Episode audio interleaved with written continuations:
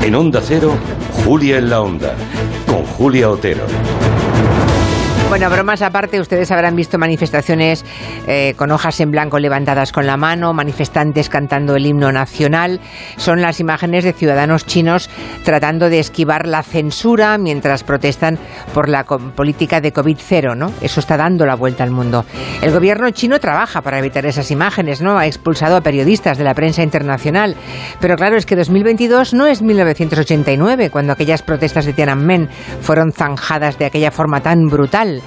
Desde entonces nos habíamos acostumbrado a una China silenciosa, obediente, una dictadura donde mm, solo el mercado es libre, curiosamente.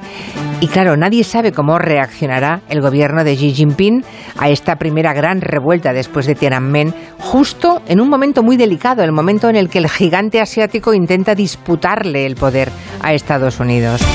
De momento, las protestas chinas ayer hundieron las bolsas. La globalización ha, conseguido crear unos vínculos que extienden las consecuencias de cualquier punto de inflexión que ocurra a todo el mundo. Lo que ocurre ahora en China con la política de COVID-0 es que ahora mismo o van a una crisis sanitaria grave o a una grave crisis económica. El gobierno no permite más vacuna que la suya, la vacuna china.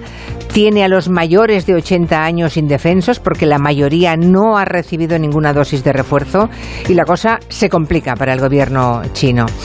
Preguntas muchas. ¿Es viable una China democrática? Nótese la, la, perversión de la propia pregunta. ¿eh? ¿Van a seguir las revueltas? ¿Las va a aplastar la policía o van a abrir la mano las autoridades jugándose la muerte de cientos de miles de chinos? Nos lo preguntaremos en el tiempo de gabinete con Angélica Rubio, Carolina Vescanza y Julián Casanova da tiempo para el debate y la reflexión, pero antes tendremos los datos que llegarán con orden mundial. Sí, hoy están en Gelo a las 5 de la tarde, fuera de su día y hora habituales. Eh, Fernando Arancón y Eduardo Saldaña nos pondrán al día de lo que ocurre en China, pero también de lo que está pasando en Turquía, en Qatar, en Venezuela y en Estados Unidos.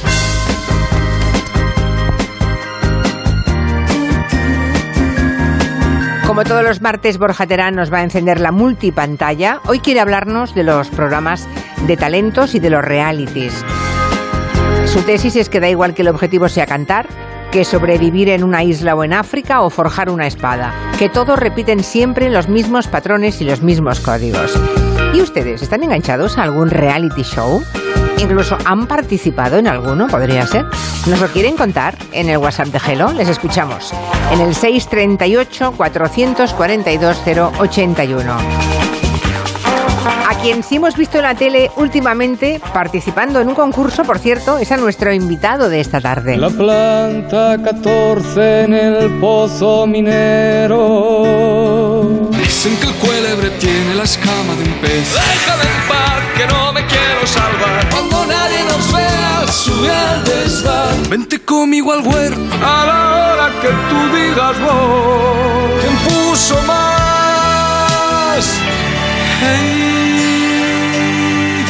solo pienso en ti. Soy un corazón tendido al sol, pero no puedo vivir sin memoria. El abuelo fue picador. Bueno, no me digan que no se han quedado ustedes abrumados. Uno se pone a repasar la discografía de Víctor Manuel y nos vienen montones, cientos de recuerdos a diferentes generaciones, ¿no? Hoy viene aquí, viene a este programa a presentarnos un nuevo disco. Se llama La vida en canciones y es una retrospectiva completísima. Ahí están todos sus grandes éxitos, también las rarezas, las cosas más raritas, eh, más curiosas, las caras B, los duetos, todo absolutamente. Viene aquí a las cinco y media para comentar este álbum de fotos musical tan rico y a repasar su vida. Si alguien quiere darle un mensaje a Víctor Manuel, comentarle algo en voz alta, tampoco dejen de hacerlo. También para eso funciona nuestro WhatsApp, WhatsApp el 638-442-081. En el tiempo de los gremios vamos a conocer un oficio, el de conserjes y porteros. No es exactamente lo mismo, ya lo saben, conserjes y porteros, que es la cabeza y el corazón de fincas y edificios. Les tenemos tanto cariño que incluso se han convertido en estrellas de la tele. A ver, un poquito de por favor, que somos personas humanas. Inolvidable el personaje de Fernando Tejero, ¿verdad? El portero de Aquí no hay quien viva. ¿Y ustedes? ¿Qué relación tienen con el portero o el conserje de su casa? Bueno, si es que lo tienen, que igual no tienen ni conserje ni portero. Cada vez quedan menos, esa es la verdad. También nos lo pueden contar en nuestro WhatsApp. Tenemos un WhatsApp para todo, ¿eh? Como nos hagan caso en todo.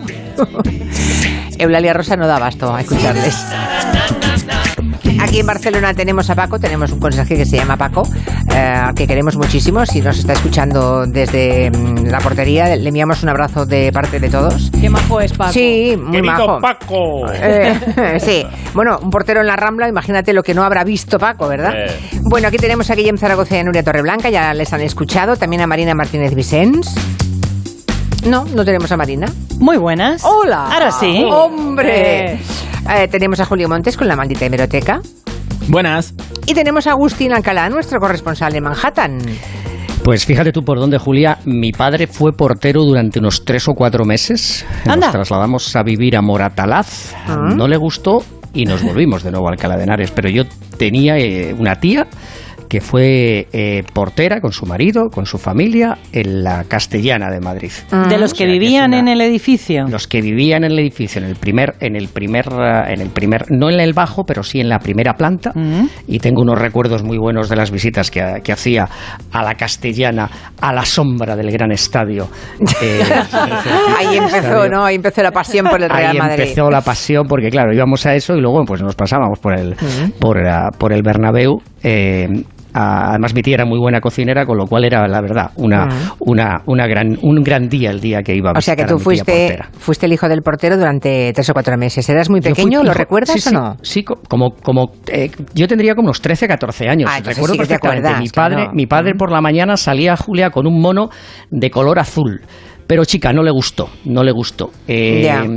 Él eh, mm, tenía una expresión que no quería dar, ah, bueno, eh, a, la gente que vivía en el, en- en el edificio le quería dar golpes de cabeza, como saludarles todos los días, sí señor, y sí señor, y sí señor. No le gustó y nos volvimos. Normal, Ya, lo entiendo. Bueno, muy bien, muy interesante. Mi madrina también era portera, pero lo fue en París, en una de las calles más lujosas de París.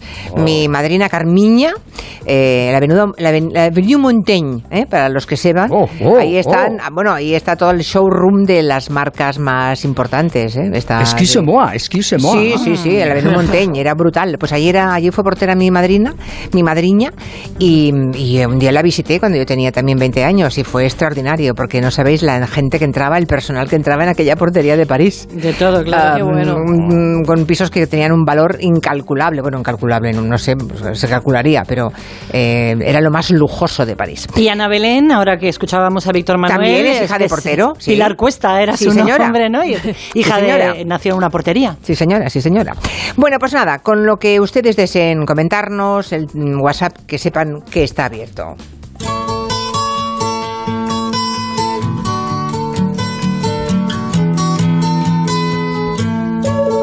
...21 años hace hoy que murió el gran George Harrison. Here comes the sun. Here comes the sun.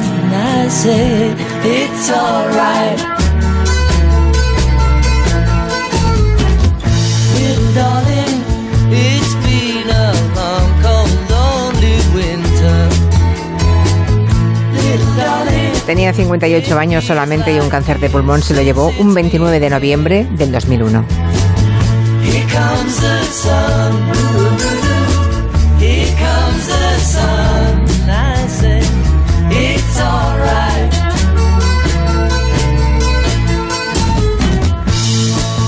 Historia es preciosa de este Here Comes the Sun, porque por lo visto, en plena trifulca con los Beatles, hablando de pasta y si se separaban o no se separaban los Beatles, un día agobiado no se presentó a una reunión que tenía con el grupo y se fue con su amigo Eric Clapton a su casa y allí paseando por el jardín, mientras un rayito de sol le daba en la cara, compuso esta maravilla, es una delicia de canción.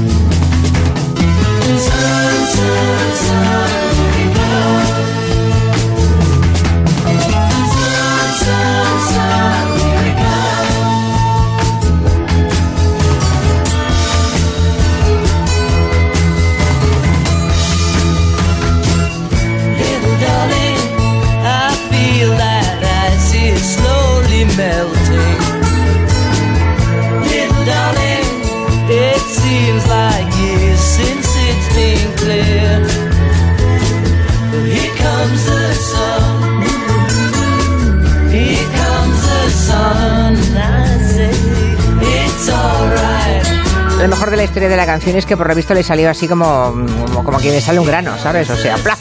El tipo se puso, le daba el sol, estaba con Eric Clapton y ¡plaf! le salió la canción. ¿Qué le pasará a esta Además, ¿te gente con los jardines? Porque el jardín de George Harrison tenía un jardinero, si no me equivoco, que era Jack, y de ahí salieron los Rolling Stones con el Jumping Jack Flash. Ya, ya, pues mira. ¿Qué pasa con los jardines? Lo que tiene tener jardines.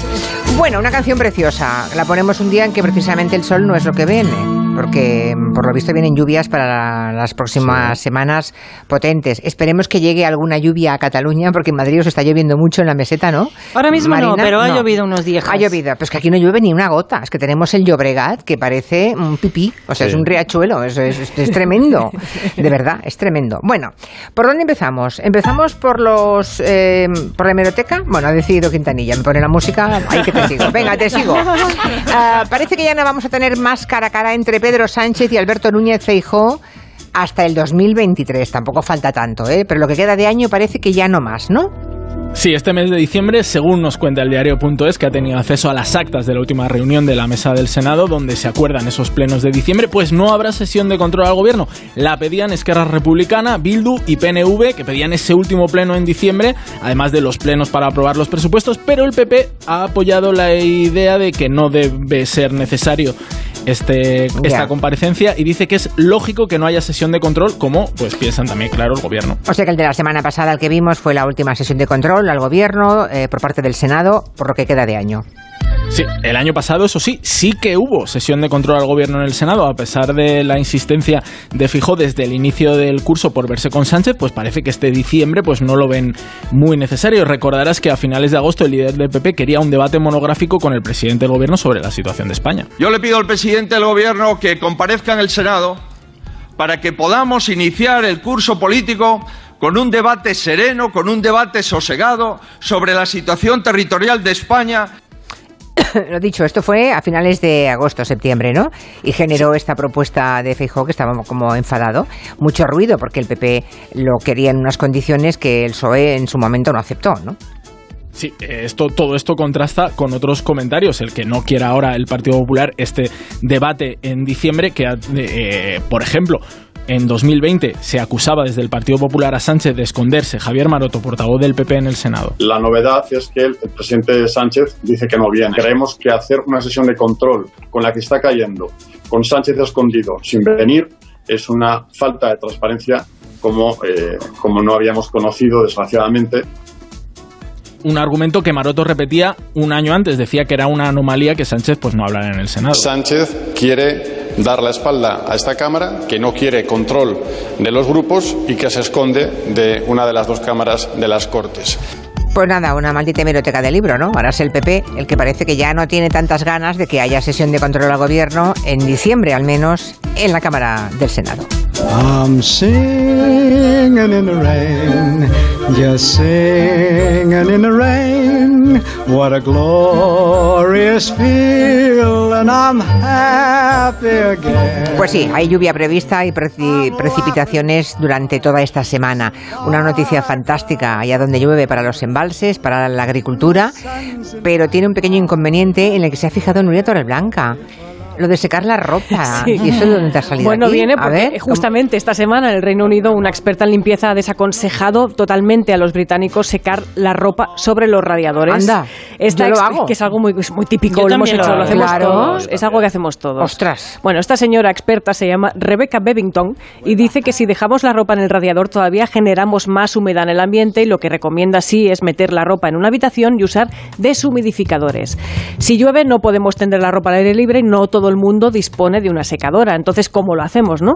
Cada uno tiene su sistema en casa. Los hay que poner en el tendedero cerca del radiador, algunos cuelgan las sábanas con dos sillas de punta a punta del salón, son cosas que he visto, ¿eh? Sí. Otros montan un tipi en la habitación del niño y lo cargan con toda la colada. Y existen, de verdad, personas que han apañado una cuerda en todo lo largo del pasillo como si fuera una liana de Tarzán. ¿Qué me dices? Sí, sí, eso ha pasado. Vale. Nosotros hemos consultado con una experta en orden y limpieza, se llama Gloria Pan- Planas, también conocida como Gloria Organiza y ella nos ha dado algún consejo para secar la ropa en el interior. La ropa va a estar muy bien centrifugada, extrayendo el exceso de agua y no pondremos nuestro tendedero portátil delante de chimeneas o braseros. Y ojo con los radiadores, no usarlos como soporte para la ropa. Podemos tener piezas sintéticas delicadas que con el calor directo se podrían estropear.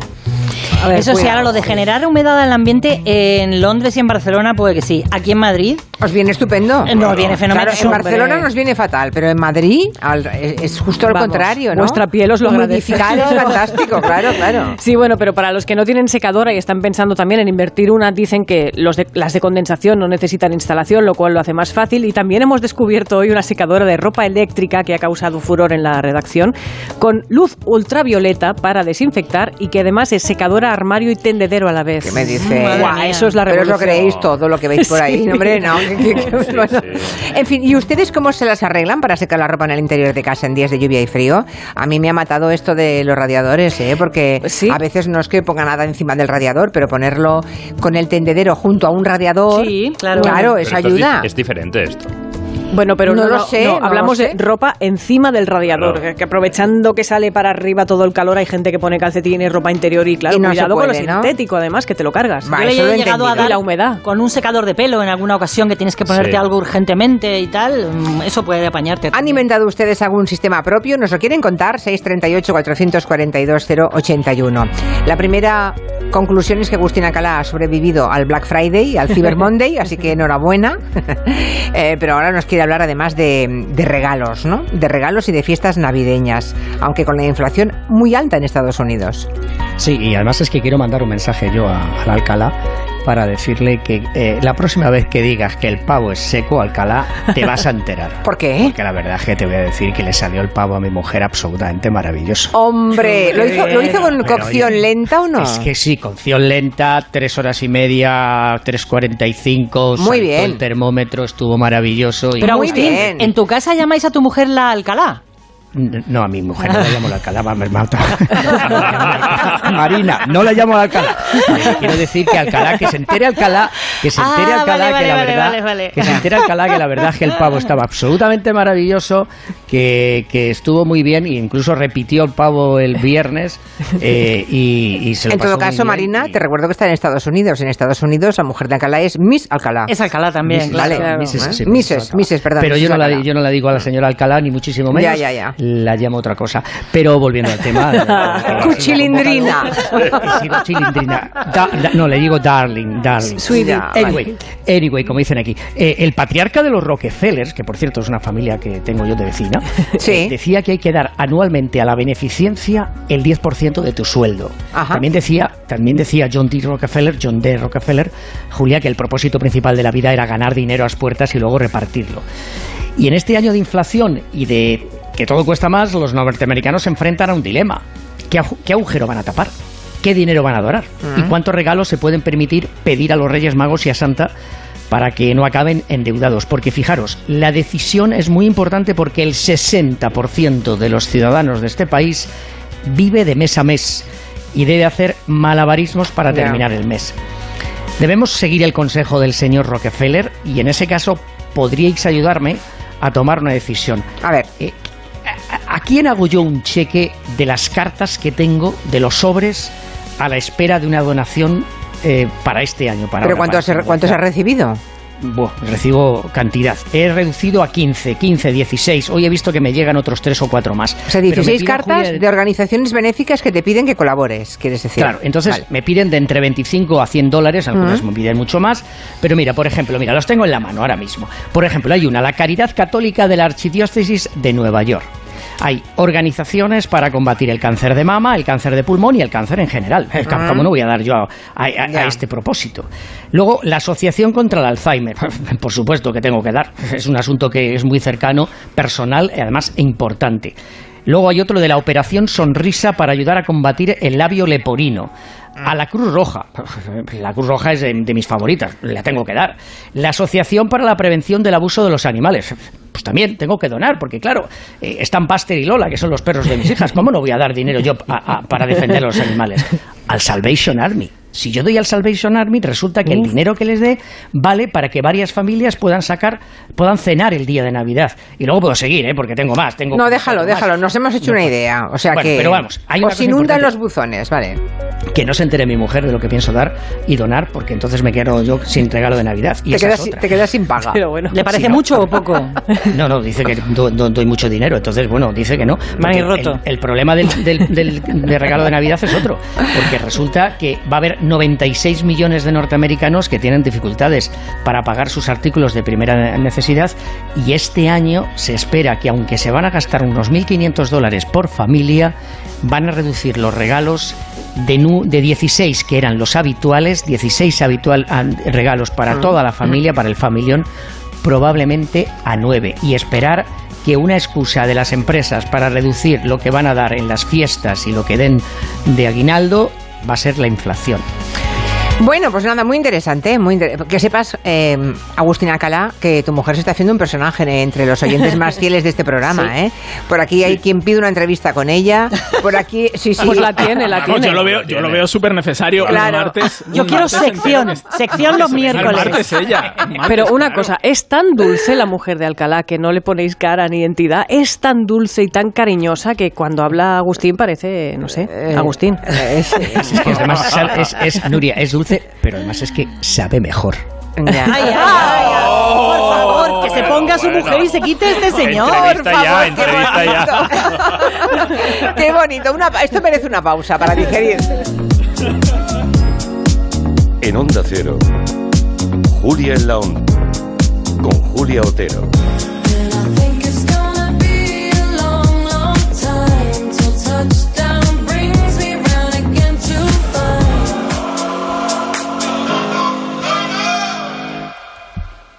Dos cositas. La primera, no me dejas elegir el taller que yo quiera. La segunda, yo me voy a la mutua. Vente a la mutua y además de elegir el taller que quieras, te bajamos el precio de tus seguros, sea cual sea. Por este y muchas cosas más, vente a la mutua. Llama al 91 555 5555. 91 555 5555. Condiciones en mutua.es. La voz. Comienzan los directos. ¡Vamos en vivo! Y ahora, a votar. Vosotros decidís quién merece estar en la final. La voz. El viernes a las 10 de la noche, los directos en Antena 3. La tele abierta. Entonces la alarma salta si alguien intenta entrar. Esto es un segundo piso, pero la terraza me da no sé qué. Nada, tranquila. Mira, con los sensores de puertas y ventanas podemos detectar vibraciones y golpes. Y así nos anticipamos. Y fíjate, con las cámaras podemos ver si pasa algo. Si hay un problema real, avisamos a la policía. Tú piensa que nosotros siempre estamos al otro lado. Protege tu hogar frente a robos y ocupaciones con la alarma de Securitas Direct. Llama ahora al 900-272-272. Este viernes programa especial Más de Uno desde Zaragoza. Con motivo del 40 aniversario del Estatuto de Autonomía de Aragón, Carlos Alsina junto al equipo de colaboradores y tertulianos de Más de Uno estarán haciendo el programa en directo desde el Museo Pablo Serrano de la capital aragonesa, con el patrocinio del Gobierno de Aragón. Este viernes Más de Uno desde Zaragoza, con Carlos Alsina. Te mereces esta radio. Onda Cero, tu radio. Si eres profesor o centro educativo, prepara tu proyecto para la segunda edición de los premios Mentes AMI, con esas iniciativas que fomentan el pensamiento crítico de tus alumnos, que impulsan su creatividad audiovisual responsable o que promueven los valores y la convivencia. Encuentra toda la información en mentesami.org. Queremos reconocer tu labor para que los más jóvenes desarrollen habilidades en alfabetización mediática e informacional. Fundación A3 Media. Hagamos juntos una sociedad más crítica y libre. Si es retraído, necesita hablar. Si siempre está solo, necesita hablar. Si nunca habla, necesita hablar. Hay alumnos que no levantan la mano aunque necesiten hablar. Detectar problemas socioemocionales es el primer paso para solucionarlos. Por eso contamos con un equipo especializado, cursos y guías para asesorarte. Infórmate. Comunidad de Madrid. Cuando crees que conoces Cabify, pero te enteras de que puedes colaborar con flexibilidad mientras rentabilizas al máximo tu licencia con nuevas comisiones reducidas en una app 100% española con la tecnología más innovadora. Te das cuenta de que no conocías Cabify. Regístrate como colaborador y descubre la mejor forma de ganar al volante. En Seniors somos más que cuidados, somos confianza. Mejoramos la calidad de vida de personas mayores y dependientes gracias a nuestros cuidadores y cuidados a domicilio. Estamos acreditados por la Comunidad de Madrid para la solicitud del cheque servicio. Contáctanos en seniors.com, seniors con doble N, en el 91 934 1944 o ven a visitarnos a la calle Arapiles 17.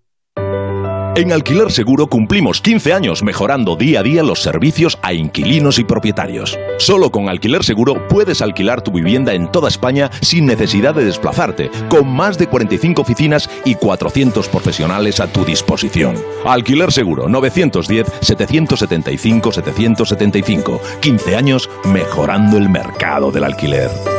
Si no puede hacer frente a sus pagos y tiene casa en propiedad, llame a Grupos Eneas 91 639 0347 o escriba a info@gruposeneas.com. Disfruta de este mundial con Muebles a Dama. Armarios, colchones, sofás, todo lo que necesites lo encontrarás en Muebles a Dama. Realiza cualquier compra hasta el día de la final el 18 de diciembre y llévate gratis la caja del mundial. No te quedes fuera de juego. Visita mueblesadama.com o ven a la calle General Ricardo 190.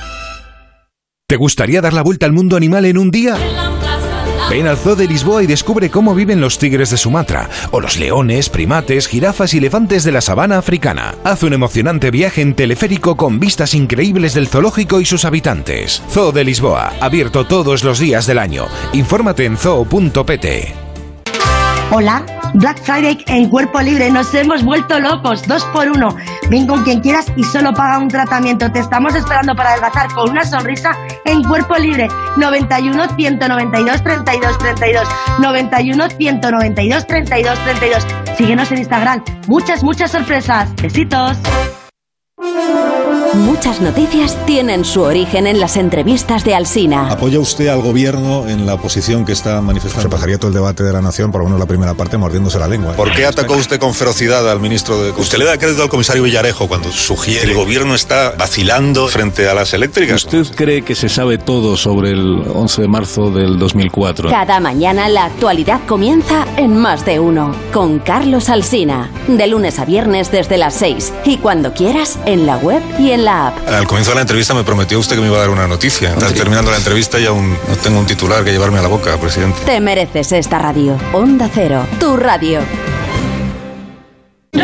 La pareja que más triunfa en las madrugadas. Lady Gemma Ruiz, buenas noches. Muy buenas noches, José Luis Salas. ¿Todo listo? Todo. Actualidad, entretenimiento y compañía. Lo que toca ya es ir abriendo el kiosco de prensa. Vas a jugar al Comecocos con Gemma Ruiz. Vamos con ello. Esta es la radio para la España de trasnocha. No son horas. José Luis Salas y Gema Ruiz. De lunes a miércoles a la una y media. Los jueves a las tres. Y siempre que quieras. En la web y en la app de Onda Cero. Te mereces esta radio. Onda Cero. Tu radio. No son horas.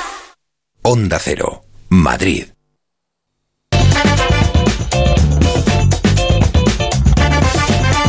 En Onda Cero, Julia en la Onda, con Julia Otero.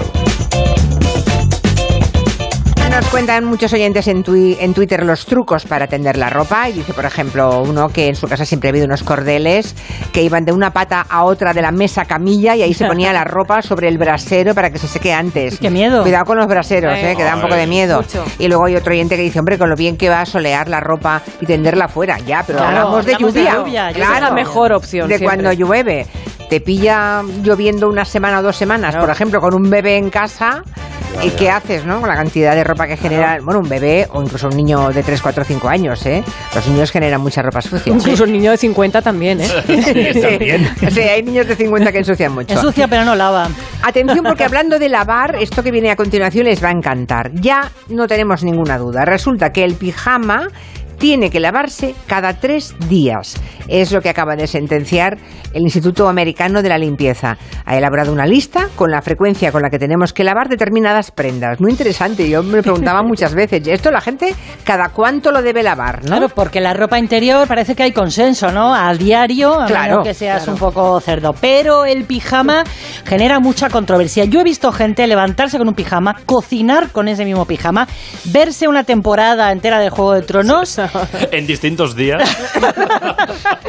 Cenar un pedido del chino de cerdo agridulce Ah. bien bo- tal y volverse a meter con las mismas con ese pijama en, la, en la cama. Bueno, Acabas ¿no? de describir la realidad de muchísima gente que nos está escuchando, así que cuidado con lo que dices. este extremo ya te digo yo. Sí. Este extremo lo vamos a dejar a un lado, hablemos de usos normales, el No, tiempo... no, pero cuidado, cuidado, que yo aquí pongo nombre, yo, yo pongo a mi mujer, hay que, hay que identificar, hay que, Marina, hay que identificar.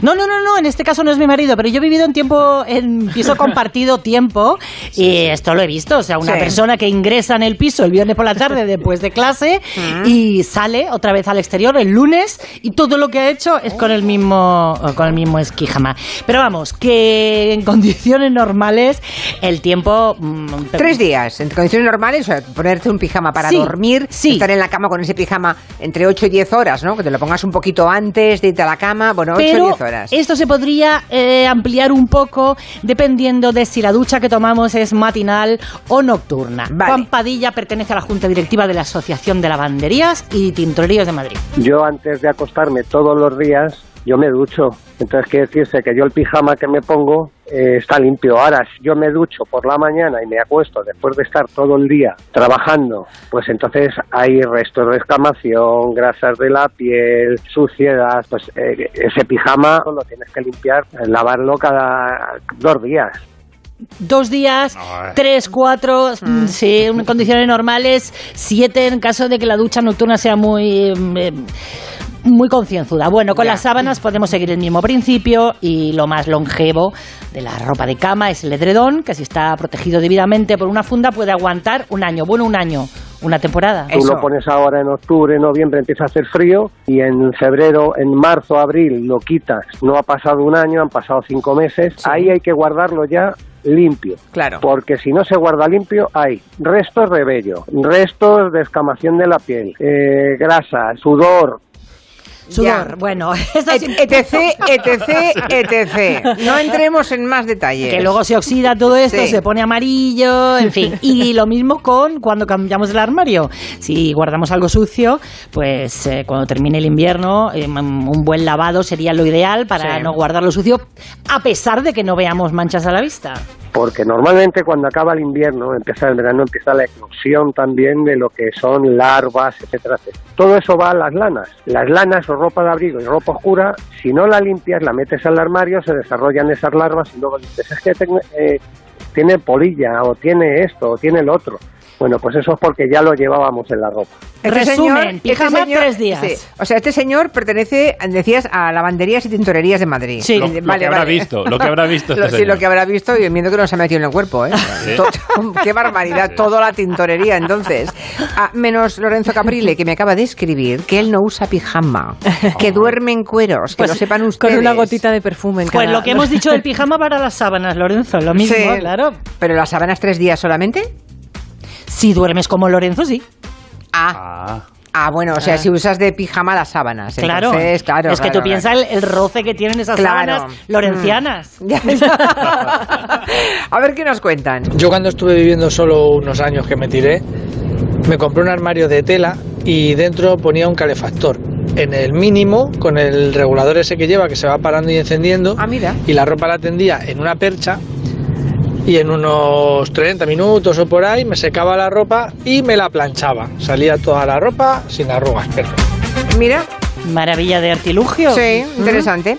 Les, co- les hablamos de un timo, porque se está compartiendo muchísimo un audio en el que un hombre advierte de que hay un nuevo método de timo a través de Bizum. Claro, es una aplicación que usamos tantas personas y que nos permite, pues eso, hacer pagos a otros números de teléfono en cuestión de segundos que nos ha preocupado. Cuéntanos, Montes.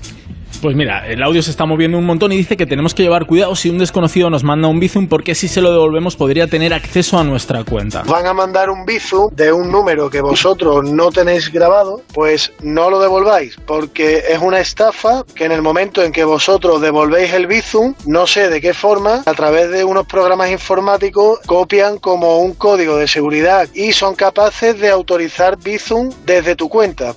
O sea, que si devolvemos el dinero a un teléfono que no conocemos que nos ha ingresado algo, pueden acceder a nuestra cuenta y luego hacer bizums desde nuestro número sin nosotros haber autorizado nada. Eso es lo que dice el audio. Sí, por partes. La primera parte. Lo primero que hay que decir es que si alguien os ha mandado un Bizum y no le conocéis y os pide que, que lo devolváis, ojo, cuidado. Ojo, cuidado, luego lo explicaremos un poquito más. Esta segunda parte de que se puedan quedar con tu cuenta, la Policía Nacional nos dice que no tiene constancias de No, denuncia vale. sobre este método y Bizum, además, lo que nos dice es que por cómo funciona eh, la aplicación, Julia, pues que esto sería imposible que se hicieran eh, con nuestra Vale, cuenta. vale, o sea que no- sería no. posible la estafa si nos robaran a través de preguntas que nos hicieran nuestro usuario y contraseña de la banca online. O sea que no pueden acceder a nuestra cuenta si solamente estamos devolviendo un bizum que nos ha llegado. No pueden. Vale, perfecto. Exacto. Y ahora te cuento la otra parte, porque ojo, sí que hay timos con Bizum a los que tenemos que prestar atención. Por ejemplo, el conocido como Bizum inverso. Este timo lo que consiste es que un vendedor pone un falso vendedor pone un artículo a la venta en internet, un supuesto comprador, por ejemplo, tú le dices, oye, me interesa, eh, ¿cómo lo hacemos? Y entonces esa persona, la compradora, te manda un bizum negativo que cuando tú lo aceptas, eh, lo que está haciendo es quitarte dinero. Vale. Julia. Vale, también un día contamos cómo hay que tener, tener cuidado con devolver dinero a desconocidos por cualquier motivo, ¿no? Y por otro motivo en concreto este. Exacto, esto es lo que te decía al principio de todo. Con esto sí que hay que tener mucho ojo, porque esto sí que lo ha detectado la Policía Nacional. De repente te llega un bizum que tú no esperabas, es un número desconocido, y te dice, oye, perdona, me he equivocado de número de teléfono, ¿me lo puedes devolver? Tú le puedes devolver esa cantidad, tú esa cantidad no la estás perdiendo, lo que sí que estás haciendo es blanquearle el dinero porque puede ser que te lo esté haciendo desde una tarjeta que ha robado, un dinero que no es suyo, te lo está haciendo desde una cuenta y cuando la persona a la que le han robado la tarjeta pues haga la denuncia, verá que tú has estado entre comillas jugando con su dinero y por ahí pues te puedes meter en problemas. Así bueno, que pues sí, esto, esto me parece tremendo esto que acabas de decir, ¿eh? Cuidado con el bizum inverso entonces, ¿eh? O sea que- Exacto, Vale. exacto. Si no conoces la persona que te ha hecho el ingreso y te dice, oye, me he equivocado, te he hecho un ingreso eh, sin querer a tu número de teléfono, pues le- tú no se lo devuelvas, le dices, pues mira, vamos a la policía, se lo cuentas a la policía y lo resolvemos como haya que resolverlo. Vale, vale, pero no hacernos los listos y devolverlo como si tal cosa porque puede haber mm, algo de fondo. Muy bien, algo sucio de fondo. Cuidado pues con el bizum inverso. Si mm, han sido víctima de este u otro timo, eh, recuerden siempre que pueden contactar con Maldita en el correo timo@maldita.es. Mensajes de los oyentes. Usar secadora es antiecológico, total. Eso es eh, lo que pienso yo. Eh, lo que tengo yo en el cuarto de la lavadora es eh, este tendedero que se sube con una manivela y no tengo una casa grande. Es el- el- la terraza cubierta de mi casa. A mí la secadora se me queda la ropa em, como un burruño, ¿no? Sí, no me gusta nada como la deja. se La arruga. secadora estropea la ropa. Sí. Eso es evidente. Totalmente. Me envía Jorge desde Inglaterra. Dice que como allí hay muchas casas antiguas con techos muy altos, hay gente que tiene los tendederos en el techo y adjunta una fotografía, la retuiteo para que la vean ustedes. Es un pasillo con ropa encima, en el techo. Eso está bien, ¿ves? Bueno. Ahí Está arriba bien. no molesta. Bueno, pero como te venga alguien a ver a casa, ¿qué dices? A ver, es que es Inglaterra, está lloviendo. Ya, no, ya. no, no lo ve, no señor. salen, no salen. Pues que venga otro día. nada porque la Ya. su casa también debe de tenerlo. O sea, que Ya, ya, ya, ya, ya, pero es que se te da una sensación de estar en mitad de, En de un Inglaterra, zafarrancho en que no veas. Bueno, este Mundial de Fútbol está retratando a muchísimos aficionados. Verán, este fin de semana en Valencia pillaron a un señor que estaba viendo el Argentina-México. Dirán, bueno, tampoco será tan grave. bueno, depende, porque es que mientras él estaba arbitrando otro partido. Sí, era un partido de hockey. En el hockey, bueno, ya sabéis, ¿no? Hay unos árbitros en el campo y otros de mesa que están sentados observando en la banda todas las jugadas. Y fue uno de estos árbitros de mesa que el sábado supervisaba el partido entre el Alcoy y el Deportivo Liceo y bueno, este la lió pardísima.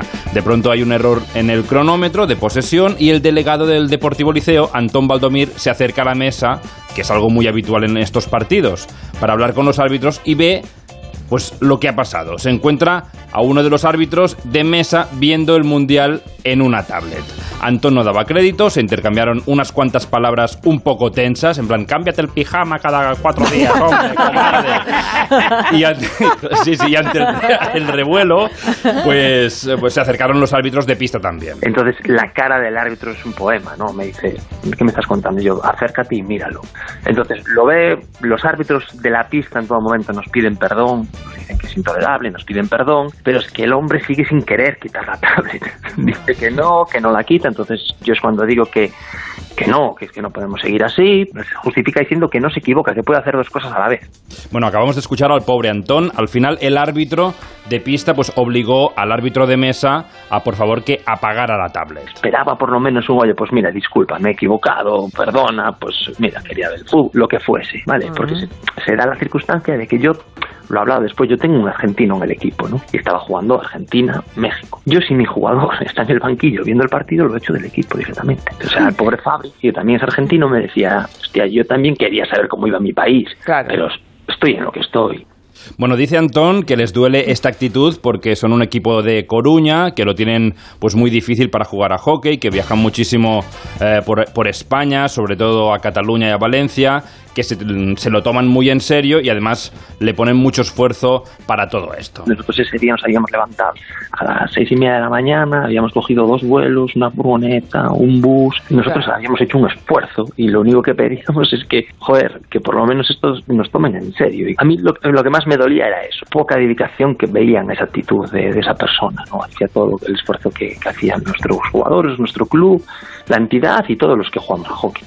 Eso sí, es bastante elegante Antón Valdomir porque no quiere que amonesten al, al árbitro este que estaba mirando el Mundial, simplemente que no se vuelva a repetir. Que deje de mirar la Claro, por favor, un poquito que de me mires a la respeto, cara, ¿no? que no mires el partido. Bueno, pero aquí dice Bruno, lo del bizum es al revés. A ver qué te parece cómo lo explica este oyente, eh, Julio. Dice, el que tima es el comprador al vendedor. Sí, le sí, dice, es- claro, le dice que le hace un bizum con el pago.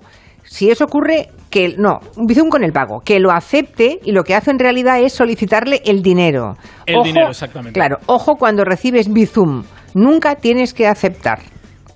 Es esto, ¿no? Exactamente. sí. Vale, pues ya está.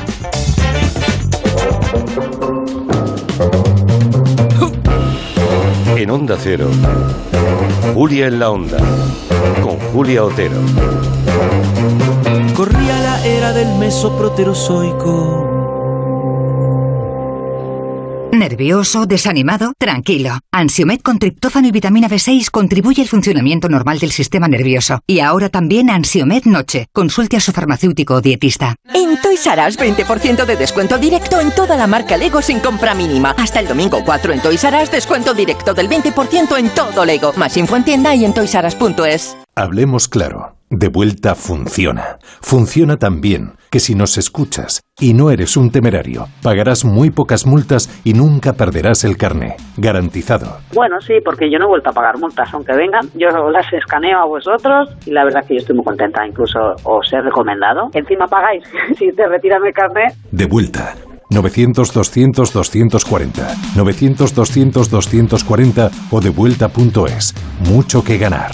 Reacciona. Una fría mañana de un 22 de diciembre, Ángel, el lotero de un pueblo de León, dejó de forma anónima un décimo en el buzón de un amigo, junto a una nota que decía, para la familia Rodríguez Lozano, feliz Navidad. Solo cuatro horas más tarde, los niños de San Ildefonso cantaban el mismo número que Ángel había dejado en el buzón de su amigo. Un sorteo extraordinario lleno de historias extraordinarias. 22 de diciembre, Lotería de Navidad. Loterías te recuerda que juegues con responsabilidad y solo si eres mayor de edad. En CEPSA estamos contigo. Por eso te damos descuentos en cada repostaje, sin límite de litros, pagues como pagues y sin descargarte ninguna app. 25 céntimos por litro para todos y 30 céntimos con porque tú vuelves. Incluye la bonificación del gobierno. Infórmate en cepsa.es y en las estaciones de servicio CEPSA. Desde que estoy en Yastel, tengo un precio buenísimo y ahorro, ¿sabes, no? Véase, tener pasta, un colchoncito, que no malgastar, pues como que da paz. Y esa paz me la da Yastel con una fibra buenísima y dos líneas de móvil por 39.95 precio definitivo. Llama ya al 1510. Véase, ya estás tardando. Espabila. ¡Que llames! ¿Estás preocupado por tu colesterol? Toma citesterol. Una cápsula al día de citesterol con berberis ayuda a mantener los niveles normales de colesterol. Recuerda, citesterol. Consulta a tu farmacéutico o dietista. La Navidad está a punto de llegar y en Navidad Barcelona se convierte en un gran escenario abierto a todo el mundo para sorprender, divertir y emocionar. Luces, danza, circo, artes visuales, conciertos y actividades en comercios y mercados. Vamos a conocer todo lo que ofrece Barcelona en Navidad con Julia en la Onda, que el 1 de diciembre se hará en directo desde el Mercat de San Andreu. Barcelona, el escenario de la Navidad. El jueves 1 de diciembre desde las 3 de la tarde, Julia en la Onda, con Julia Otero. Te mereces esta radio. Onda Cero, tu radio. Agencia negociadora les ha cambiado la vida. Pues tenía siete recibos, pagaba unos 1.800 y ahora voy a pagar de 375. Y en transparencia 100%, la verdad no tengo ninguna pega. Pues mira, me supone, pues, jolín, llegar a fin de mes, llegar a que, que no llegaba ni al día uno y... No lo dudes. Si tienes casa en propiedad y quieres pagar un 80% menos cada mes por tus préstamos, llama gratis al 900-900-880. 900-900-880. Llama ahora. Te cambiará la vida. Un viaje es mucho más que desplazarse de un lugar a otro. También es componer una canción o escribir historias que nos hagan viajar. Un viaje es crear una receta única. Y muchos de estos viajes han comenzado con una botella de Ramón Bilbao. El viaje comienza aquí. Te vamos a dar los dos mejores consejos para estar siempre en forma. Uno y dos, uno y dos, uno y dos. Apúntate al mejor gimnasio del mundo. Caminar por tu ciudad con Callahan Adaptation. El primer zapato que se adapta al pie y a tu forma de caminar. Fabricados en España por expertos artesanos y a la venta en las mejores zapaterías y en callahan.es. Callahan Adaptation. Se adapta al pie. Se adapta a ti.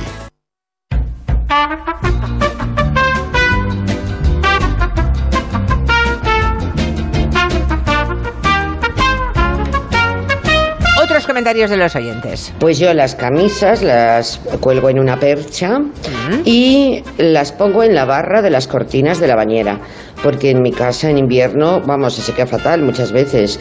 Cuando quito la, la ropa del tendedero la vuelvo a meter en la lavadora. Yo tengo una casa que da al sur, al sol, por las tardes. A partir de mediodía me da todo el sol.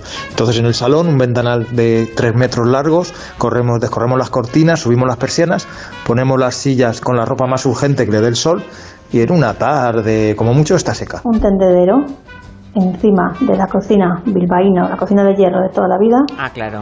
y que lo mismo te sirve la cocina para secar la ropa una vez que ya se ha fregado todo y para que no huela, pues nada, para secar la ropa, para tener eh, agua caliente y fregar los platos o para um, asar cualquier cosa en el horno. Llevo ya una serie de meses estudiando la eficiencia energética de nuestra comunidad de vecinos y precisamente el lavado y secado de la ropa es una cosa que se puede hacer de manera comunitaria y apoyado en un sistema fotovoltaico, por ejemplo. Los que vivimos en Galicia somos especialistas en humedad, evidentemente.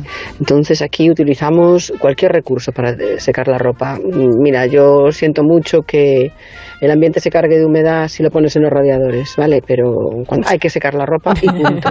Eh, yo actualmente en mi casa tengo dos deshumidificadores potentes y realmente es alucinante la cantidad de agua que sale de ahí cada día. Mira, no nos pongamos estupendos. Aquí en mi finca yo lo tengo comprobado. El el 80% de los eh, vecinos nos cambiamos el pijama una vez por semana y eh, las sábanas igual, una vez por semana, tanto en invierno como en verano, porque lo veo yo porque subo a tender la ropa y me conozco la ropa de todos. ¿Se dan cuenta? ¿Se dan cuenta ahora lo que significa hay ropa tendida? Ahí hay un montón de información que si se comparte ¿eh? con el resto del edificio da muchas pistas de nuestros comportamientos mm, sanitarios y de limpieza, ¿eh? Curioso.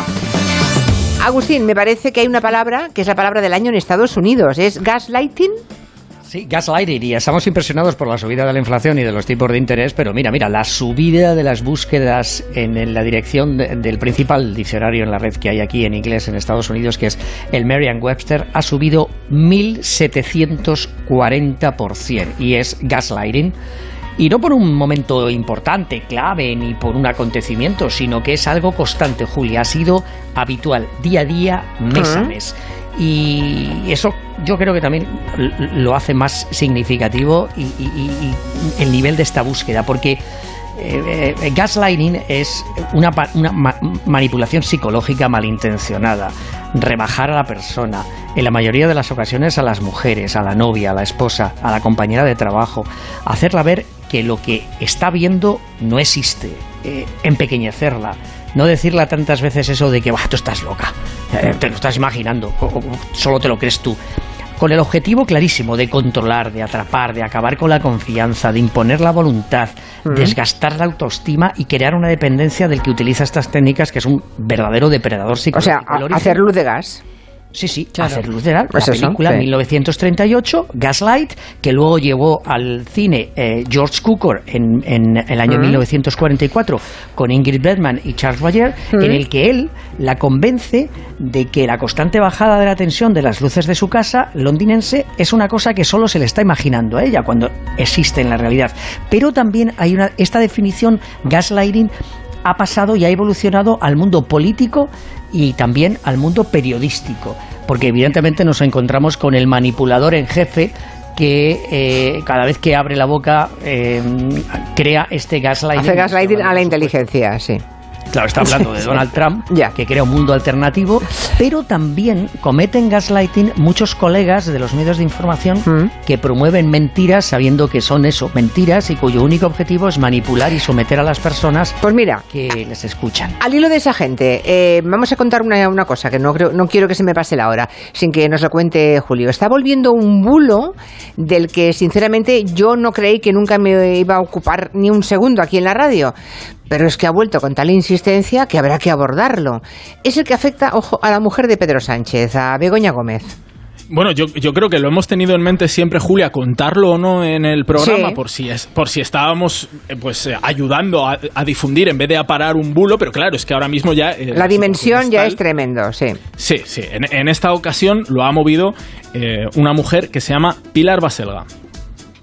Nuestra querida primera dama, que llaman, bueno, la segunda dama, por la primera es la reina, que me atrevo a decir que hay sospechas de que en un inicio fuera Begoño, esta esposa del presidente es- o Ah. esposo. Qué barbaridad. Esposa o esposo. Bueno, esta individua creo que es una vieja conocida vuestra en maldita.es, ¿verdad, Julio? Sí, sí, le hemos, le hemos tenido que desmentir un montón de cosas, desinformaciones sobre el coronavirus, ¿Cómo se las llama? vacunas. Ya. Se llama Pilar Baselga. Eh, también hemos identificado bulos que ella mueve sobre las elecciones, cuando pues hay algún resultado electoral que no le gusta. Tiene una plataforma que habla siempre de fraude electoral, como te digo, una desinformadora de libro que tenemos muy localizada. De vacunas, de coronavirus, sobre todo. Bueno, en su última conspiración dice que Begoña Gómez es un hombre, ya, ya lo han escuchado ustedes. Y como le parece poco cambiarle el sexo, además la acusa de delitos. Sí, unas declaraciones por las que ha tenido que recoger cable. Eh, dice que ella tiene familiares trans que la hemos malinterpretado, Julia. Dije unas palabras que han sido malinterpretadas en relación a una supuesta transexualidad. Ya. Pero sus palabras eran clarísimas. Hablaba de esposo, llamaba a la mujer de Pedro Sánchez como Begoño. ¿m? Sí, e- e- es más, en la cadena donde lo dijo no dijeron nada. ¿eh? Ahora también la cadena dice que la, la responsabiliza solo a ella, pero la realidad es que no, se callaron. Nadie Pero le no dijo sé nada. por qué lo resisten, que vayan, que lo denuncien, que hagan una, que lo den- claro, es que no lo entiendo, ¿por qué tienen que soportar esto? ¿Por qué tiene Begoña Gómez que soportar esto? No sé. Yo, yo creo que ha habido alguna amenaza de denuncia para que hayan tenido que hacer este Moonwalker, eh, echarse para atrás con, con esto. Pero bueno, si ves sus redes sociales, ahora mismo, por ejemplo, 17 veces en Telegram esta señora, Pilar Baselga, sigue hablando de Begoño, de ese término, que es tremendo. Julia, además esto es importante, eh, aunque no lo hubiéramos contado antes, porque forma parte de una teoría de conspiración que está a nivel mundial. Ojo, esto que vas a contar a mí me ha parecido definitivo para abordar este asunto. Por lo visto, en otros países, con otras primeras damas, se está haciendo exactamente lo mismo. Cuenta, cuenta. Exactamente lo mismo con Brigitte Macron en Francia o Michelle Obama en Estados Unidos. Empezó También todo dijeron con, que con nacía- Michelle Obama. O sea, con Michelle también- Obama empezó todo. Vale. Exacto, sí. También decían Sí, que sí, había sí. nacido hombre y, y Brigitte Exacto. Macron, la mujer de Macron, también. También son contenidos que se viralizan con fotos donde las comparan con, con niños pequeños que muchas veces no son ellos o les cambian eh, la foto mediante Photoshop para decir que se han cambiado eh, de sexo, Ya. buscan... Es, exacto, como te puedes imaginar. Ah, la pregunta es, ¿a dónde nos quieren llevar esas teorías conspiranoicas? Porque esta, esta gente, por llamarle de una forma mm, eh, generosa, no da puntada sin hilo, ni intención. ¿A dónde van?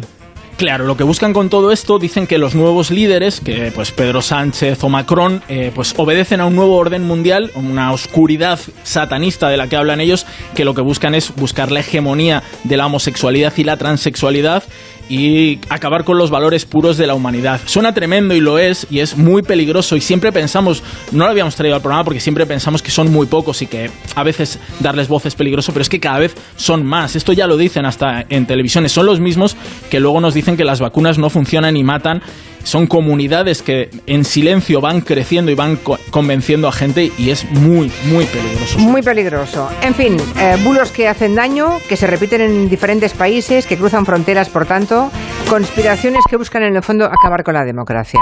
Hay que estar muy, muy atentos. Gracias Agustín, gracias Julio. Adiós, adiós. Hasta luego. Adiós, noticias de las cuatro.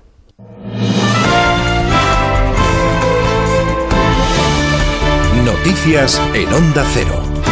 Buenas tardes. El Gobierno se muestra prudente tras la sentencia del Supremo que avala por primera vez una rebaja de penas tras la aplicación del sí es sí. La ministra de Justicia, Pilar Job, preguntada tras la reunión del Gobierno en la Moncloa por si esto supondrá una reforma de la ley, insiste en la defensa de la norma que no es punitiva, dice, sino protectora y apela a la prudencia y a la lectura detallada de la sentencia del Supremo. Creo que sería imprudente aventurar cualquier tipo de eh, actuación por parte del Gobierno sin haber analizado pormenorizadamente qué, es lo que dice nuestro alto tribunal, el Tribunal Supremo. Desde el Partido Popular exigen al Gobierno que se disculpe y que asuma la responsabilidad política que le corresponde. José Ramón Arias. El líder popular que esta tarde participa en un acto en defensa de la Constitución en Zaragoza ha hecho en las redes sociales un repaso de todos los frentes abiertos que solo hoy tiene abiertos el Ejecutivo. A sus continuas divisiones internas se une el nuevo salto a las instituciones con los nombramientos de nuevos magistrados del alto tribunal o la sentencia del Supremo que cuestiona la ley del solo si es sí,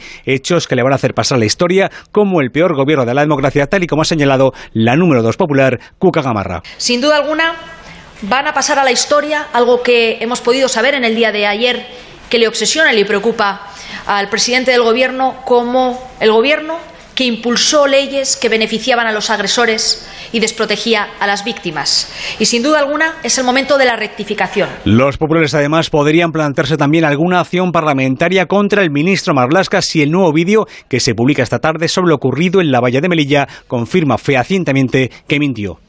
Comparece en la Comisión de Presupuestos a esta hora, Comisión de Presupuestos del Senado, el gobernador del Banco de España, Hernández de Cos, confirma que los tipos de interés seguirán subiendo para atajar los precios y aventura que la inflación subyacente no empezará a bajar hasta por lo menos la primavera del año que viene. No esperamos que la inflación subyacente eh, se reduzca o se desacelere desde sus elevados niveles actuales hasta la próxima primavera, porque la eh, inflación subyacente seguirá viéndose afectada por la traslación de esos incrementos de los precios energéticos y de los alimentos en los próximos meses, que todavía de acuerdo con nuestras estimaciones, no se habría completado esa traslación. Los sindicatos médicos respaldan las movilizaciones del sector convocadas en varias comunidades por los profesionales de atención primaria ante la situación de colapso. Amenazan con más protestas si no hay soluciones urgentes. Diana Rodríguez. Sí, la Confederación Estatal de Sindicatos Médicos respalda estas reivindicaciones y amenaza con nuevas movilizaciones si no cesa la politización y se aplican medidas urgentes que mitiguen el colapso, como por ejemplo más contrataciones. Comunicado de los sindicatos médicos que muestran así su apoyo a la atención primaria que denuncia un déficit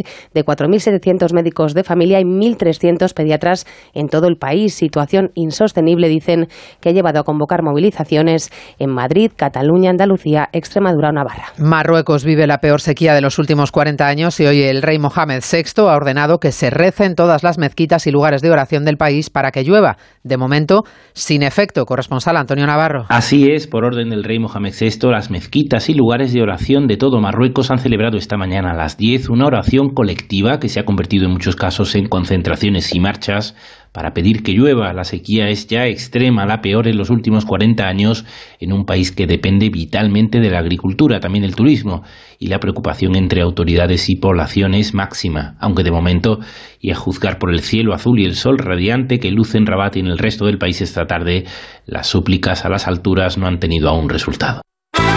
El deporte con este Rodríguez. Estamos en el Ecuador del Mundial de Qatar y hoy completan la primera fase los grupos A y B. En juego hasta ahora dos partidos. Países Bajos defiende la primera plaza ante una selección anfitriona ya eliminada. Estamos en el minuto 4 con empate a cero. Tampoco se ha movido el marcador en el Ecuador-Senegal. A las 8 se cierra el grupo B con todo abierto y mucho trasfondo político. Por un lado se miden Irán y Estados Unidos, por otro Gales e Inglaterra. Mientras tanto, España prepara su partido el jueves ante Japón para acceder a octavos de final con las ausencias en el entrenamiento matinal de Gaby y Rodri. Luis Enrique prepara cambios en el 11, pero el equipo no saldrá a especular, como advierte Coque Resurrección. No, nuestra única estrategia es salir a ganar el próximo partido que es contra Japón. Siempre lo hemos hecho, siempre salimos a ganar. Obviamente que haces cuentas de, de cómo quedar en la, la, clasificación en cualquier caso. Yo creo que todos somos conscientes de, de, ello, ¿no? Pero nuestra idea siempre ha sido respetar al rival yendo a por los partidos a ganar. Entonces es la única forma de, de preparar bien el partido y, y de clasificarnos a los octavos. Al juego de España se ha referido hoy el seleccionador argentino Scaloni cuando le han preguntado por el nivel de las selecciones en este mundial. Todavía creo que no se ha visto una selección que, que, que sea superior eh, a las demás. Eh, España por momento el otro día eh, demostró con Costa Rica, pero ya después con, con, Alemania, bueno, tuvo momentos de muy buen fútbol, pero después el segundo tiempo también Alemania eh, lo comprometió. Entonces, yo creo que el fútbol también son momentos y será fundamental en esos momentos clave tener un poquito de, de suerte también. Recordamos que Argentina se juega mañana su clasificación para octavos de final ante Polonia en un grupo en el que México y Arabia Saudí también tienen sus opciones. De momento es todo. Volvemos con más noticias en una hora a las 5, las 4 en Canarias. Este jueves, España por todas en Qatar. Vívelo en Radio Estadio. La selección española quiere la victoria que le dé el billete para octavos de final como primeros de grupo. Enfrente, una selección que busca el mismo objetivo. España-Japón. Y sin perder de vista lo que suceda en el otro choque del grupo. Costa Rica-Alemania. Este jueves, desde las 6 de la tarde, España a rematar el pase en Qatar. Vívelo en Radio Estadio. Con Edu García. Te mereces esta radio. Onda Cero, tu radio. Entonces la alarma salta si alguien intenta entrar. Esto es un segundo piso, pero la terraza me da no sé qué. Nada, tranquila. Mira, con los sensores de puertas y ventanas podemos detectar vibraciones y golpes. Y así nos anticipamos. Y fíjate, con las cámaras podemos ver si pasa algo. Si hay un problema real, avisamos a la policía. Tú piensa que nosotros siempre estamos al otro lado. Protege tu hogar frente a robos y ocupaciones con la alarma de Securitas Direct. Llama ahora al 900-272-272. Dos cositas. La primera, me has subido el precio de mi seguro aunque yo nunca he dado un parte. La segunda, yo me voy a la mutua. Vende a la mutua con cualquiera de tus seguros y te bajamos su precio sea cual sea. Llama al 91 555 5555. 91 555 5555. Por esta y muchas cosas más, vente a la mutua. Condiciones en mutua.es. Agencia negociadora les ha cambiado la vida. Pues tenía siete recibos, pagaba unos 1.800 y ahora voy a pagar de 375. Y en transparencia 100%, la verdad no tengo ninguna pega. Pues mira, me supone, pues, jolín, llegar a fin de mes, llegar a que es que no llegaba ni al día uno y... No lo dudes. Si tienes casa en propiedad y quieres pagar un 80% menos cada mes por tus préstamos, llama gratis al 900-900-880. 900-900-880. Llama ahora. Te cambiará la vida. En CEPSA estamos contigo, por eso te damos descuentos en cada repostaje, sin límite de litros, pagues como pagues y sin descargarte ninguna app. 25 céntimos por litro para todos y 30 céntimos con porque tú vuelves. Incluye la bonificación del gobierno. Infórmate en cepsa.es y en las estaciones de servicio CEPSA. ¿Nervioso? ¿Desanimado? Tranquilo. Ansiomed con triptófano y vitamina B6 contribuye al funcionamiento normal del sistema nervioso. Y ahora también Ansiomed Noche. Consulte a su farmacéutico o dietista. Entonces la alarma salta si alguien intenta entrar. Esto es un segundo piso, pero la terraza me da no sé qué. Nada, tranquila. Mira, con los sensores de puertas y ventanas podemos detectar vibraciones y golpes. Y así nos anticipamos. Y fíjate, con las cámaras podemos ver si pasa algo. Si hay un problema real, avisamos a la policía. Tú piensa que nosotros siempre estamos al otro lado. Protege tu hogar frente a robos y ocupaciones con la alarma de Securitas Direct.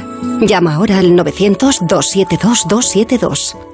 A Vallarcal, un pueblo de 317 habitantes, el destino le cambió su suerte cuando más lo necesitaba. Tres nuevas familias llegaron a vivir al pueblo y evitaron que cerraran la escuela de la zona. La misma escuela que ese año vendió el gordo de Navidad premiando a aquellas familias. Ellos cambiaron la suerte de Vallarcal y Vallarcal cambió su suerte. Un sorteo extraordinario lleno de historias extraordinarias. 22 de diciembre, Lotería de Navidad. Loterías te recuerda que juegues con responsabilidad y solo si eres mayor de edad. Renovar esos pantalones vintage de tu abuelo que ahora tú tanto te pones es un plan redondo. Como el plan que tenemos en la Comunidad de Madrid, en el que contamos contigo para darle muchas oportunidades a los residuos. ¿Te sumas a la economía circular? Comunidad de Madrid. Ha llegado el Black Friday a Dormitorum. Los descuentos más locos del año. 60% de descuento más 25% extra.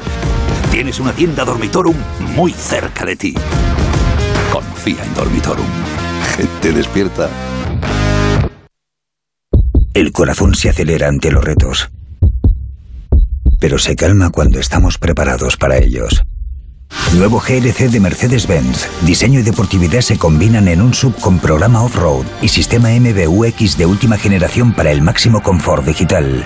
Nuevo GLC, preparado para todo. Grupo ITRA, tu concesionario Mercedes-Benz en Madrid, Ávila y Segovia. Ahí va la hostia, en mi casa los regalos los trae el lechero. ¿Eres de Bilbao? Hombre, Maite, de la glorieta, de la calle Fuencarral. Vengas de donde vengas, todas las navidades caben en Madrid. Madrileño de la vaguada. Papá, ¿cómo ha hecho eso? No lo sé, hijo. No lo sé. Algún día tenían que descubrir que sus padres no lo saben todo. Jorge Blas presenta Flipar, un espectáculo lleno de ilusión que dejará boquiabierta a toda la familia. Entradas ya a la venta en la web y en la taquilla del Teatro Reina Victoria.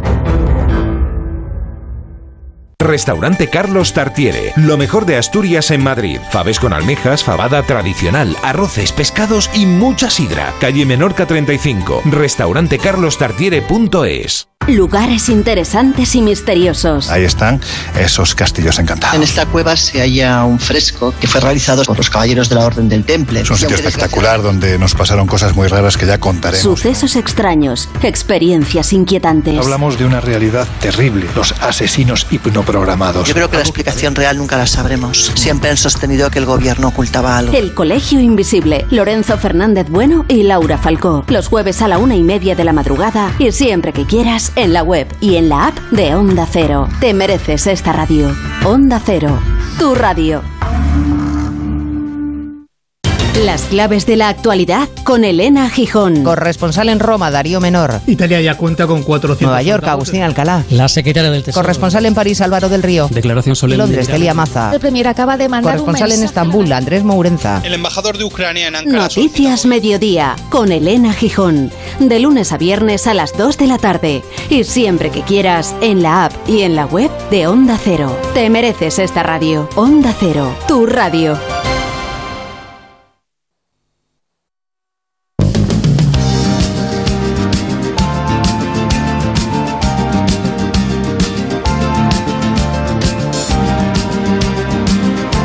En Onda Cero, Julia en la Onda, con Julia Otero.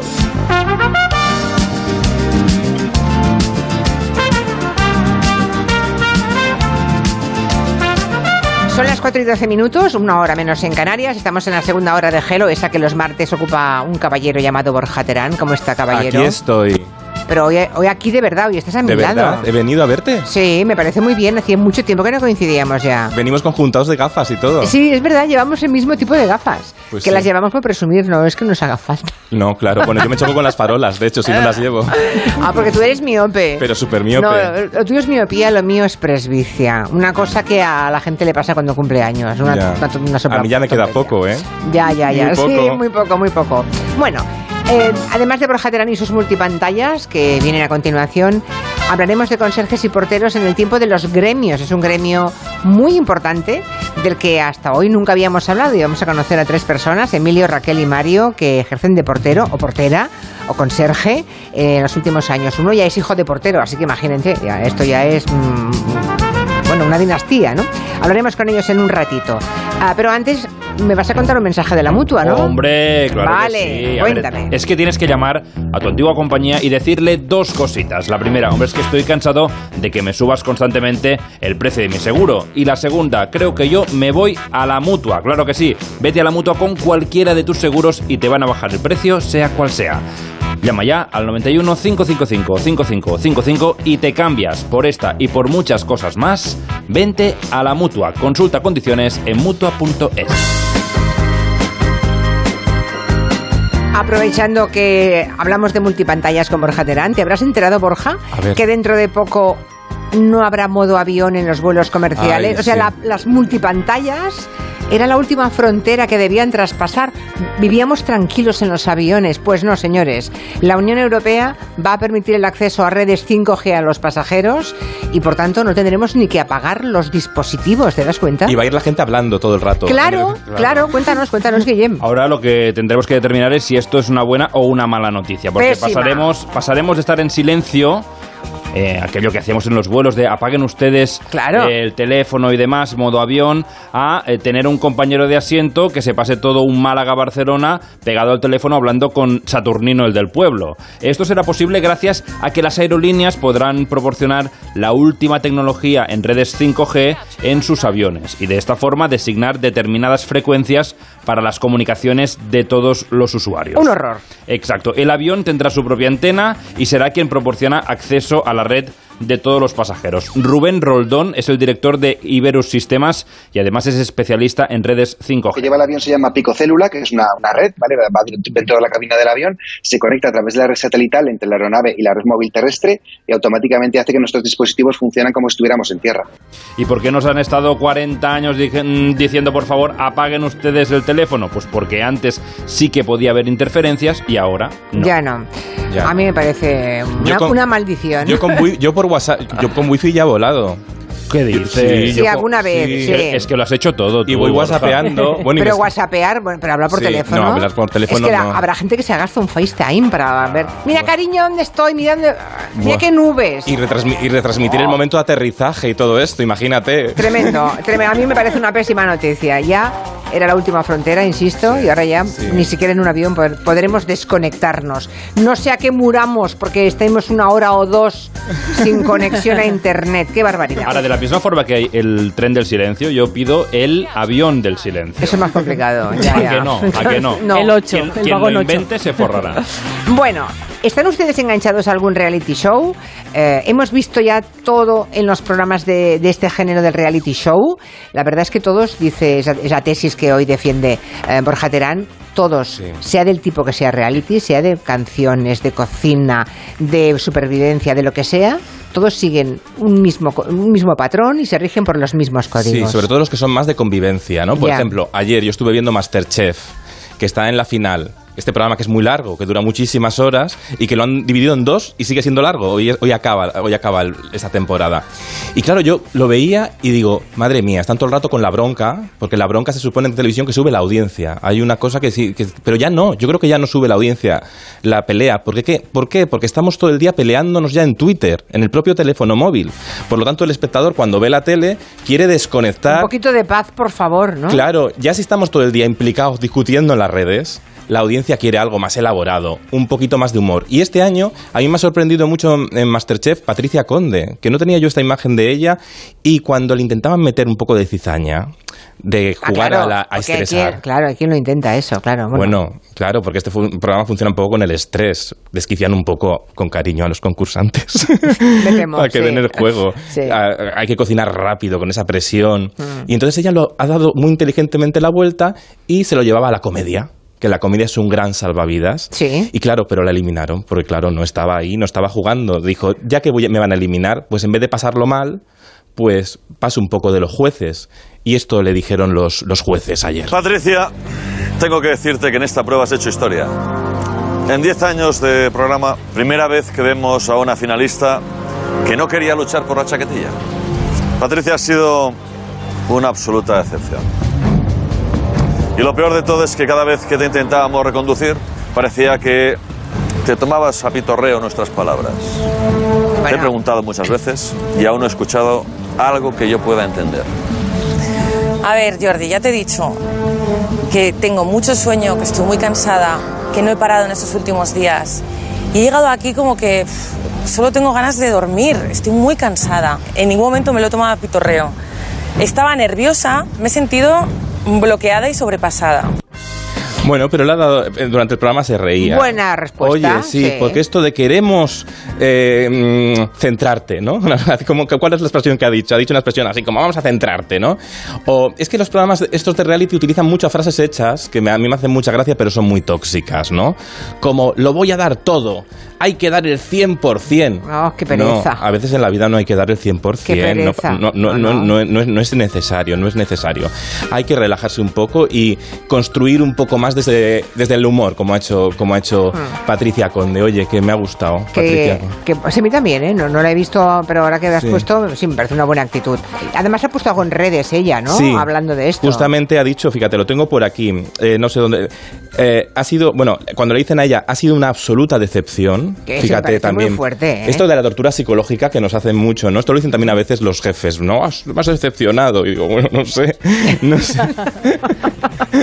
Es tremendo. Sí, ha dicho, en lugar de sacar el estrés gritando, insultando a los demás, he preferido reírme de mí misma e inmolarme con un divertido show para quitar hierro al asunto. Eso es muy interesante. Muy la comedia bien, como para, sí. qui- para quitar hierro. Pero claro, si tratan así a todo el mundo, al final se van a quedar sin celebrities, ¿no? Ay, Para... sí, claro. No, es que claro. además, Julia, ¿a ti te han llamado alguna vez para ir a Masterchef? No. No. No. Ah, bueno. No. Bien. No, no, Bien. Aquí, aquí Jen, ¿a ti te han llamado? Eh, sí, sí, la semana pasada.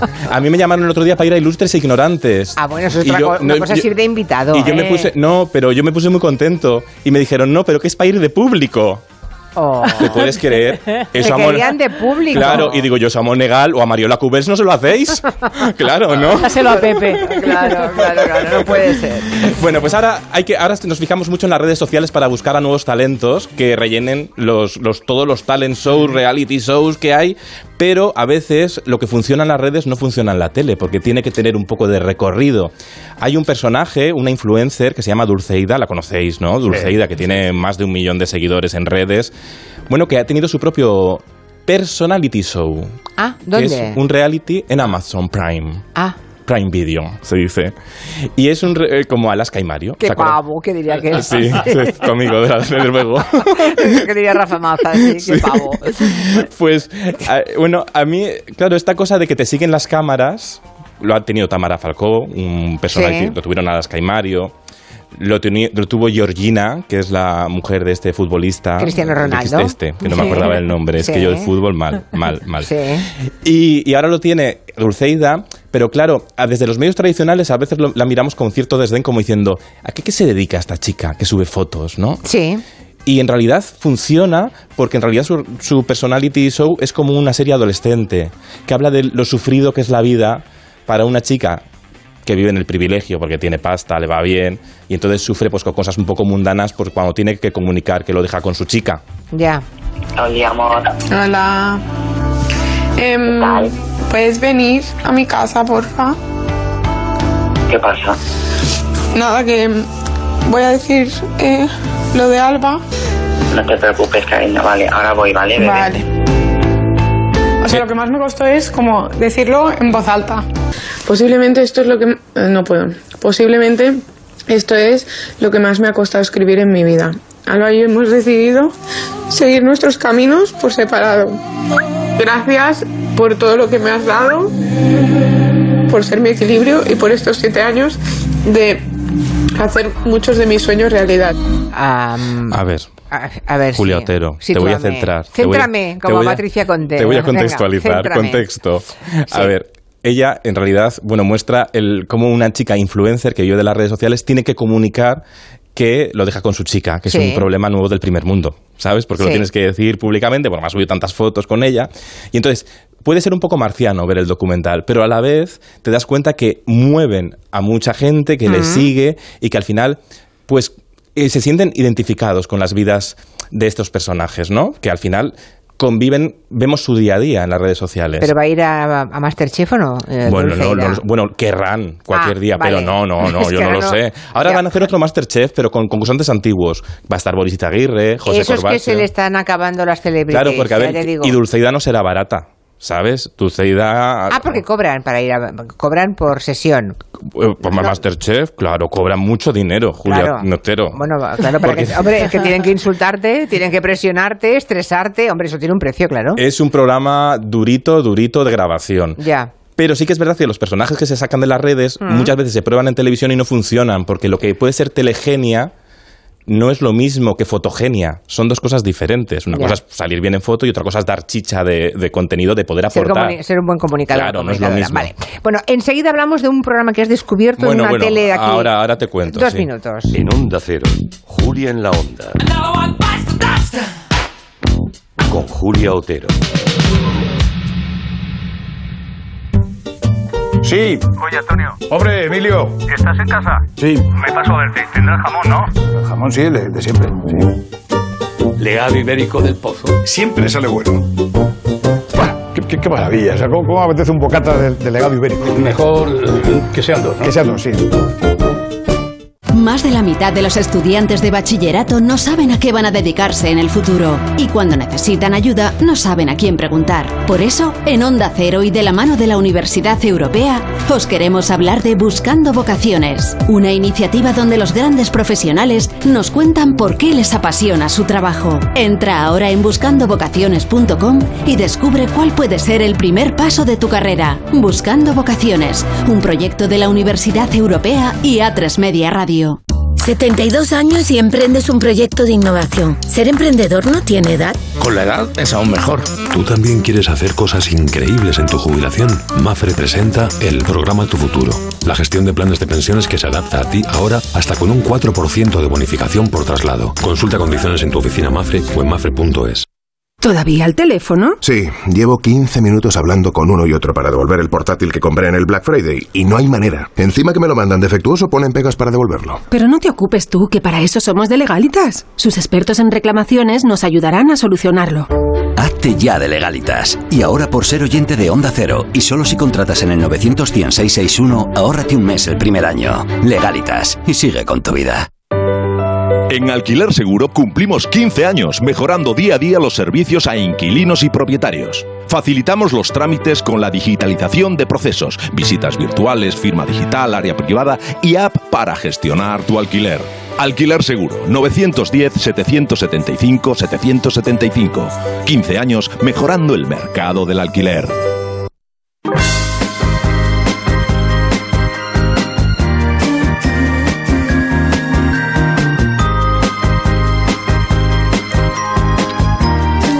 Ver, ¿qué has encontrado entonces ver. en Barcelona? A ver, Claro, porque yo he venido, a, Barce- programa, yo he sí. venido a Barcelona y he dicho, aquí en Cataluña hacen televisión de calidad. Sí. Voy a ver cómo hacen aquí los realities que serán pues inteligentes.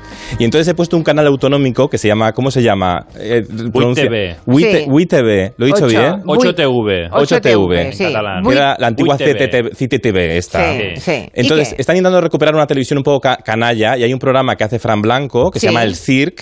¿Se dice Sí. así? Que es el circo. El circo, el circo. Y han incorporado un concurso. Bueno, no un concurso, no. No es un. Señor, abuela, el circo. Reality, reality show.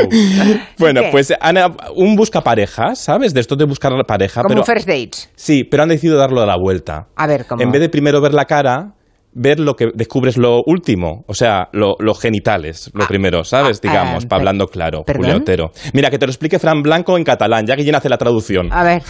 I si la millor manera de trobar parella fos començar pel final? Aquest és el punt de Y si la mejor manera de conocer a tu pareja es empezando por el Dues final. persones es coneixeran Dos personas Avui? se conocen hoy sense roba i decidiran si fan sin ropa y tenir una cita decidirán en un restaurant a la que nosaltres anirem Si luego i que hacen una cita o no en un restaurante. Pero ya ves, has, has traducido fatal, no has puesto voz de traducción sim- Hombre, simultánea. a ver, O es sea, otro primero- precio, es otro precio. A ver, un momento. Primero se ven el culo y lo que hay delante Sí. y luego deciden si Sí. ven la cara y si van a Sí, cenar. Exacto, Ma- así. Madre del amor hermoso. Pero claro, queda un poco antiguo, Fran Blanco. A ver, está la idea, Bueno. queréis romper ahí, que hablemos de ello, estamos hablando de ello, bien, ahí bien. Pero claro, queda un poco raro porque no produce el efecto de identificación, porque al final, ¿qué tipo de personas van a este programa? Pues va, gen- va gente que probablemente pues, o se dedican también al porno, oye, pues está bien, pero que se desnudan ya para empezar muy rápido, porque Ya, como no ya. tienen vergüenza. Claro. Y en la televisión es mejor un poco el erotismo este de no enseñarlo todo a la primera, ¿no? Ya, ya, ya. Bueno. Ah, Yo soy más Julia de First Dates, que me gusta a mí más. Entonces también puse First Dates porque dijo, ahí habrá citas románticas, el amor puro. Y, y me ha pasado esto. Yo de figuras con el pene, pues por ejemplo, puedo hacer una hamburguesa, puedo hacer una torre Eiffel, un pollito, el elefante, la mosca, el canguro, la, sí, sí, la torre Eiffel, lo prometo. Te lo juro. No la había escuchado en mi vida. ¿No? Te lo juro. Ahora no sé cómo... Una cita. A ver, ¿qué dice Eh, que hace eh, la Tour Eiffel? ¿Con qué? Con, con el pene, dice él. ¿Ha dicho eso? Sí, hace- es artista. Entonces, para conquistar a la chica, ha dicho, oye, pues yo tengo un talento, hago la Torre Eiffel. Ya. ¿Pero la dibuja con el pene o...? Eso ha dicho, sí. Ah, la dibuja. No es Sí. que la... No es que la... Bueno, igual la, también la recrea. No lo sé, no lo he visto, ¿sabes? Ya, ya, ya. O sea que Sí. tu cita con el romanticismo y el amor tendrá fatal. que esperar de momento. Va fatal. Bueno, pero recomiéndanos algo que Sí. hayas visto interesante de verdad. Vamos algo a que salvamos. va. Vamos a arreglar esto Venga, porque el, sí. hace, el domingo hizo un año que falleció Almudena Grandes y hay un programa maravilloso que quiero que todos veáis. Es del año 2005, está en RTV Play, en el archivo, en la plataforma baja demanda de televisión española y es literatura hecha a través de la televisión con Almudena Grandes retratando con su voz la ciudad de Madrid. Un paseo por los alrededores del mercado también sirve para meditar sobre algunos aspectos paradójicos de la idea de progreso. Un concepto que aquí, más que identificarse, llega a confundirse con el de consumo. Nada ha cambiado, pero todo ha cambiado, porque ha cambiado el valor de las cosas. Sin embargo, el almacén de semillas sigue siendo un resumen del mundo. Una promesa de todos los jardines posibles en medio del asfalto. Y una de esas tiendas del centro de Madrid donde aún se encuentra todo lo que existe. Porque solo lo inexistente carece de un nombre que rotular con una letra antigua, primorosa, en la dignidad de sus viejos cajones. Precioso. El programa se llama Esta es mi tierra y emociona verlo entero. Es un retrato de la vida de Almudena Grandes, pero de la vida de todos. Porque al final claro. habla de lo cotidiano, de lo que a veces no vemos y lo tenemos ahí, en el mercado, que como decía ella, el mercado es un mundo completo en las tripas del mundo. Hay algunos oyentes que mm, proponen realities. Ah, bien. Dice José Manuel, yo llevaría el formato de Masterchef al extremo. Por ejemplo, que aprendan a volar una avioneta en 10 semanas y por supuesto invitar a los jueces más duros como concursantes. No des ideas, ¿eh? Y por supuesto exigirles que en el último episodio sean capaces de aterrizar ellos solos. ¿Qué te parece? Pues me parece, pues bueno, si hay um, una buena colchoneta abajo y espuma esa que ponen en los aeropuertos, mejor.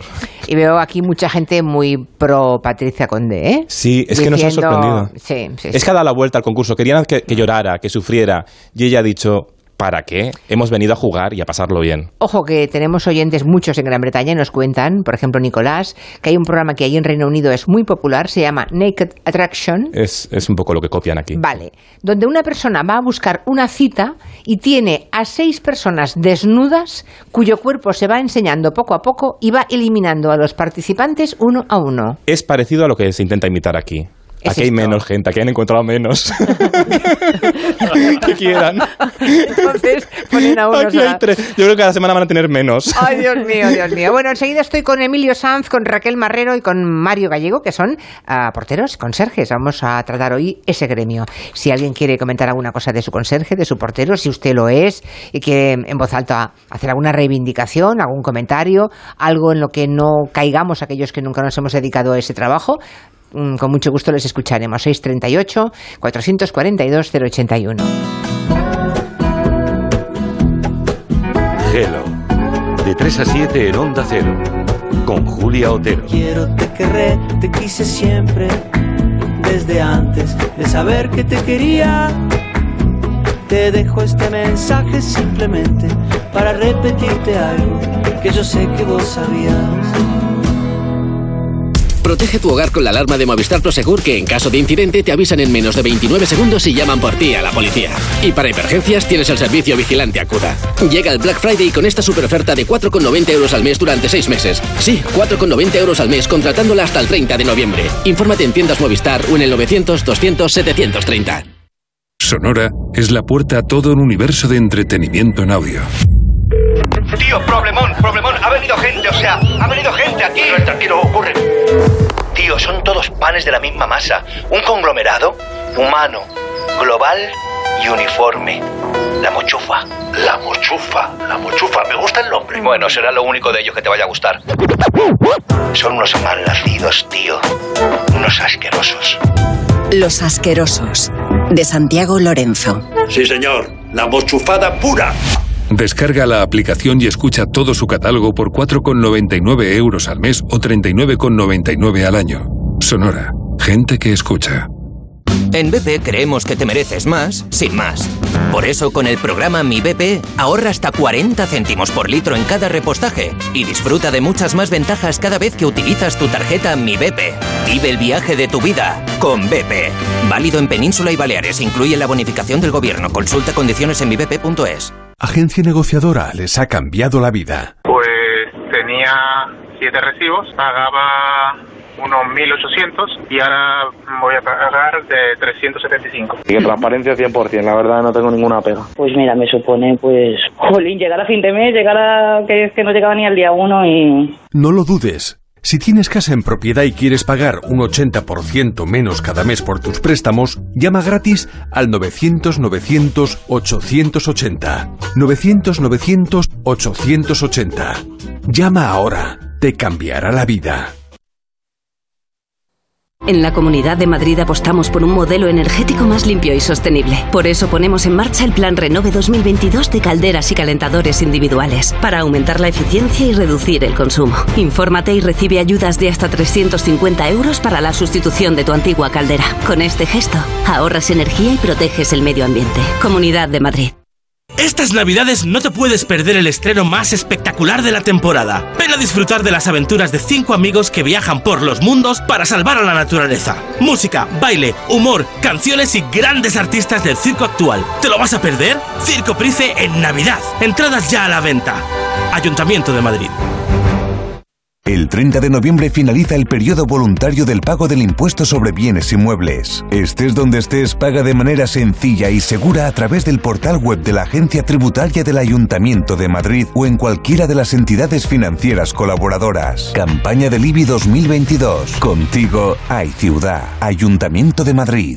En Factory Colchón, Black Friday. Aprovechate de ofertas exclusivas Black Friday en Factory Colchón. Solo viernes, sábado y lunes. Venta urgente de colchones en Factory Colchón.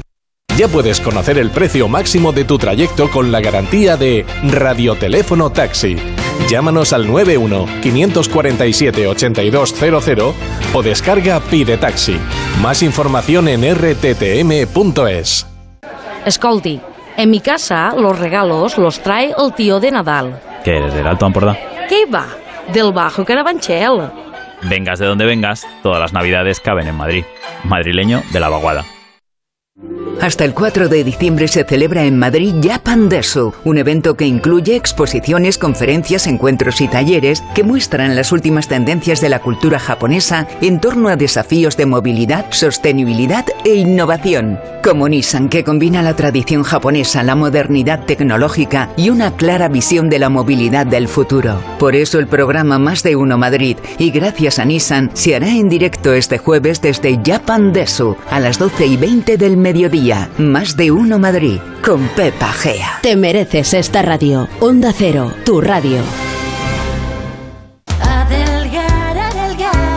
Increíble, Asombroso, sorprendente, fenomenal, sensacional, extraordinario, pasmoso. Oh, la, la. Este Black Friday sorpréndete con un 60% de descuento en método del GAR, 40% en belleza y 15% en cirugía estética y de la obesidad. 91 577 44 77 y adelgar.es. Asombroso, solo hasta final de mes. Cecchini es el vermut artesano y tradicional de Madrid. El vermut de toda la vida con la calidad y sabor de siempre. Pídelo en tu bar o terraza preferidos, de grifo o botella. También puedes comprarlo en las tiendas de tu barrio y en vermutcecchini.com. Su sabor te conquistará. Vermut Cecchini, tu vermut. La brújula, toda la información del día. Vamos a contar las noticias. Ignacio, las noticias de, de la economía, comentábamos el paro en España. Ahora nos vamos a ir a Rusia. Ahí está nuestro corresponsal Xavier Colás. Hola, buenas tardes, Rafa. Bueno, sí que es verdad que en Rusia a veces nos A sorprende. esta hora la noticia nos lleva a Berlín. Paola Álvarez, buenas tardes. Buenas tardes, el G7. La brújula, análisis y debate. La propaganda, cuando es ridícula, es una contracampaña. El impacto que ha tenido esta historia es muy pequeño. Es impacto negativo. Hay cuatro o cinco temas que yo creo que requieren un pacto serio, pacto de Estado. Madrid. La brújula, el informativo que dirige Rafa La Torre. Cada tarde a las 7 y siempre que quieras en la web y en la app. Te mereces esta radio. Onda Cero, tu radio.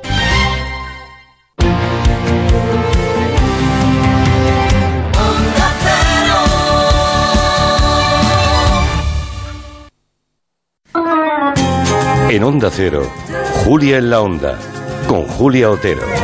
Bueno, pues estos señores que hoy nos acompañan son como la placa base, ¿eh? serían es el punto de cohesión. Ellos se encargan del funcionamiento mecánico y logístico, o sea, de la vigilancia, la limpieza, el mantenimiento del edificio, también de- del aspecto humano, porque son la persona de confianza al que primero recurren los vecinos, ¿no? Cuando les pasa cualquier cosa, de lo que sea, y me refiero a ese gremio que son los porteros y los conserjes de fincas urbanas.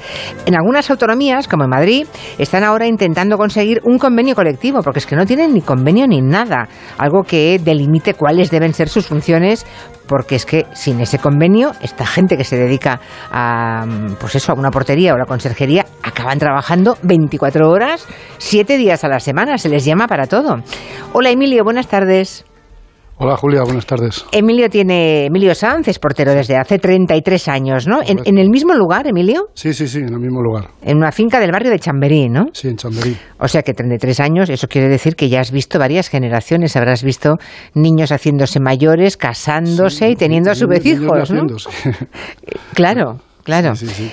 Y creo que tanto tú como tu mujer eh, habéis eh, también tenido y criado en la vivienda de la portería a vuestros hijos, ¿no? Sí, yo cuando llegué no, no habían nacido mis hijos todavía. Vale, o sea que fuiste a- te fuiste como pr- primer empleo al principio de, de tu vida laboral, digamos. No, ya había trabajado antes. Yo vine de la hostelería. Ujú. Vine Ah, de la vale. hostelería y, y empecé ahí trabajando, pues por eso, por, dejar un poco de trabajar tantas horas de hostelería y yo no sé si me equivoqué o no, porque... Eso iba, eso iba a decirte de Guatemala a Guatepeor, ¿no? Porque, Casi, claro, eh, es verdad que la, mm, eh, la figura del portero se va extinguiendo, ¿no? Y ahora hay más, ah, sí, ahora hay más conserjes, ¿no? Eh, bueno, más conserjes, lo que está viendo mucho son las empresas estas de multiservicios, que en cierto modo son los que nos hacen las suplencias a nosotros cuando nosotros nos vamos de vacaciones. Y yo creo, a mi criterio particular, que las, las mm, comunidades se equivocan porque están metiendo a estas empresas pensando que les son más baratas. Y al final, lógicamente, pues, pues no es así, porque no hacen las mismas cosas que nosotros. No, es como un trabajador que va a una obra y hace sus ocho horas y se va a casa. Claro. Sin embargo, nosotros, pues no. No conocen a los vecinos, nosotros sí. Eh, estamos un poco más de más dedicación, simplemente. Tú vives en la misma, o sea, la portería tiene vivienda en el mismo edificio, sí. ¿no? Sí, eso, es sí lo que, es portero, la diferencia entre portero y conserje. Exacto, que se viva o no en la misma comunidad, ¿no? Vale. Ah, tenemos a Raquel Marrero. ¿Cómo está Raquel? Hola, buenas tardes, Julia. Eh, tú no vives en la portería, por tanto tú eres conserje en un edificio de Móstoles, ¿verdad? Bueno, mm, e- exactamente algunos matices, porque soy conserje, sí, mi contrato es de conserje, pero vivo en, la- en el mismo edificio porque mi vivienda está ahí. Yo soy propietaria de, de un piso en mi comunidad de propietarios donde trabajo. Claro, es que lo de Raquel es un caso muy peculiar. O sea, además de conserje de tu propia finca, eres propietaria de uno de los, de uno de los pisos, ¿no? Vamos, soy portera sin ser portera, Va, porque claro. también estoy disponible 24 horas. Claro, lo tuyo es tremendo, porque todo el mundo debe saber dónde vives y a la mínima vamos a, a- preguntar a Raquel, ¿no? Aunque Sí. estés fuera de horario por Sí, completo. Sí, sí, sí. Mm. Es el, el servicio se hace, de, se hace de igual manera. Oye, ¿qué fue? la presidenta. Ah, bueno, y encima ahora me toca ser presidenta de la comunidad. Sí. Vaya, pues ya, no te- ya más papeles no puedes desempeñar. Me auto, me autoecho la bronca cuando algo está mal. Claro, madre mía. ¿Y qué fue primero? Eh, ¿Comprarte el piso o, o tener el trabajo de conserje en esa finca? Pues primero fue comprarme el piso. Primero Mm. estuve viviendo allí casi durante tres años y por una serie de casualidades y cúmulos termin- terminé trabajando como conserje. En el caso de Emilio viene del mundo de la restauración. ¿Tú de qué mundo venías? Yo Raquel? vengo del comercio. Trabajaba a media jornada en, en un centro comercial de cajera. Mm. ¿Y de madrugada llaman a tu casa a veces si alguien se ha dejado las llaves? Eh, de madrugada alguna llamadita de eh, ¿me puedes dejar las llaves que no quiero despertar a mis padres? Ya, pero te despiertan a ti, Eh, ya claro, ves tú. eh, claro, Qué yo- gracia. Yo ¿no? debería estar detrás de la puerta esperando a, a que él llegara. Claro. Pero no, esas cosas, pues sí, alguna, alguna de esas cosas tenemos. O alguna emergencia porque hay alguna inundación, que eso, es- eso realmente es una emergencia. Claro, mi- mientras tú mm, seas presidenta de la comunidad y estés, en- no van a echar a la conserje, ¿no? Nunca. Bueno, mm, lo bueno que tengo de vivir y de ser presidenta ahora es que mm, mi voto a favor le tendré siempre. Claro, un, vo- un claro. voto a favor. Al menos uno, ¿verdad? Sí, sí. ¿Cuántos sois en la finca? 88, somos Uh. 88 jefes. Bueno, 87, yo estoy, yo estoy a favor de mí siempre. Vale, eso está bien. 88, bueno, es una Sí. finca muy grande entonces. ¿eh? Sí, la, sí. la suya, Emilio, ¿cuántos son? Yo tengo 21. 21. Bueno, 21 y 5 locales que también también dan guerra, ¿no? También. Lo mío es una calle de estas principales que hay. Yo tengo el portal abierto todas las ocho horas que yo estoy trabajando y hay oficinas también. Entonces, hay jaleo, hay jaleo. Vale, ah, creo que mm, hay que solucionar problemas de toda índole siempre pensando en el bien común y es lo que hace que Raquel diga que de alguna forma tiene que actuar un portero, un conserje, como si fuera un alcalde de un pueblo pequeño, ¿no? Exactamente, porque ponte a pensar que muchos municipios o pueblos de España tienen bastantes menos habitantes que, por ejemplo, mi comunidad de propietarios. Una media de dos, tres personas por vivienda, pues claro, todo pasa por ti. O sea, hay alguna emergencia, pasa por ti, eh, se rompe algo, pasa por ti, y como solemos ser también nosotros críticos con, con- con los que están a nuestro servicio, pues casi siempre lo que nos llegan son las reclamaciones. O sea, Claro. no, no reclamación como echándote bronca, pero sí todas las necesidades, cubrir las necesidades de, de todo lo que ocurre. O sea, las emergencias, la, todo lo que se estropea, lo que todo pasa por nosotros. Incluso vigilar las obras que hacen en los pisos nos piden a nosotros también que, que las vigilemos, cosa que no tendría que ser nuestra. Pero Claro, es que seguro que a- al final, los, a- al final los encargáis de cosas que para nada mm, deberían ser obligación mm, ni de lejos de un conserje o de un portero, ¿no? Esto es lo de das la mano y Ya, y poco a poco, poco a poco. Bueno, es que sí. lo que ocurre es que muchas veces uno quiere hacer las cosas pues, pues para hacer favos- favores porque mm, pues somos gente servicial en general, ¿no? Pero la cosa es que muchas veces es lo que ocurre que Acaba degenerando, claro. que, Sí. que la costumbre se hace norma y, y realmente no son obligaciones. Claro, pero es que o sea, estoy pensando, con 88 pisos, tú al final, al cabo del día, ves pasar a casi 400 personas arriba y abajo con todas sus características, idiosincrasia, caracteres, su- problemas, de todo, claro. que Con no- todos, con todos los paquetes que reciben también. Claro, ahora, ahora llegaremos al tema de los paquetes, que menuda os ha liado la modernidad con lo Sí, de los sí, paquetes. ¿eh? Ahora hablamos. Antes les presento a nuestro tercer invitado, es Mario, Mario Gallego, que es el más joven de los tres. ¿Cómo estás, Mario? Muy buenas tardes. ¿Qué tal? Muy bien. Tienes solo 25 años Sí, y llevas tres de portero ya. sí, sí, sí. Oye, mm, también en Chamberí, creo que estás en una finca muy cerquita de Emilio, ¿eh? Sí. Pero vamos, contratar a un portero con 22 años no me parece fácil, ¿eh?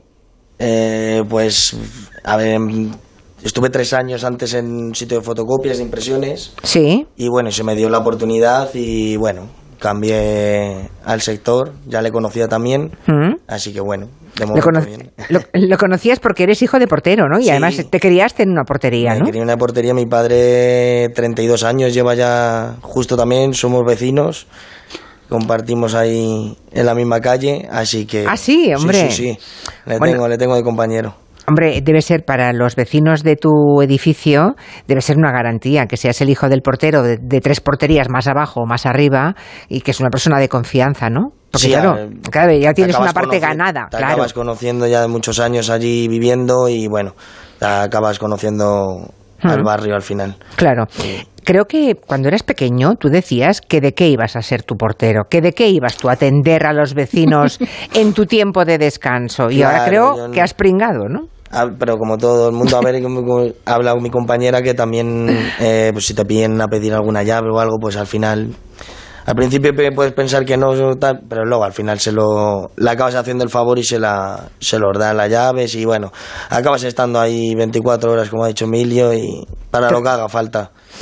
Pero tú sigues viviendo, vives también en el, en el mismo Sí, edificio. sí, sí, sí. Ah, o sea, tienes vivienda, también. Tengo vivienda, soy portero. Vale, vale. Bueno, es- esa vivienda es una vivienda gratuita, claro. Sí. Ya. Tiene, ¿No? bueno, nos quitan un concepto de casa-habitación, tenemos... A ver, nos quitan un 15% de la nómina. Vale. No sé cuánto es el porcentaje. Eso que quede claro porque la gente se piensa eso. Vale, por eso, por eso aclaremos. O sea, el, el portero que tiene una vivienda en el mismo edificio se le retiene un 15% que es- sería un alquiler, digamos. Exactamente, sí, sí. Vale. Eso quiere decir que, por ejemplo, eh, Mario, tu padre que es portero, el día que se jubile tiene que abandonar esa vivienda, ¿no? Sí, sí, sí, por supuesto. todo- Cuando acabas de trabajar, pues... Tienes que irte a buscarte tienes la vida. irte, claro, claro, claro. Eh, Precisamente a los sesenta y tantos años, que no es el momento mejor, ¿no? Ni con una pensión de jubilación. O a los 70, al ritmo que vamos. Exacto, Nunca exacto. se sabe. Exacto. ¿Tus padres han podido comprarse un pisito mientras tanto? ¿O Tienen, no? tienen una casa... eh, ellos sí que Ah, se bueno. compraron y bueno. Vale, vale, vale. ¿Y, y Emilio, también usted o no? Yo tengo casa en el pueblo. Pero no en Madrid. No, Madrid no. Y, eh, yo he preferido los pensamientos de algún día poderme ir a, a Valladolid, que es mi tierra, Muy bien. y allí tengo mi casa. Pero mira, lo mío es peor, porque yo de jubilada me tengo que quedar donde trabajé. Bu- Bueno, alguna, sí, es verdad. Alguna ventaja. Alguna ventaja. No se me ocurre, pero es posible que pensando, pensando encontremos alguna ventaja. Horario. ¿Cuál sería vuestro horario, Emilio? A ver, Yo cuéntame. empiezo de ocho y media a una y media, pero sí que es cierto que tengo una clínica y ellos empiezan a las ocho. Por Ya. lo tanto, empiezo media hora antes todos los días. Eh, es lo que tiene, porque claro, si no, cuando friegas el portal, cuando tienes que estar buscándote un poco las, las mañas, Vale, para vale, que vale. te ensucien lo menos posible. Y luego regresas, te vas a comer, te vas a tu casa, digamos, un ratito, Sí, a la una y- bueno, un ratito no, de una y media a cinco. a 5. Y luego vuelves de 5 a... cinco a ocho. De 5 a 8. Vale, pero entre una y media y 5 puede pasar de todo, ¿no? Exactamente. Ya. Lo mejor es irte a tomar café y que... Y que no estés, que no te encuentres. que el claro. no suene, que esa es otra cosa también que nos han puesto las modernidades. Claro, ahora estás locali- estáis localizados siempre con el teléfono móvil, claro. Sí, por desgracia. Y os ocupáis de, eh, supongo, Raquel y Mario, de vigilancia, limpieza, mantenimiento, de todo eso. ¿Alguna Sí. cosa más? Eh, pues mira, mm, Mantenimiento en teoría no tendría por qué, pero sí que lo hacemos porque Pero al acabas bombillas. haciendo, sí. Sí, terminas haciendo lo que decía yo antes, terminas haciendo más cosas de, de las que realmente por contrato o convenio tienes, pero no sé, yo creo que aparte de la parte mm, laboral, eh, la parte psicológica y la de, la humana. y la de escuchar y la parte humana eh, es, yo creo que la parte más destacable de nuestro trabajo. Sí, O pero sea, menos ya. se reconoce. Ya, no, no se reconoce, pero, Pero lo eh, pero lo hacéis. Y para personas que viven solas debe ser eso multiplicado por mucho, ¿no? Pues te da- si piensas un poco en la pandemia, pues imagínate el servicio que hemos hecho, por ejemplo. Subir, Porque habéis trabajado durante la pandemia. Sí, sí, sí, hemos sido indispensables, sí. se nos consideraba servicio indispensable. Y por tanto, arriba y abajo, paquetes para las personas que vivieran solas, mayores, personas hacer- enfermas, Hacer ¿no? compras, farmacia. Madre mía, madre Mm. mía. Y luego eh, ascensores, si hay alguna zona verde en la comunidad también, mm, la calefacción central, todo eso, habrá un servicio de mantenimiento, supongo, ¿no? Sí, Aparte pero, de... mm, es un servicio de mantenimiento, pero que nosotros, en cierto modo, somos los vigilantes de esos servicios de mantenimiento. Porque nosotros somos los que nos encargamos de, de llamarles y, sobre todo, porque nos lo es- no nos lo exigen, bueno, pero como decía Raquel, que todo se vuelve al final obligación. Y si no Ya. lo haces, malo. Ya. Pero no debería ser así el hecho de que, por ejemplo, a las 4 de la tarde en mi caso, oiga, que, está el ascensor estropeado. Bueno, pues espere usted a las 5. No, no, es que no podemos porque tengo que subir a tal piso. Y llamas. Ya. Y al final vas cediendo, cediendo terreno y... Ganas la obligación. Claro, claro. Antes mm, sugería lo de, mm, lo de los paquetes, mm, Raquel, y claro, eh, esto ha cambiado por completo la vida de porteros y conserjes, ¿no? Antes llegaba el señor de correos con un, con un montoncito de cartas que se tenían que distribuir por los buzones, pero lo de ahora, Lo de ahora es que a veces eh, ¿Cuánto- la garita no que pollo. ya, ya, ya, no me extraña. Raquel, ¿cuántos paquetes pueden llegar en un día? Pues mira, en un día pueden, y más ahora en estas fiestas que se acercan, eh, en un día puedes mm, 15, 20 paquetes. 15, 20 paquetes que tú tienes que repartir luego por los pisos. Eh, mm, yo la verdad que eh, a mis vecinos los tengo bastante disciplinados o enseñados, no sé. Yo me, me- Para que bajen a recogerlos sí, ellos, porque vale. tiro, tiro también mucho de, de grupo de difusión cuando quiero comunicarles algo o como tengo muchos teléfonos, pues si no están en casa cuando yo recojo el paquete, enseguida les mando un mensaje como diciendo, recuerda que tengo un paquete aquí que ha llegado para ti, no, Vale. olvides, no olvides venir a recogerlo porque si entran Sí. por el garaje tampoco sé si han llegado, entonces Ya, que vale, sean ellos un poco los que los que sepan que yo ya tengo el paquete y que, y que Entendido. ¿Y Mario los hace lo mismo? Sí, unos cuantos menos que Raquel, pero sí, sí. Tengo menos vecinos, pero por lo menos cinco o seis paquetes al día. ¿Y también ba- bajan a buscarlo a la portería? Yo o- no, yo lo voy a repartiendo vecinos. ¿Tú lo repartes? Sí, sí. Ah, me ¿y Emilio? repartirlo. Pues yo igual, prácticamente como Mario, porque más o menos tenemos la misma viviendas, pero sí que quiero aclarar que no es nuestra obligación, que se nos ha impuesto esa obligación, pero que ni agradecido ni pagado, como se suele decir normalmente. Pero bueno, Ni agradecido ni pagado, claro. Exactamente, sí, sí, Claro, sí. o sea que podrías perfectamente ah, recogerlo, pero que ni avisar ni nada, ¿no? Que el propio vecino se espabile, ¿no? eh, exactamente. Y es que luego Claro. también vienen los señores mensajeros y te dicen nombre, eh, apellido, documento de identidad. Y vamos a ver, tampoco no es para mí el paquete, yo no te doy ni, ni, ni mi, nombre ni, ni mi documento de identidad menos, claro. Sí, sí, sí. Ah, mensajes que han enviado los oyentes, escuchad. Nosotros en nuestro caso tenemos un portero que es magnífico. Se encarga del jardín, de recogernos los paquetes, de ponernos una bombilla, está siempre disponible para todo. Eh, es una maravilla. De hecho es tan bueno que las urbanizaciones de al lado o alguna vez han intentado a ver si se iba con ellos. Quiero reivindicar su función en, en los edificios. Yo cuando era pequeña teníamos portera. Mis padres donde viven ahora también tienen portero y la verdad es que yo creo que las cosas serían muy diferentes, ¿no? El portero está muy atento a los vecinos, a la gente que entra, que sale, conoce perfectamente cómo es y quién se mueve por los edificios, con lo cual muchos problemas ahora hay que de inseguridad, ¿no? De robos y todo eso, yo creo que estarían muchísimo más controlados con la figura del portero que yo para mí la encuentro vital. El señor Agustín, conserje del Corazón de María de Zamora, allá en los años 70, cuando hice allí la EGB. Si alguien, un familiar nos escucha, pues que sepa que quizás la mejor persona que he conocido. Era un hombre bueno, pero bueno, bueno, bueno. Desde aquí quiero rendir mi homenaje al conserje de mi comunidad, Dani, de la comunidad Monsalve, en Churriana, en Málaga, porque el tío es un crack. Se encarga de limpiar todos los portales de la jardinería de la urbanización y como tenga un huequito libre, libre o caiga una gota de agua, aprovecha el tío para limpiar los pañitos de la pared que están un poquito sucios, los pinta. No, no nos lo merecemos, un crack.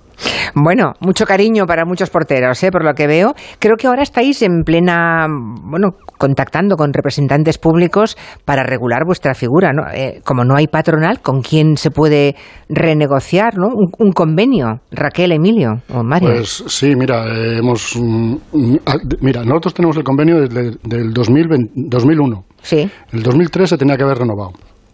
Y bueno, desapareció la Cámara de la Propiedad y nos quedamos sin patronal. Entonces llevamos luchando, pues vamos a poner un año más o menos, y hemos, gracias a, Más Madrid, que nos está ayudando bastante, el, el señor Vinagre de, del PSOE también nos ayudó en la Asamblea de Madrid, y ahí estamos. Llamando Estamos- a todas las puertas que podemos. A todas las puertas. ¿Queréis un convenio en el que esté regulado el tema del horario, ¿no? Las obligaciones.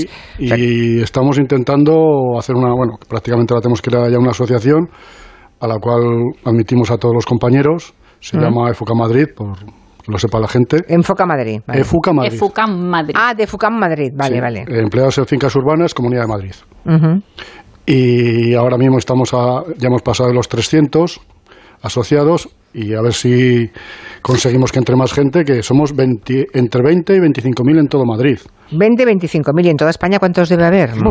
Miles y miles. Claro, es que de uno en uno no, no tenéis ninguna fuerza, pero Claro. todos unidos. Claro, es, un trabajo muy solitario. Ahí está, ahí te estás está. enfrentando tú contra, eh, o sea, en tu, en tu trabajo, en tu edificio, con tus problemas y tus particularidades, porque cada, cada comunidad es un mundo.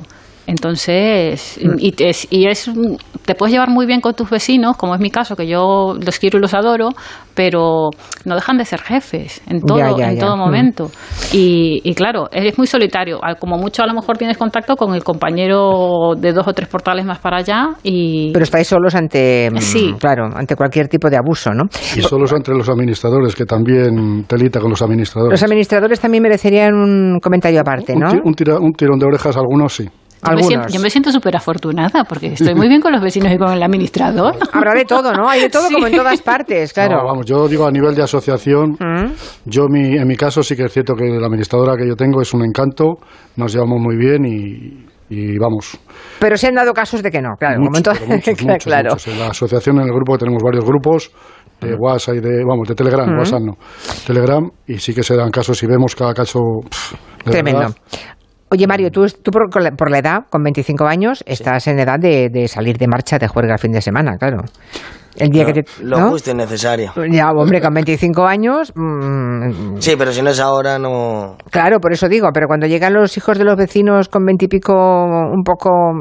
No me, ha- no me ha pasado ni. que se le han- ¿Contentitos? ni no- la verdad que no me ha pasado ni que se le han olvidado las llaves. Ah, no. De momento no. ¿No será que les estás cubriendo las Tengo- espaldas? no, no, no, ¿Por no. solidaridad generacional? No, la verdad es que no, pero tengo.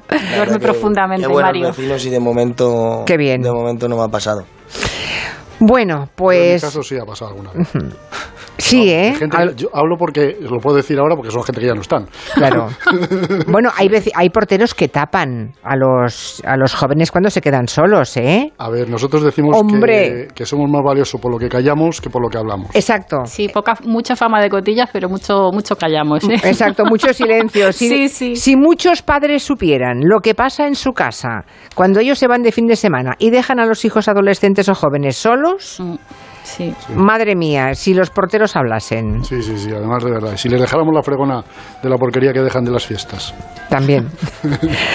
Pues Emilio Sanz, Raquel Marrero, Mario Gallego, gracias a los tres. Suerte con ese convenio, a ver si lo conseguís. Idnos contando cómo van las negociaciones. Pues muchas gracias, ¿Eh? Al tanto. Venga. Eso es, Muchas manteneros al tanto. por, por darnos esta visibilidad que realmente nos hace falta. Y desde aquí un abrazo a todos los conserjes, porteros, porteras que puedan estar escuchándonos ahora mismo, que seguro que hay... Y que si, aunque sean de fuera de España, que se apunten a nosotros, que también les admitimos. Ah, muy bien, para todos.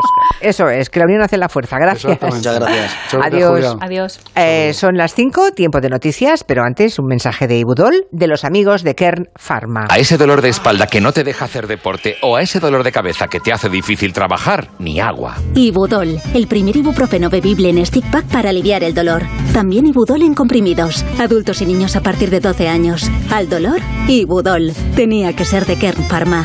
Lea las instrucciones de este medicamento y consulte al farmacéutico.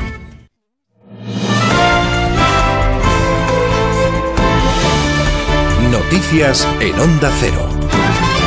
Buenas tardes. Una nueva investigación sobre la tragedia de Melilla realizada por el consorcio de periodistas Lighthouse Reports constata que hubo muertos en el lado español de la frontera. En el documental en el que participan medios europeos como Le Monde, como Spiegel, como El País, se ven imágenes inéditas y testimonios que evidencian que varios cuerpos sin vida cayeron más allá de la puerta del paso fronterizo que separa Marruecos y España. A pesar de estas evidencias, Interior sigue insistiendo en que no hubo ningún muerto en España. Arancha Martín. De acuerdo con la investigación periodística, según se desprende de las imágenes grabadas en el momento y de los testimonios de los presentes, cuando se produjo la avalancha, los agentes marroquíes siguieron lanzando gases lacrimógenos y respondiendo con extrema dureza a los inmigrantes.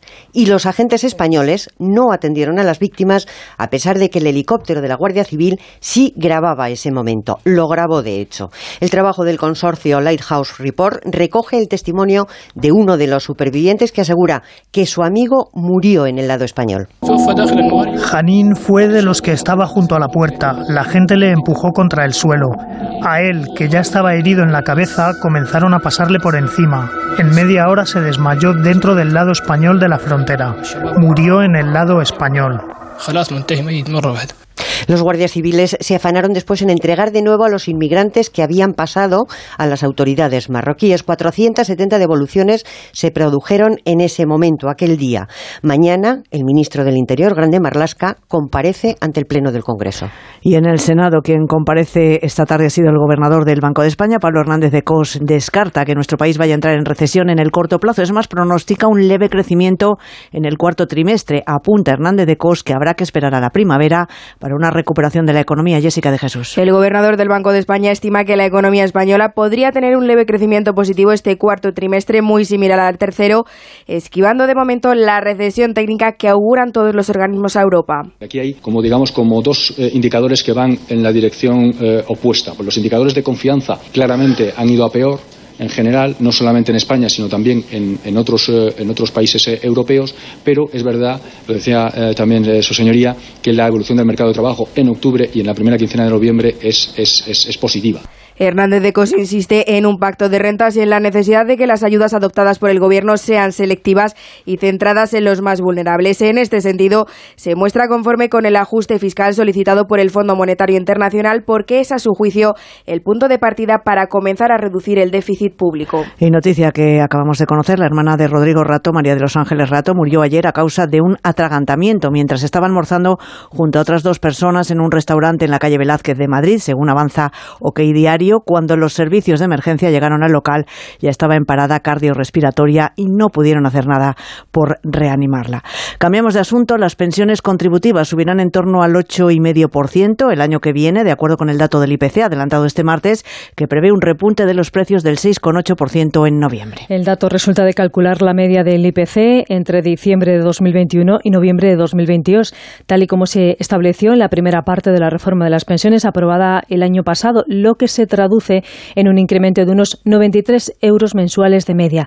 En todo caso, habrá que esperar a conocer el dato definitivo de IPC de noviembre, que el Instituto Nacional de Estadística publicará el próximo 14 de diciembre para confirmar el porcentaje exacto de subida de las pensiones. Y en el Reino Unido, un cúmulo de circunstancias entre las que se encuentra la pandemia, la gripe aviar o la guerra de Ucrania han provocado que haya una escasez de huevos, tanto que ya hay supermercados que están racionando el número de huevos que puede adquirir cada cliente. Corresponsal en Londres, Celia Maza. Mientras que algunas de las principales cadenas como Aldi, Morrison o Marks Spencer han impuesto un límite de dos cajas por cliente, otras como Sainsbury han provocado la furia entre los agricultores al importar temporalmente huevos italianos. Los estantes están semivacíos y para Navidad el problema no hará más que agravarse. El aumento de los costes de energía, sumado a que el pienso para gallinas está ahora por las nubes, ya que Ucrania era uno de los mayores exportadores de cereales, se juntan además con el mayor brote de gripe aviar de la historia del Reino Unido, formando una tormenta perfecta que comienza a preocupar y mucho a los ciudadanos. Así terminamos, volvemos con más noticias aquí en Onda Cero a las 6 de la tarde, las 5 en Canarias.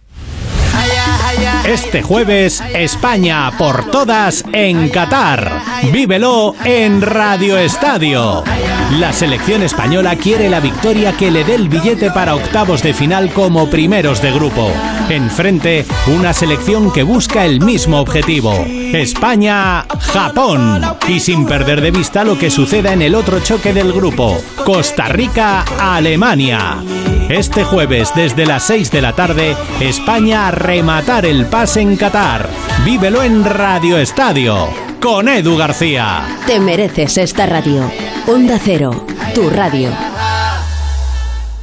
Soy David de Carlas. Ahora, por la reparación o sustitución de tu parabrisas, te regalamos un juego de escobillas Bosch y te lo instalamos gratis. Carglass cambia, Carglass repara. Pide cita en carglass.es. Promoción válida hasta el 17 de diciembre. Consulta condiciones en carglass.es.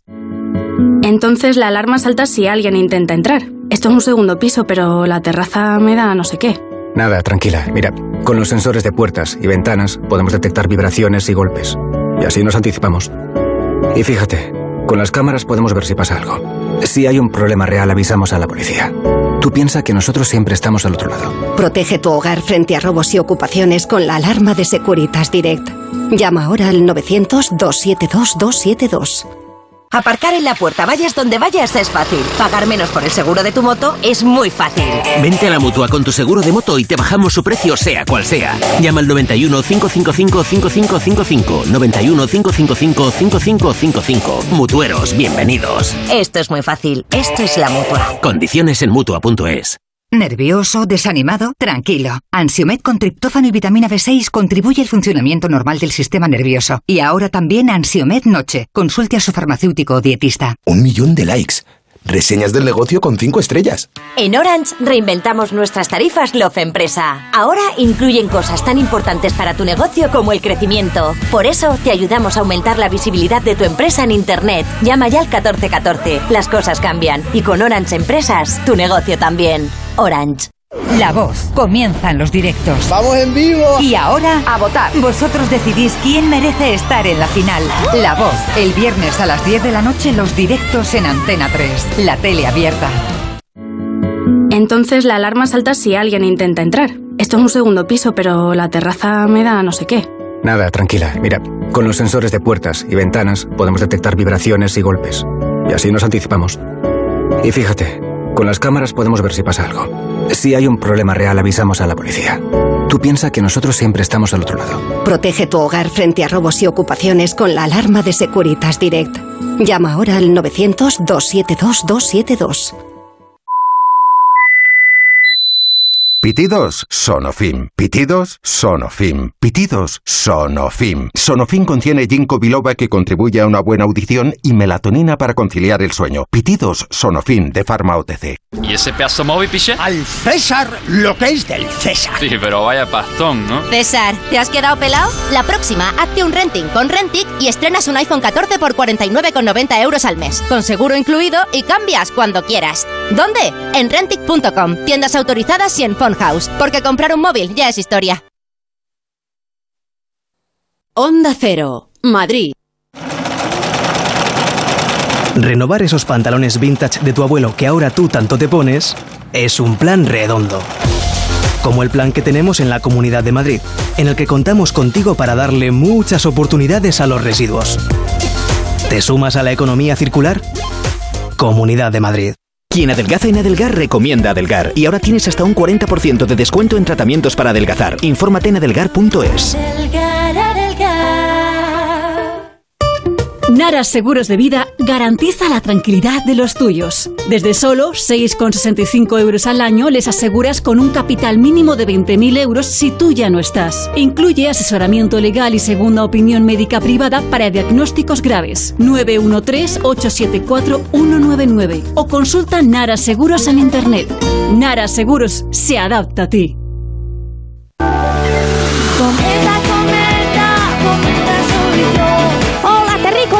Soy Cometa y este año como el turrón vuelvo por Navidad y en mi propia carpa. Vente a disfrutar del 19 de noviembre al 15 de enero frente al Palacio de Hielo. Consigue tus entradas en cometasoyyo.com. De una tierra pedregosa y un entorno agreste puede salir uno de los mejores vinos del mundo. Es el vino de las piedras, de la denominación de origen cariñena, la más antigua de Aragón. Este año celebra su 90 aniversario y con este motivo, el programa Más de Uno Madrid se hará en directo el miércoles 30 desde el Palacio de los Duques de Pastrana, con el patrocinio de la denominación de origen cariñena. El miércoles 30 a partir de las 12 y 20 del mediodía, Más de Uno Madrid, con Pepa Gea. Te mereces esta radio. Onda Cero, tu radio. En Decorman hacemos obras, reformas, decoración, viviendas y locales, diseño con imágenes, todo en una llamada 91 609 3370 o decorman.es. La brújula, toda la información del día. Vamos a contar las noticias. Ignacio, las noticias de, de la economía, comentábamos el paro en España. Ahora nos vamos a ir a Rusia. Ahí está nuestro corresponsal Xavier Colás. Hola, buenas tardes, Rafa. Bueno, sí que es verdad que en Rusia a veces nos A sorprende. esta hora la noticia nos lleva a Berlín. Paola Álvarez, buenas tardes. Buenas tardes, el G7. La brújula, análisis y debate. La propaganda, cuando es ridícula, es una contracampaña. El impacto que ha tenido esta historia es muy pequeño. Es impacto negativo. Hay cuatro o cinco temas que yo creo que requieren un pacto serio, La brújula, el informativo que dirige Rafa La Torre. Cada tarde a las 7 y siempre que quieras en la web y en la app. Te mereces esta radio. Onda Cero, tu radio.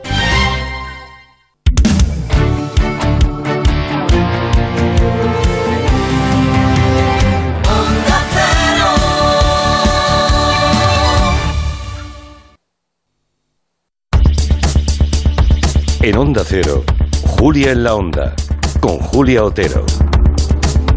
Este próximo jueves emitimos el programa en directo desde el Mercat de San Andreu, en Barcelona, y por eso trasladamos a hoy el repaso a la política internacional con los compañeros del orden mundial. Los hemos desubicado, pero aquí están ellos, Eduardo Saldaña y Fernando Arancón. Buenas tardes. Hola, Julia. Hola, Julia. Bueno, desubicados, pero bien, ¿no? Con la cabeza en su sitio. Claro, el mundo ya nos desubica de normal, pues siempre estamos preparados para... Están siempre preparados, es que se lo saben todo siempre. Bueno, antes de nada vamos con la pregunta que hacéis hoy a los oyentes. No sé sobre qué, de qué versa hoy, de qué va. Pues mira, hoy vamos a hablar de parques de atracciones, a ver cómo de puestos están los oyentes en montañas rusas y Mm, estas vale, cosas. vale, a ver, pregunta. Iba a decir que es fácil, pero no. Eh, ¿Cuál de estos parques de atracciones europeos recibe más visitantes al año? A ver.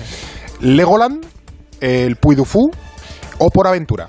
El Puy du Fou francés. Sí, Francés. no el de Toledo. Vale, no el de Toledo. Al Puy de Fou. ¿Y Legoland? Y Legoland. O sea, y por aventura también. ¿Pero dónde está el Legoland? Legoland creo que está Reino en. Unido, no, Reino Ah, Unido. Ah, vale. En Gran Bretaña, UK. Vale. Y Portaventura, Y Portaventura, en España. que sabemos dónde está. Legoland, Puy de Fou o Portaventura. Eso bueno, ¿en cuál de los tres ya pueden ustedes votar en nuestra página de Twitter? A ver si lo aciertan. Yo tengo. Yo sé a quién votaría, pero no lo voy a decir porque no quiero condicionar a nadie porque es pura intuición, no tengo ni la más remota idea. ¿Qué habéis aprendido esta semana? Pues yo, Julia, he estado leyendo sobre Ubre Blanca. No sé si la conocéis o suena la historia. Esta es una vaca cubana. ¿Habéis Sí. oído ¿Sí te suena la historia? Algo, algo me han contado Claro, como- alguna vez. Como buena gallega, Sí, claro. sí, sí, pues yo no conocía, pero esta es una vaca que Ah. llegó a dar 109 litros y medio de leche en un día. Y de hecho batió el Guinness de los récords y se convirtió en todo un símbolo en la Cuba de Fidel Castro.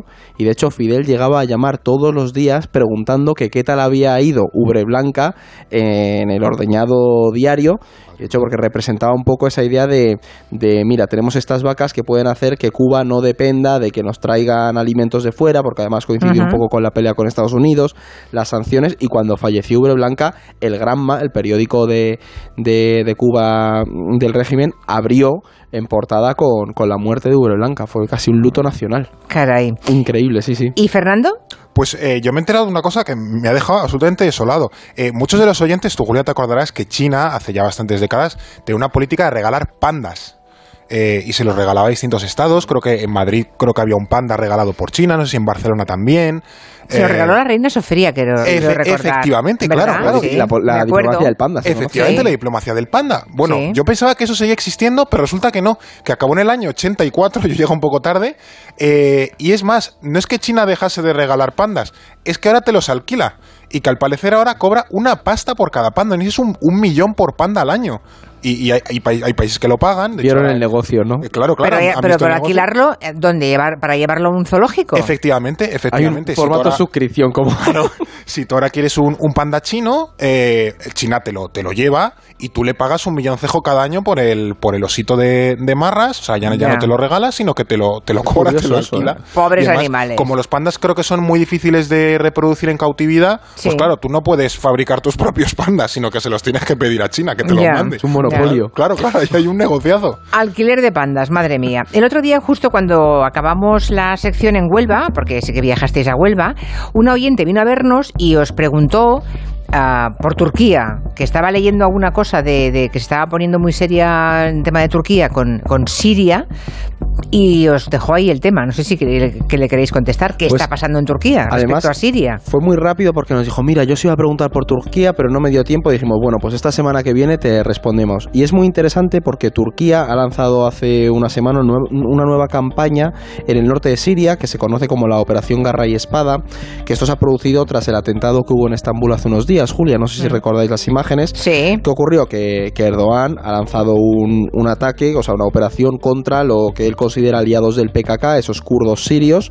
a quien les atribuye un poco la responsabilidad de ese atentado al PKK, ¿no? Dice que estos kurdos sirios lo están alojando. La cuestión aquí, lo que estamos viendo de fondo es que Turquía se está moviendo de nuevo en el norte de, de Siria, está tensando además esta operación las relaciones con Washington, porque al final esas fuerzas kurdas son aliadas de Estados Unidos en la lucha contra el Estado Islámico en la región, y lo que vemos es que hay una serie de movimientos militares en esa zona que nos dan que pensar, y los analistas empiezan a apuntar a ello, que veremos una operación mm, turca con tropa en, en esa zona. ¿no? Entonces, al final, esto se suma un poco a la estrategia que venimos señalando de Turquía a nivel internacional, cómo está sabiendo aprovechar toda esta coyuntura. Recordemos, tiene la llave de la entrada de Suecia en Finlandia en la OTAN ahora mismo, también es un aliado estratégico para Rusia y Erdogan pues le está sabiendo sacar partido a todo esto para conseguir sus objetivos regionales como estamos viendo en el norte de Siria, que por cierto ha dicho que probablemente se reúna con, con Bashar al-Assad en, en las próximas semanas, meses, porque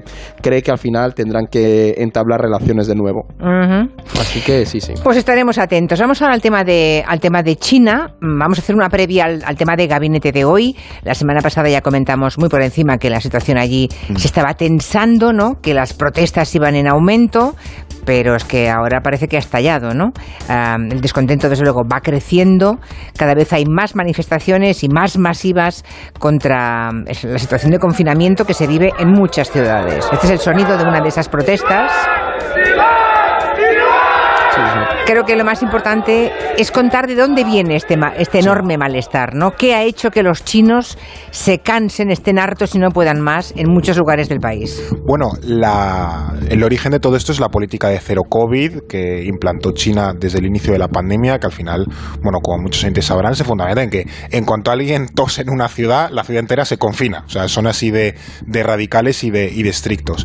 Y eso ha llegado a un punto, hombre, en los primeros compases de la pandemia yo lo entiendo perfectamente porque el virus era muy desconocido, pero ahora ya teniendo eh, vacunas y sobre todo que los chinos ya ven que en el resto del mundo pues nos hemos puesto a funcionar de manera eh, normal, ellos siguen teniendo políticas muy estrictas de eh, confinamientos y, cierres de ciudades en cuanto, ya digo, hay unos pocos casos, ciudades de millones de habitantes quedan absolutamente confinadas. Y eso llega a un punto en el que a los chinos le molesta porque también tiene un, un impacto económico. Pensemos que ahora hay un brote o unos pocos casos en una fábrica y la fábrica eh, entera queda absolutamente cerrada o incluso áreas circundantes, barrios enteros y eso para muchos chinos ya eh, pasa de castaño oscuro para que nos entendamos. Por ejemplo, el, el PIB, el crecimiento del PIB se ha reducido hasta el 3,9, que aquí lo podemos ver con envidia, pero recordemos que China viene de crecer al 7, 8, 10, Es un- 12, es un 15. palo gordo, ¿eh? ese- ese palo económico, Entonces, cuando de- vienes del 12%, ahora estás creciendo al 3,9, pues claro. eh, Y los eh, bolsillos lo notan. Efectivamente.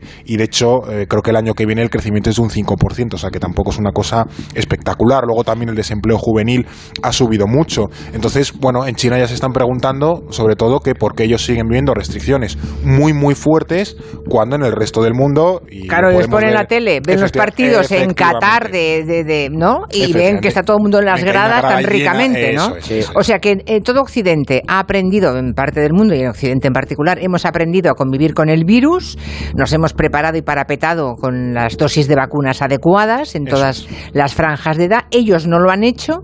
Entonces, ahora, claro, o, o- o caen en una catástrofe sanitaria o en una catástrofe económica, porque Mm. hay, hay gente que incluso ha hecho previsión de que pueden morir dos millones de chinos, sobre todo ancianos que Claro, no, no les han vacunado.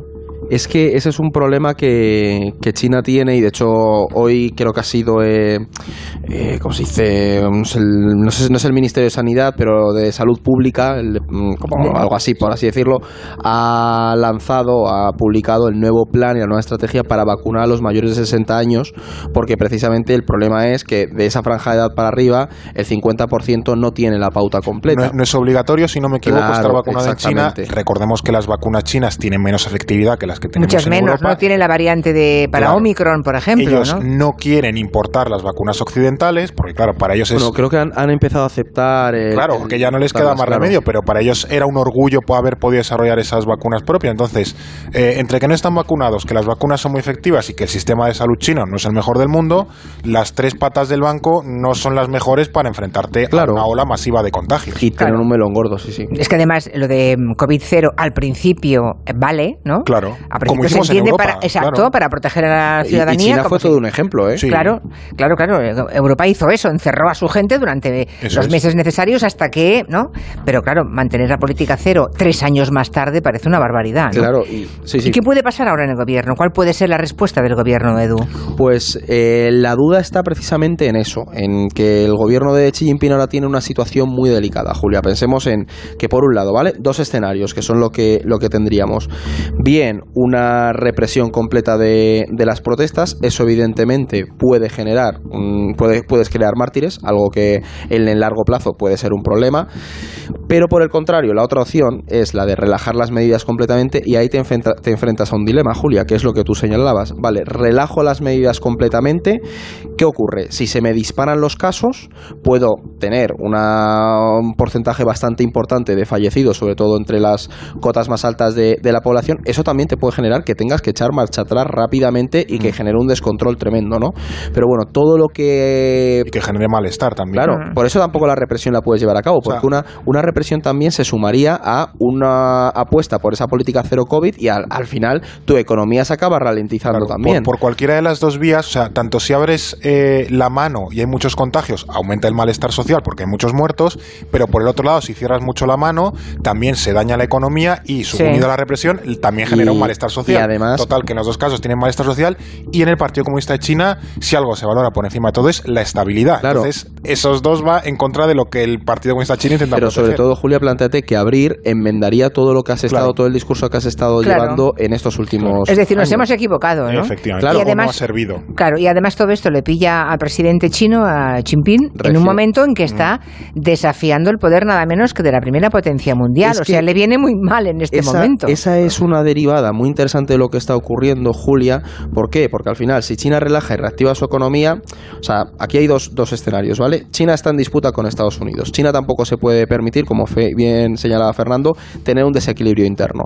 Estados Unidos, lo comentábamos la semana pasada, ha lanzado ese plan de, de lucha contra la inflación, que es básicamente chutar a la industria interna para competir a nivel Y internacional. está fastidiando la economía china con, Con las con aranceles en, en- a nivel tecnológico. O sea, Claro. que no da punta sin hilo a Estados Unidos tampoco. Por eso estas protestas, estas, para bien o para mal, tienen que solucionarlas rápidamente. Lo que se prevé que hagan es que probablemente nos encontremos, relajen un poco las medidas, por eso eso de que vayan a empezar a vacunar a los mayores de 60 años es sintomático, pero Julia, a la gente que ha protestado, mm, también la mayoría de analistas en el tema están señalando que tarde o temprano cogerán sus nombres, les tendrán identificados y nos encontraremos con una represión posterior. No en este momento porque saben que no pueden hacerlo ya. Porque, les estamos mirando, porque el mundo les está mirando. Claro, ese es el pero tema. es que mm, 2022 no es 1989, cuando Tiananmen eh, aplastaron eh. aquellas revueltas, nadie sabe en realidad cuánta gente murió en aquel momento, pero es que hoy es imposible, hoy no se puede poner puertas al campo. Las imágenes se difundirían, ¿no? Claro, pero es verdad, Julia, que aquí hay una derivada eh, en esto y es que estas protestas en China por parte de los jóvenes, por ejemplo, se dan mucho más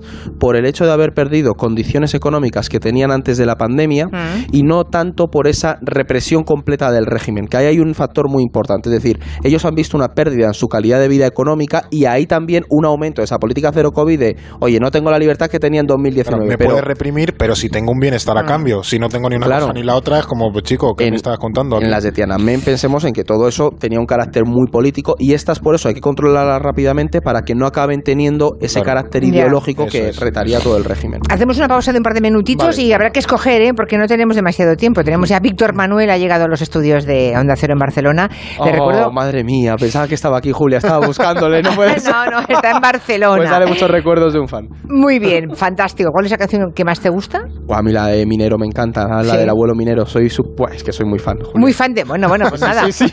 Le encantará saber que tiene un treintañero fan. ¿Has llegado a los 30 ya o no? No estoy a punto, Julia. No, bueno, no. Una, no, una vez vino, 28, Fer. vino Ana Belén, Qué vergüenza, vergüenza debería daros. baño, Sí, Eduardo. no, no vi a Ana Belén aquí, me Porque arrepentiré estaba toda mi vida, ¿eh? En plan, dije, Fernando, me tendrías que haber llamado por teléfono. Bueno, eh, le recuerdo que la pregunta que han planteado, ¿cuál de estos parques de atracciones europeos recibe más visitantes? Si el Legoland, si el Puy de Fou o Portaventura. Un oyente os ha rectificado, dice, ¿pero cuál de Legoland? Hay varios parques. Es verdad. Tiene, tiene razón. El original está en, En Dinamarca. pero aquí nos referimos a la Al- sucursal que tienen en el Reino Unido. Vale, Reino Unido, por Sí. tanto, ¿eh? Vale, pues se pueden seguir votando, que no queda mucho tiempo, ¿eh? Nos quedarán poquitos minutos ya. Dicen que detrás de un gran bote del Eurojackpot hay un gran millonario. Esto, ¿y detrás de un gran millonario? Pues que va a haber un...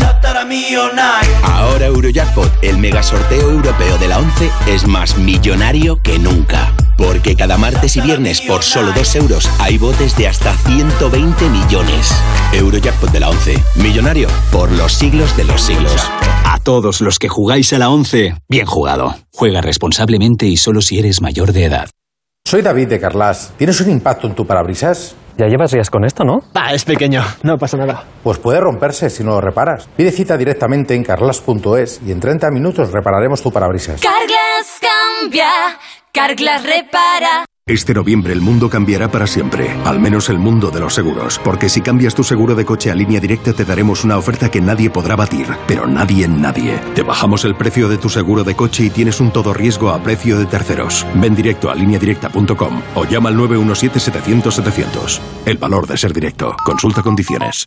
Hola, soy Rocío, locutora profesional y experta en poner voz amable, triste o indignada.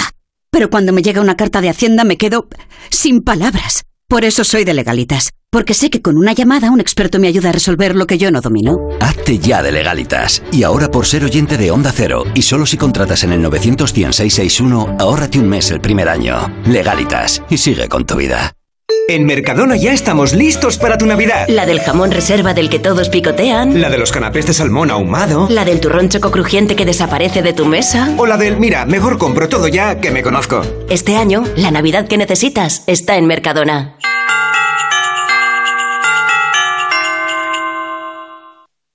¿Estás preocupado por tu colesterol? Toma citesterol. Una cápsula al día de citesterol con berberis ayuda a mantener los niveles normales de colesterol. Recuerda, citesterol. Consulta a tu farmacéutico o dietista.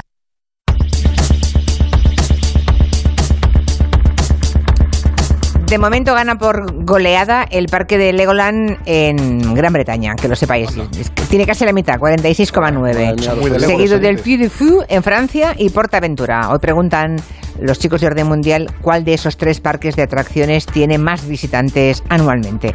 Eh, enseguida vemos el resultado, pero para acabar, Observen que también en España ha dejado de hablarse de Venezuela en los términos en que se hacía. Es algo relevante también lo que ha ocurrido en Estados Unidos. Ha empezado a levantar Biden y Estados Unidos alguna de las sanciones que tenía Venezuela, ¿no? ¿Será porque ha cambiado Maduro? No. ¿Será que el mundo necesita petróleo, no? Va a ser eso. Efectivamente, el mundo, eh, sí, efe- eh, Maduro no ha cambiado, lo que ha cambiado es el mundo. Poderoso Vale. compañero es. Claro, entonces eh, la crisis energética pues que ha provocado la, la invasión rusa de, de Ucrania ha hecho que Estados Unidos se acerque a Venezuela eh, sobre, sobre todo porque recordemos que Venezuela es el país que más reservas probadas de petróleo tiene en el mundo, que es, es complicado refinarlo, pero eh, Venezuela de hecho no tiene la Sí, pero capacidad. Estados económica, Unidos se va a Estados sí. forzar, no te preocupes. Entonces eh, Estados Unidos no se está buscando proveedores a Europa y bueno, está hablando con Venezuela, hemos estado hablando con Nigeria, hemos estado hablando con Qatar, de hecho hoy se ha, ha- se ha llegado a un acuerdo entre Alemania y Qatar para un, un- un acuerdo de 15 años por gas natural licuado, en fin, estamos, hemos salido de compras para buscar hidrocarburos y Estados Unidos nos está ayudando un poquito. Y de pronto los que eran malos Claro. ya no son tan malos. Hay que decir que es verdad que Maduro ha aceptado dialogar con la oposición para, para llegar a cabo- llevar a cabo este acuerdo, pero es verdad que ya se tienden mucho más puentes y no olvidemos a Macron llamando Monsieur Président Sí. a Maduro hace unas semanas. Sí, sí, está clarísimo. Por cierto, lo habéis colado así como de rondón, pero me he quedado con la copla. Y ustedes espero que también. ¿Han escuchado que Alemania ha firmado un acuerdo con Qatar para que Qatar les venda el gas en los próximos 15 años? Ahora se explica que la selección alemana no lleve brazalete de ningún tipo. No, fue Merkel. Hombre, le quitó, por Merkel, favor. le quitó Merkel y Scholz, le quitaron por, por lo que sea, a los jugadores alemanes y a otras muchas selecciones se les ha caído el brazalete, pero claro, cuando estás negociando acuerdos de 15 años de gas natural licuado, a lo mejor en- desde hay una llamadita y dicen, mira, no es lo más inteligente del mundo que salgáis con un brazalete a reivindicar los derechos humanos, que es absolutamente loable, pero a lo mejor no es el mejor momento para hacerle este feo al- con el que estamos intentando negociar. Ay, se llama Realpolitik esto, ¿no? Qué tremendo. Bueno, vamos a ver cómo, ha quedado el concurso. La cosa sigue más o menos igual. Eh, un 46,9 cree que el parque de atracciones más visitado es Legoland en Yukik, en, en Gran Bretaña. El 25% cree que es Puy du Fou en Francia y el 28,1 cree que es Portaventura en España. Y la respuesta correcta es... A ver. Por aventura. Ajá, hubiera ganado. Qué, qué poca confianza Poco tienen los oyentes chauvinismo en, nuestro país y nosotros a nivel turístico, vamos, siempre arrasamos. Efectivamente, por aventura. No es el más visitado de Europa. El más visitado de Europa, como se podrán imaginar, es Disneyland París, que está en París. Luego hay uno eh, neerlandés, que no me voy a atrever a pronunciar. Luego hay uno, uno alemán, Parque Europa. Luego uno danés, Jardín Stivoli. Y luego está efectivamente por aventura. Más abajo está Puy du Fou y ya creo que es el décimo, una cosa así.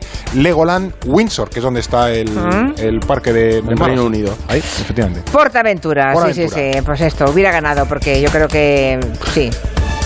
No, no tenía el dato, tenía la intuición solamente. Pero más, sí. casi dos millones y medio Sí. de A mí me ha personas sorprendido al año. la cantidad de visitantes. Es una barbaridad, sí, ¿eh? Sí, solo, sí. solo hay que estar allí Mm. para ver que, que aquello se llena Sí, en sí. verano. Eso es, eso es. Los que, los que hemos ido alguna vez o varias, lo hemos visto con estos ojos que se adecan en la tierra. Hasta la semana que viene. Adiós, Adiós. Adiós. Para los que tienen preocupación en el, en el hogar por el consumo doméstico de energía, que somos todos, les contamos que la marca Ariel ha hecho un estudio, ha realizado un estudio, y los resultados sorprenden. Cuéntame, Marina. Sí, pues por ejemplo que el 93% de los encuestados ha tomado alguna medida para ahorrar en casa en los últimos seis meses, pero que hay algo que todavía no sabemos, y es que bajar la temperatura de la colada a 10 grados, por ejemplo de 40 a 30 grados, puede suponer hasta un 60% de ahorro en la factura de la luz de la lavadora. Son grados que marcan diferencias, nos lo dice Ariel. En Onda Cero, Julia en la Onda, con con Julia Otero. Hola familia, hoy vengo a presentaros mi nuevo libro, Cocina fácil y rico. Aguacate crujiente, salteado de pasta con setas y brócoli o guiso de ternera con calabaza. Nuevas ideas para sacarle el máximo partido a platos sencillos con ingredientes saludables y muy variados. Cocina fácil y rico de Carlos Arguiñano. Más de 600 recetas para triunfar. Editorial Planeta. Fácil, fácil y rico, rico.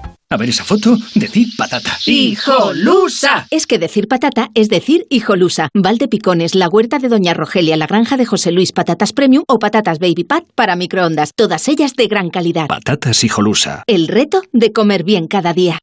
La Navidad está a punto de llegar y en Navidad Barcelona se convierte en un gran escenario abierto a todo el mundo para sorprender, divertir y emocionar. Luces, danza, circo, artes visuales, conciertos y actividades en comercios y mercados. Vamos a conocer todo lo que ofrece Barcelona en Navidad con Julia en la Onda, que el 1 de diciembre se hará en directo desde el Mercat de San Andreu. Barcelona, el escenario de la Navidad. El jueves 1 de diciembre desde las 3 de la tarde Julia en la Onda con Julia Otero. Te mereces esta radio. Onda Cero, tu radio.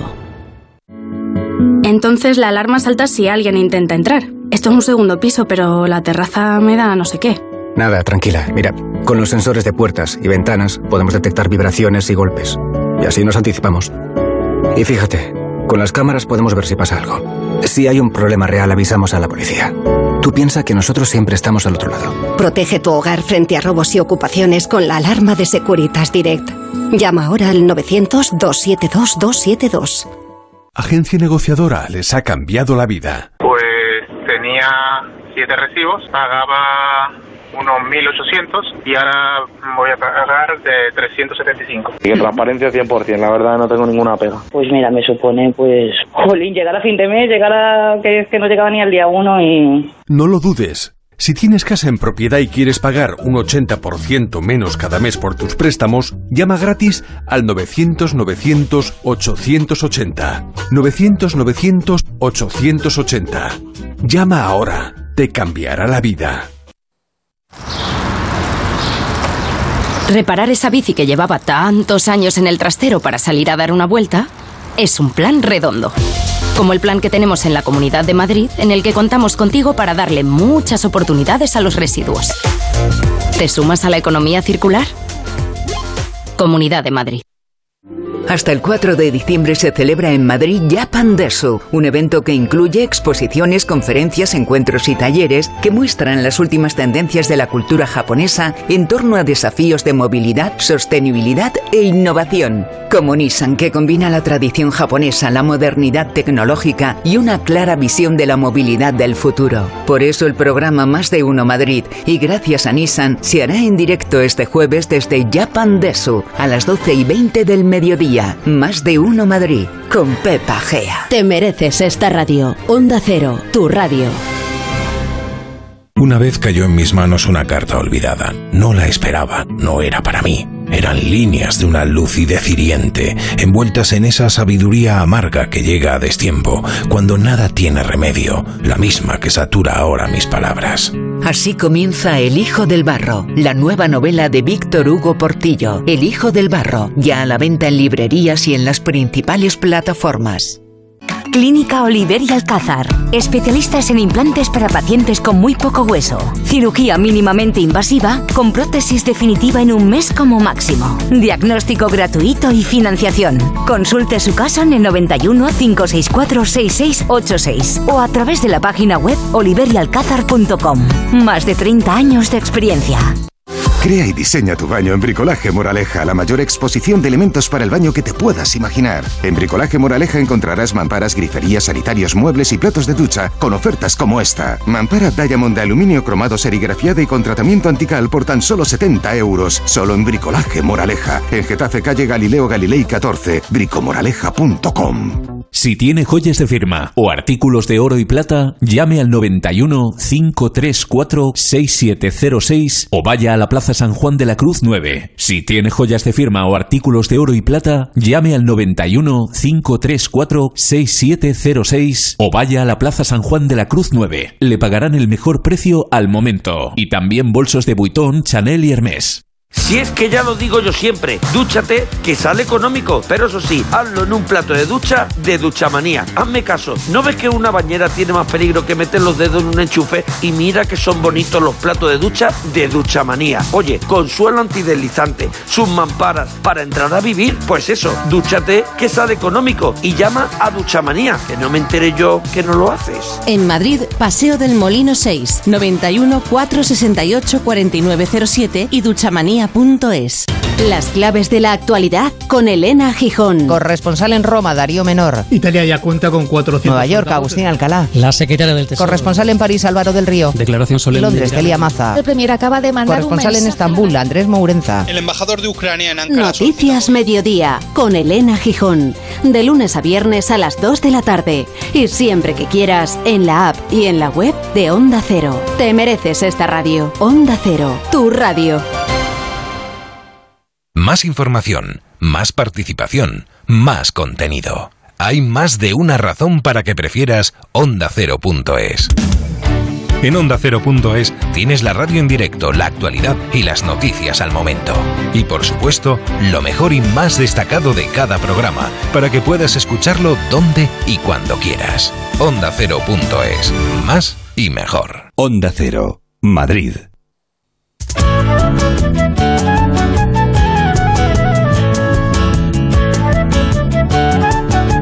En Onda Cero, Julia en la Onda, con Julia Otero. Siento tu mano fría correr despacio sobre mi piel y tu pecho en mi pecho y tu desnudez. Ya olvido reproches que imaginé. Ella es Rosalén. Conmigo al huerto que están las rosas queriendo ver la promesa que has roto para volver y así creer lo que les conté. Dije que te quería como a mundo, que seguía tus pasos, tu caminar como un lobo en celo desde mi hogar, con la puerta abierta de par en par, de par en par, que tenían penumbra. Ahora entras tú, ¿no? Ahora entro yo. Ah, vale. Estaba aquí esperando que me entre el chico.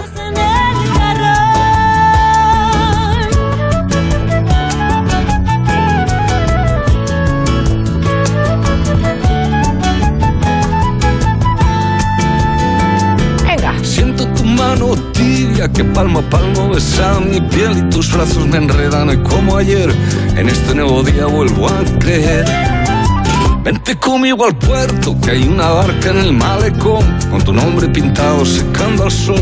Bueno, este quiero hablar. Es que si, si nos quedamos, Víctor, no hablamos, solamente ponemos canciones. Me encanta porque habrás perdido la cuenta de las veces que has cantado y escuchado esta canción y todavía la sigues y vas haciendo, vas silabeando con Sí. los labios y cierras los ojos. O sea, Me esa gusta- canción es mucho para ti. ¿eh? Me gusta mucho la versión de Rosalén Ah. porque le da un cascabeleo, la tía Sí. tiene como risa en la voz. Sí, señor. Es como una alegría. Es una voz cristalina, Eh, sí, sí, danzarina. Te... Me gusta mucho, muchísimo. Me he Mucho. quitado 54 años de encima nada más. Y eso que acabas de cumplir 75, ¿no? Sí. Bueno, eh, este quiere abrazarte tanto que canta Víctor con Rosalén.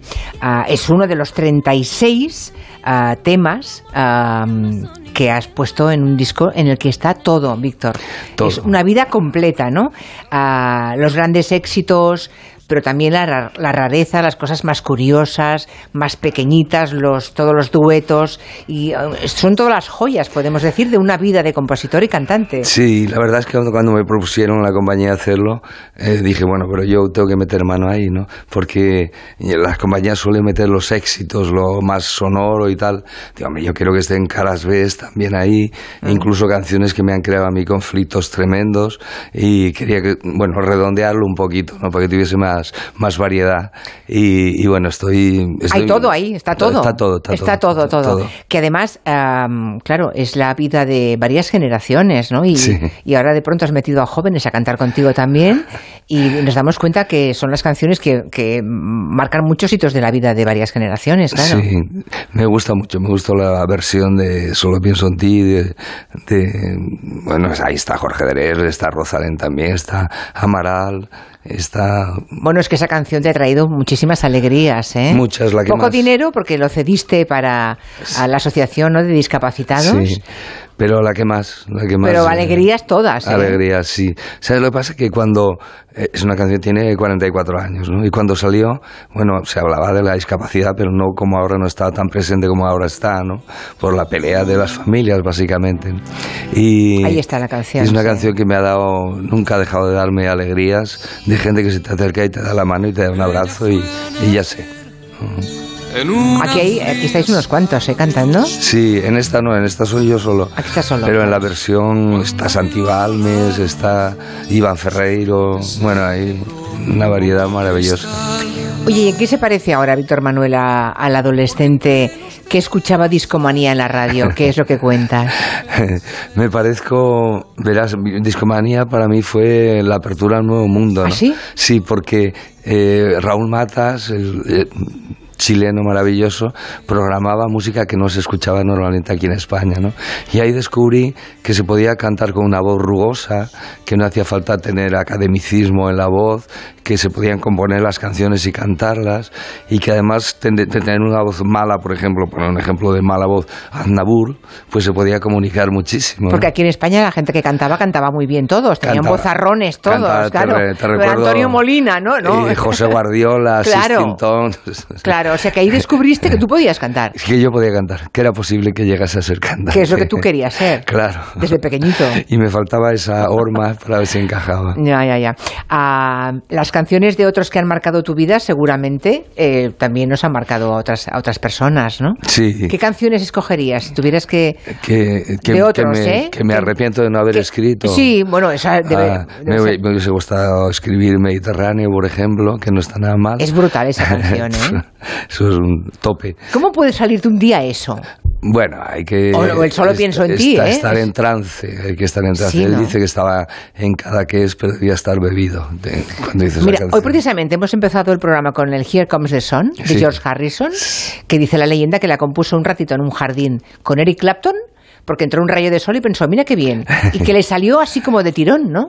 Eso pasa. ¿Eso pasa? Eso pasa a veces. A veces haces canciones que resuelves en una hora y las terminas prácticamente, ¿no? Y no sabes por qué.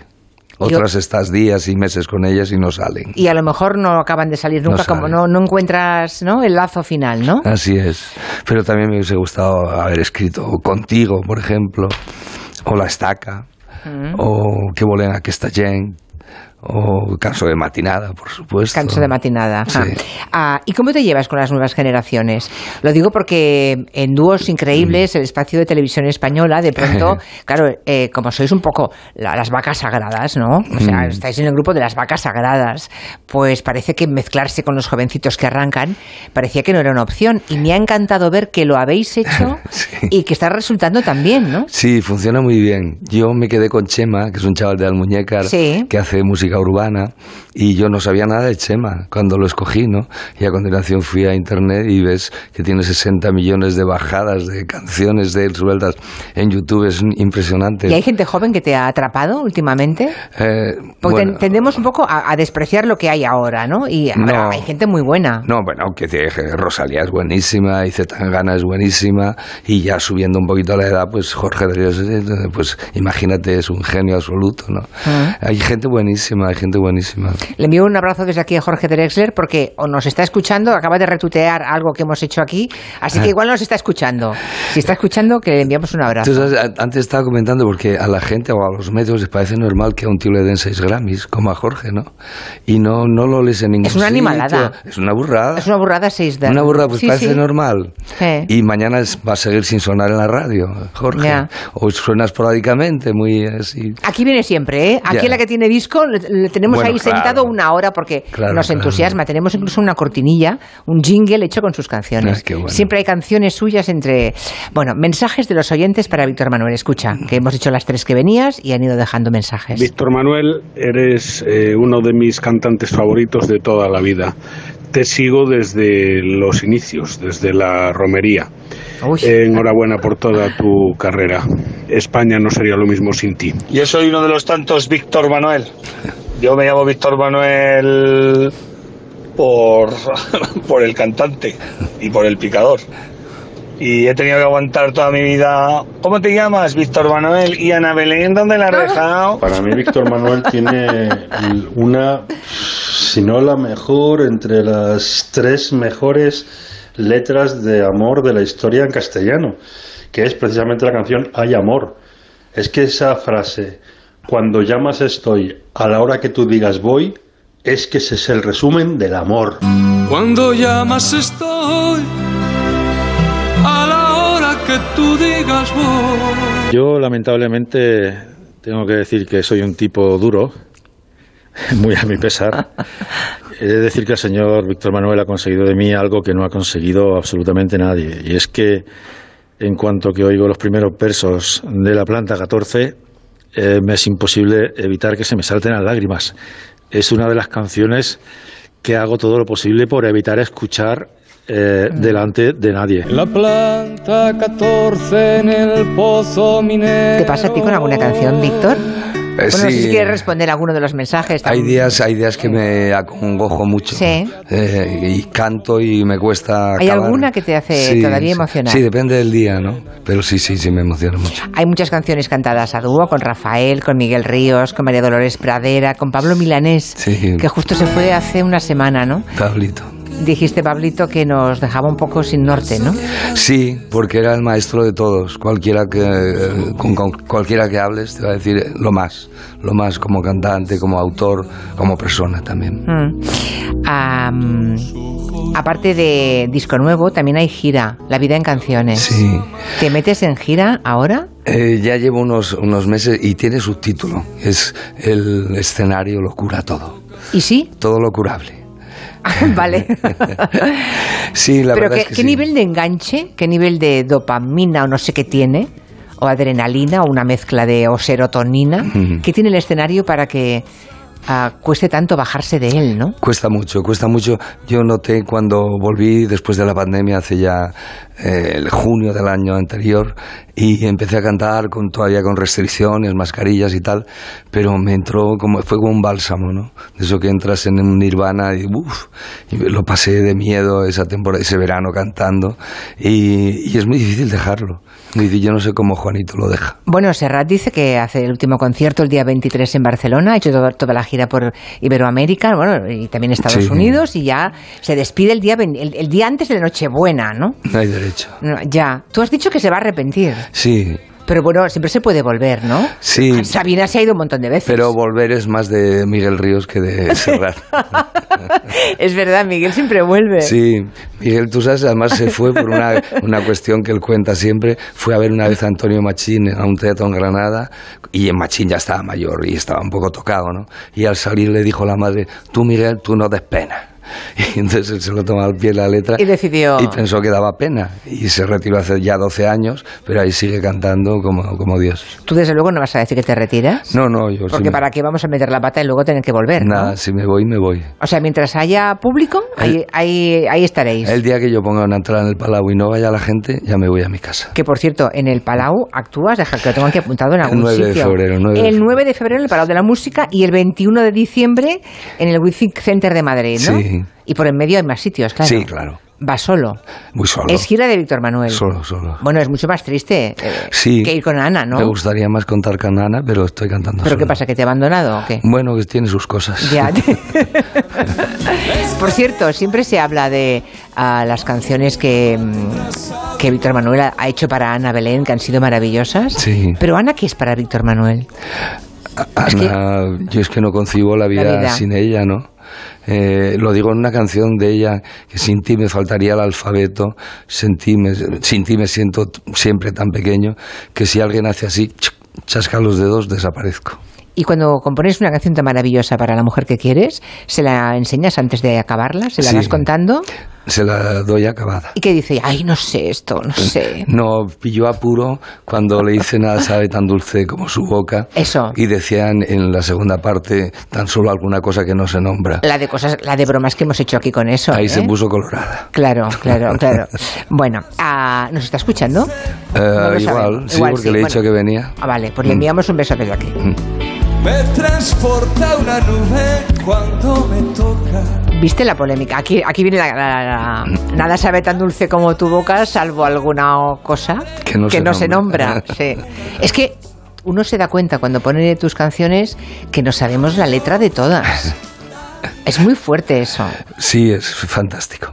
Fantástico. A veces te debes pellizcar, ¿no? Yo soy ese señor que ha hecho esas letras que de pronto entras en un, en, un concierto y hay centenares, miles de personas que se conocen al dedillo y cantan en voz alta. A veces consigo desdoblarme y mirarme desde fuera. Eso me refiero. no, no soy yo, debe ser otro te iba a preguntar por lo de Sabina. ¿Sabes que me eh, dijo algo de ahora ya no soy tan de izquierda? Si se organizó un lío morrocotudo. Mm, es tremendo, ¿no? Que seamos. Eh, pobre Joaquín. Sí, ¿no? que nos metan tanta etiqueta no en era, todos lados. No era para tanto. ¿Qué va? Y lo que pasa es que Joaquín está muy desentrenado, ¿no? Entonces ahora le metes un micro y te canta la traviata. Que te cuenta lo que quieras, ¿no? tiene. Está desentrenado. Tú no, ¿eh? Tú estás entrenado. No, no. Vamos, así todo meto la pata de vez en ah. cuando, pero él acostumbrado a no hablar, pues la mete más. Por cierto, tú que has cantado tantas veces a España, eh, ¿cómo ves la España mm, real? ¿Está mucho más tranquila que lo que aparenta el Congreso de los Diputados, Víctor? No, por supuesto, por supuesto. Pero eso siempre, y siempre, y que lo que refleja la prensa también, ¿no? el país está más relajado en algunos aspectos, en otros no, porque hay muchos problemas y todos tenemos muchos problemas, ¿no? Pero el país no es esa bazofia que vemos por televisión en las próximas Navidades, ah, imagino que a Serrat le acompañaréis, ¿no? Estaréis aquí el día, el día 23. Claro, claro. Vale.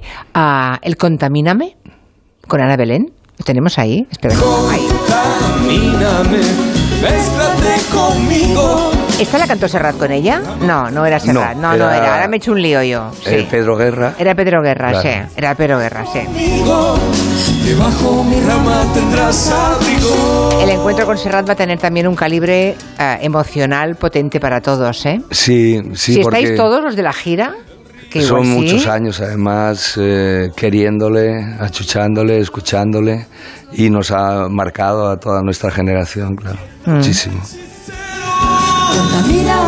Pero no con el humo que asfixia el aire. En la gira te acompaña a tu hijo como músico. Sí. Eso también debe ser para pues mira, yo para puntuar estoy emociones. diciendo estos días, no lo había contado nunca, pero estoy cantando muy bien. No hoy especialmente, que estoy un poco afónico. Estás un poquito ronco, ¿no? Sí. sí. Pero yo creo que los últimos años cantando con, con mi hijo, acompañándome él, canto mejor porque no me deja desafinar. O sea, no me pasa ni una. Entonces noto en el cogote, cuando se me va una nota, noto la mirada de él y trato de afinarla, ¿no? O sea que es él el que hace de padre un poco. Él es el que manda. Hace de padre padrone, ¿no? el, jefe, de... el jefe de todo eso. Es... El jefe es Víctor. no, es David. David, David. David San José, eso es. Bueno, solo pienso a ti. La versión en italiano de Solo pienso en ti. Sí. Joyas que encontramos en este disco maravilloso de Víctor con toda su historia, con toda su vida, con todas sus creaciones. Nunca había oído el Solo Pensate. En italiano nunca lo había oído. No. No sé si aquí Yo se difundió. No, ¿qué va? No, no. Sí lo ah, hemos encontrado por casualidad. Por una venta de estas de Wallapop, de no sé qué, se apareció el disco. Yo ni me acordaba que lo había grabado. Madre mía, ni te acordabas. Me encanta el italiano. Solo pienso a ti. Fantástico. Y luego también en vinilo habéis recuperado Spanien, que es un álbum perdido que grabaste en la República Democrática Alemana, antes de caída del muro. Sí. Eh, al poco de morir Franco. Sí, tres años antes de la caída del muro y fue un disco muy atípico, muy extraño. Pero de este te acordabas, ¿no? Del, del sí, no, no, pero me de este acordaba, sí, ya. Y me acordaba de, todo lo que pasó en esa grabación, en esa estancia en la RDA, ¿no? que fue muy tumultuosa y muy muy difícil además muy mm. muy escabrosa. Y me acuerdo perfectamente y el lugar donde estaba enclavado el estudio estaba en un paramento sobre el muro de Berlín subías y era muy impresionante todo. Hay alguna cosa de la que has puesto en este trabajo que hayas dudado o te ha, te ha ido bien el striptease, de venga todo, pongo lo italiano, lo, el tema alemán, este tal, este cual. Tenía dudas con No quiero ser militar, que es una canción muy desconocida, ¿no? Pero quería ponerla ahí como porque es la canción que más problemas me ha dado en mi vida, ¿no? De estas cosas que mandas a censura por, por tocar los cataplines, nada más, y, y te los tocan a ti durante años, ¿no? Y, y, es una canción muy especial que me procuró pues tres años férreos de censura, de no poder editar discos y todo eso, nada más. Un mini exilio también, ¿no? Os fuisteis un poco fuera de España, sí, ¿no? estu- también. sí, estuvimos parte del año 73, nos quedamos fuera. Pero eso si no se hace en pleno régimen franquista, con veintipico de años, ¿cuándo se va a hacer? Bueno, bueno, y además Claro, no es piensas que- en eso, ¿no? Te dice, pero, pero ¿y, y tú qué pensabas? Yo no pensaba nada, yo era joven Claro. y por tanto vas adelante con las cosas. ¿no? Claro, claro. Ahí está. Solo pienso en ti, juntos de la mano, se les ve por el jardín. Aquí sí que hay tropa, ¿eh? Cantando. No puede haber nadie en este mundo tan feliz. Está Dani Martín, está Iván Ferreiro, está Drexler, Rosalén, Santi Balmes. Solo pienso en ti. Mira, dice por aquí un oyente, como nos gustaba y gusta, solo pienso en ti tanto a mi mujer y a mí, hoy mi nieto que tiene dos años la canta en versión mi paisano Iván Ferreiro. Qué bueno. Padre pensó. El profesor Salazar Benítez dice, forma parte de mi memoria sentimental como artesano de canciones y como ciudadano comprometido, además de como hombre feminista, uno de esos hombres que todos deberíamos ser. Eh, no está mal, ¿eh? No está mal. Algún micromachismo cometerás, seguramente. Sí, pero pocos. Pero pocos, ¿eh? Estás muy entrenado para Estoy muy eso. vigilado. Sí. Uno de los grandes, uno de los más grandes, dice otro oyente. Bueno, tienes aquí, si ahora quieres entrar en el timeline de este programa, verás un montón de mensajes llenos de cariño, Víctor. Cuando me suben así mucho la autoestima, Sí. y siempre cuento una cosa que me pasó yendo por la calle en Oviedo un día, ¿no? Venían dos mujeres de mi edad enfrente y una le dice a la otra, dice, mira, Víctor Manuel, dice la otra, no lo trago. y entonces ya me, ya me pongo en mi sitio. Me parece buenísimo. y además seguramente lo dijo en voz alta, pensando, Para que, pensando para que lo oyese. ¿no? Es que a veces hay personas que creen que los que ven por la tele no oyen por la calle, pero tienen dos orejas. No, esta lo dijo lo para ven. que lo oyese. Ah, está bien. ¿Y cómo llevas el odio? Bien. Bien. Sí, es muy asturiano eso. Ese- ese- esa cosa de... eh, Este no me gusta este nada. No me gusta nada, no lo trago. Pero nunca te has preguntado por qué hay gente que me tiene manía si no me conoce, si no, sabe nada de mí. Pero es un poco el carácter de Luis Enrique. ¿Ves? Cuando habla bronco, cuando se pone así como enfadado. ¿Eh? Ese es un asturiano. ¿Estás siguiendo el mundial? Sí. ¿Va a ganar España? a ver, ¿dó- ¿hasta dónde llegamos? Bueno. Hacemos porra, va. Eh, bueno, Un poquito más. un poco más. ¿Dos partidos más? ¿Tres más? Dos o tres. Y tres ya ganamos, ¿no? No, claro, claro. No, no, todavía no. Dos, Dos, más. dos. Dos más, Víctor A la final. Gracias por venir a la radio. Gracias. Son las seis, cinco en Canarias. Tiempo de noticias.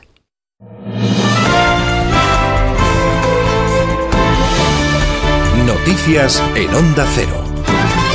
Buenas tardes. Una nueva investigación periodística sobre lo ocurrido en junio en el asalto a la valla de Melilla afirma que hubo muertos en el lado español de la frontera. Esa investigación ha sido realizada por el consorcio de periodistas Lighthouse Reports y reconstruye lo sucedido con imágenes inéditas y con testimonios de guardias civiles que desmienten la versión que hasta ahora defiende Interior y su ministro Grande Marlasca. Son unas informaciones a las que acaba de responder ya en un ah, comunicado el Ministerio del Interior. Arancha Martín. El Ministerio del Interior eh, despacha esta nueva investigación periodística calificándola de hipótesis y conjetura sin base probatoria seria.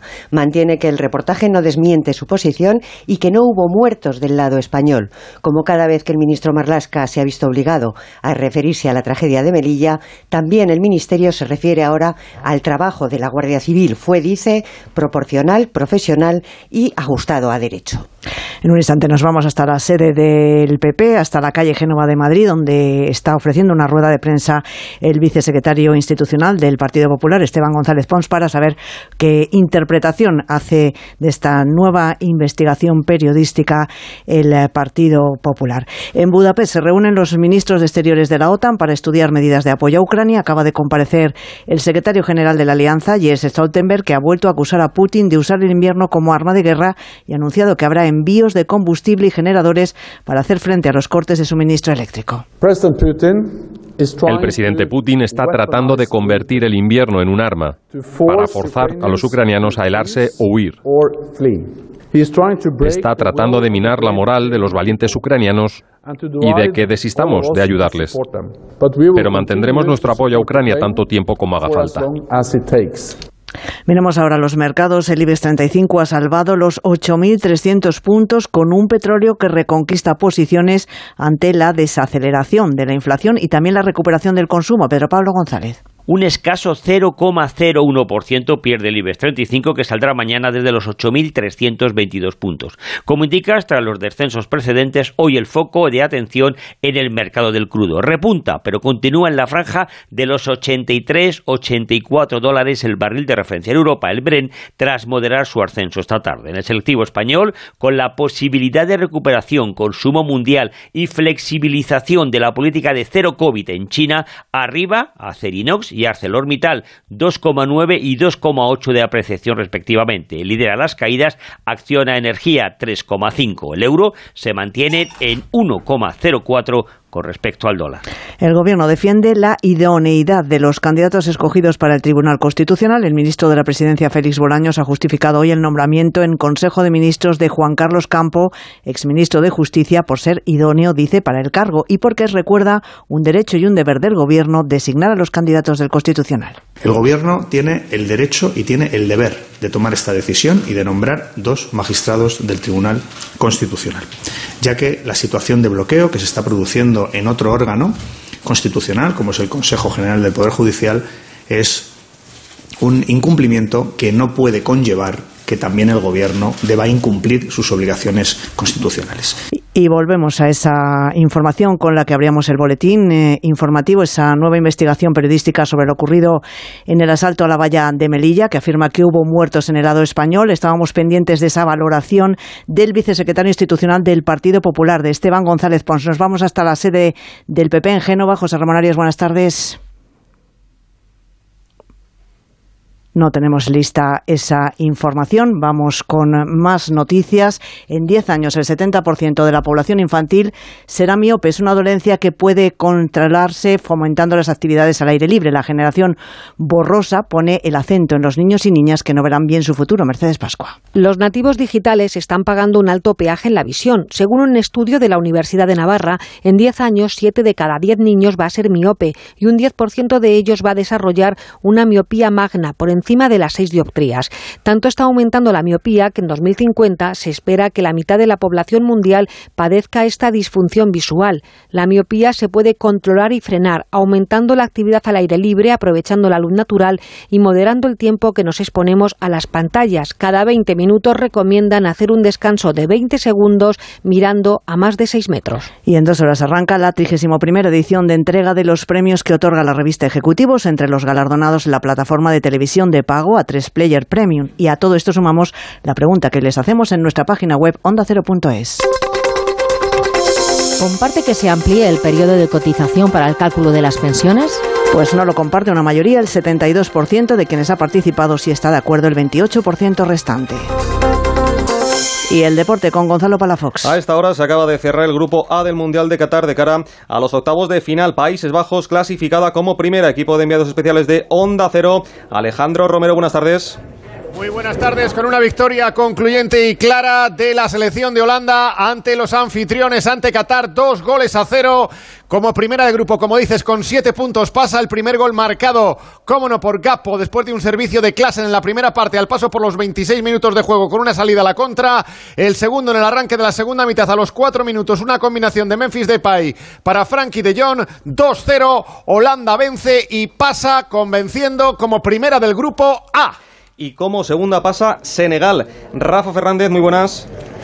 Muy buenas, sí, en el Califa Stadium, sonrisas y lágrimas porque aquí se la jugaban Senegal y Ecuador. Al final ha ganado el equipo africano por dos goles a uno. Se adelantaba el equipo de Senegal con un tanto de Ismail Sar al borde del descanso. Empataba Moisés Caicedo para Ecuador, pero en la siguiente jugada prácticamente Koulibaly le daba la victoria a los africanos que abrirán los octavos de final y esperan rival esta noche. Lo abrirán el próximo sábado aquí a las seis de la tarde en el Califa Estadio en las 4 horas española.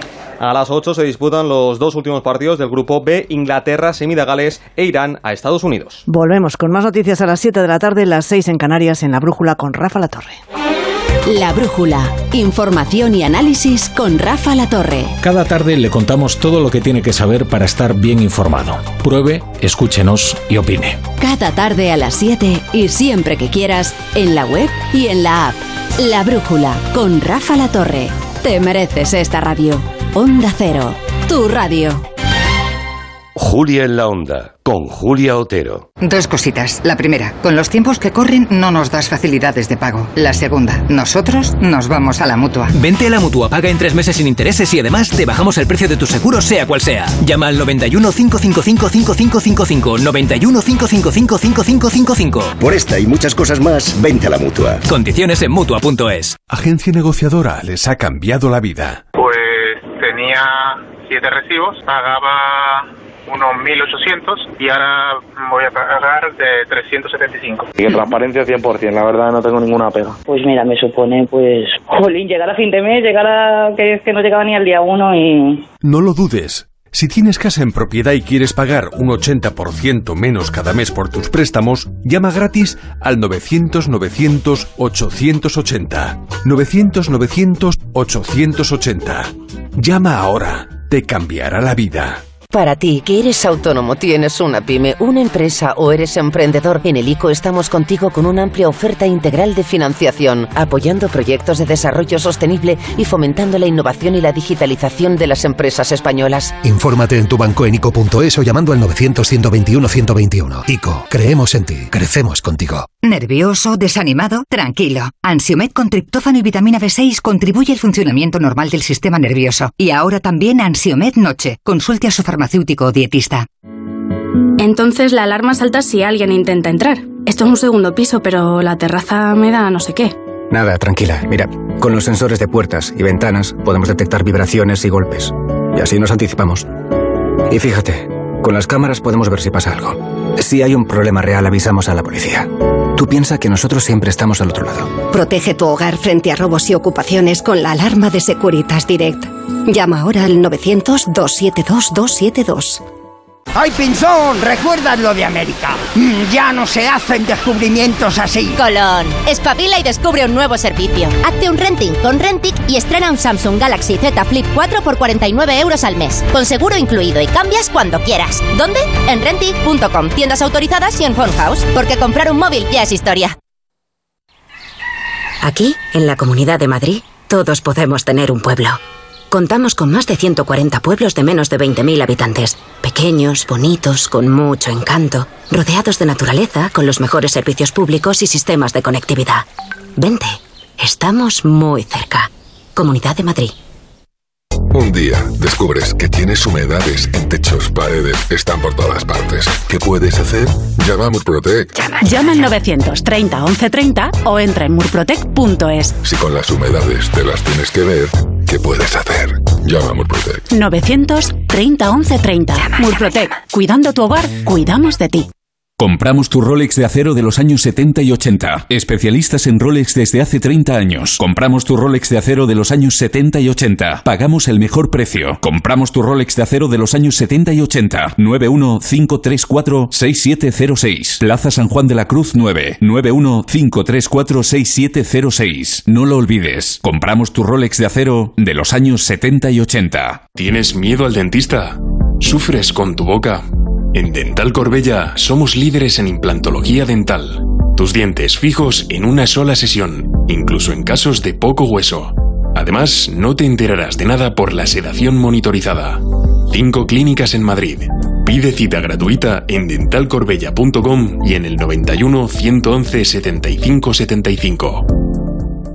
Llega la Revolut Plus, la Ocasión Plus. 7000 coches con descuento de hasta el 30%. Ahora es el momento. No dejes escapar esta oportunidad irrepetible. Hasta un 30% de descuento y solo hasta fin de mes. Ocasión Plus, 15 centros en Madrid, dos nuevas tiendas en Torrejón y una en Arganda. Localiza tu centro más cercano en ocasiónplus.com. Abierto sábados y domingos.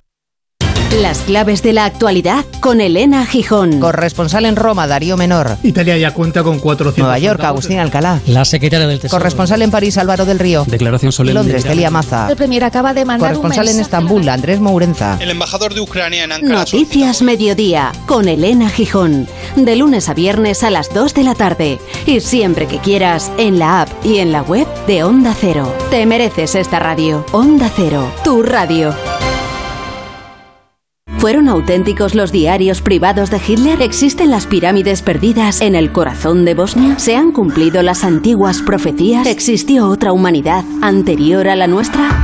¿Quieres respuestas? El Colegio Invisible. Lorenzo Fernández Bueno y Laura Falcó. Los jueves a la una y media de la madrugada. Y siempre que quieras, en la web y en la app de Onda Cero.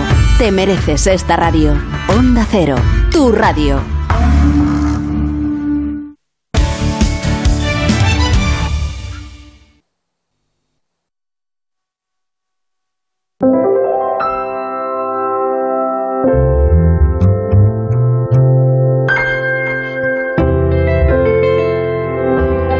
gracias Enseguida el gabinete, son ya las 6 y 12 minutos, una menos en Canarias, pero antes les contamos algo que puede eh, interesar y mucho a las comunidades de vecinos. Eh, seguro que han escuchado que el gobierno ha creado una tarifa regulada de gas precisamente para ellos, para las comunidades de vecinos. Para ayudar y asesorar a todas esesas comunidades está el grupo Naturgy. Sí, para los que quieran pasarse a esta tarifa, el grupo Naturgy pone un teléfono exclusivo, el 937-0801. Pero no solo eso, también pueden contratarla en sus tiendas o hacer la solicitud online en comunidadesnaturgy.com. Y es que en Grupo Naturgy te lo ponen algo más fácil y más si eres el presi de una comunidad, que suficiente trabajo tienen, ¿no? Que no se me olvide comentarles que se me pasó antes cuando hablaba con eh, Fernando Arancón y Eduardo Saldaña, los componentes de Orden Mundial, que mañana por la tarde uh, van a estar en el Bar Imperfecto en el Paralel, en Barcelona. Ellos lo hacen de vez en cuando, hacen reuniones de charlas sobre política internacional en diferentes lugares y lo van a hacer con una experta de ESADE y con un profesor de la universidad, con Marcos Bartolomé. Y van a estar en ese lugar, en el Bar Imperfecto en el Paralel, a las siete y media de la tarde para aquellos que tengan interés en cuestiones de orden mundial y política internacional en Barcelona, ya lo saben. Bueno, eh, empezamos con Julián Casanova, nuestro más internacional componente de gabinete porque nunca está en España. Este año le toca a Michigan. Buenas tardes. Hola, buenas tardes, buenos días aquí todavía. Buenos días todavía, Julia. sí. Eh, ¿Todo bien, Julia? Sí, todo bien, bien. en España? Bueno, sí, sí. estamos, Cataluña, estamos en- estupendo, todo es, todo es maravilloso, no nos pasa nada Qué bien. malo, todo va bien, no hay gritos, no hay insultos, no hay odio, todo estupendo. Carolina Vescanza. suena muy bien. sí, todo, ¿a que sí? Carolina Vescanza, buenas tardes. Buenas tardes. Y Angélica Rubio, buenas tardes. Hola, muy buenas. A mí lo que me desespera es que sea de noche tan pronto. Hay que Sí. acostumbrarse al invierno, pero eso que.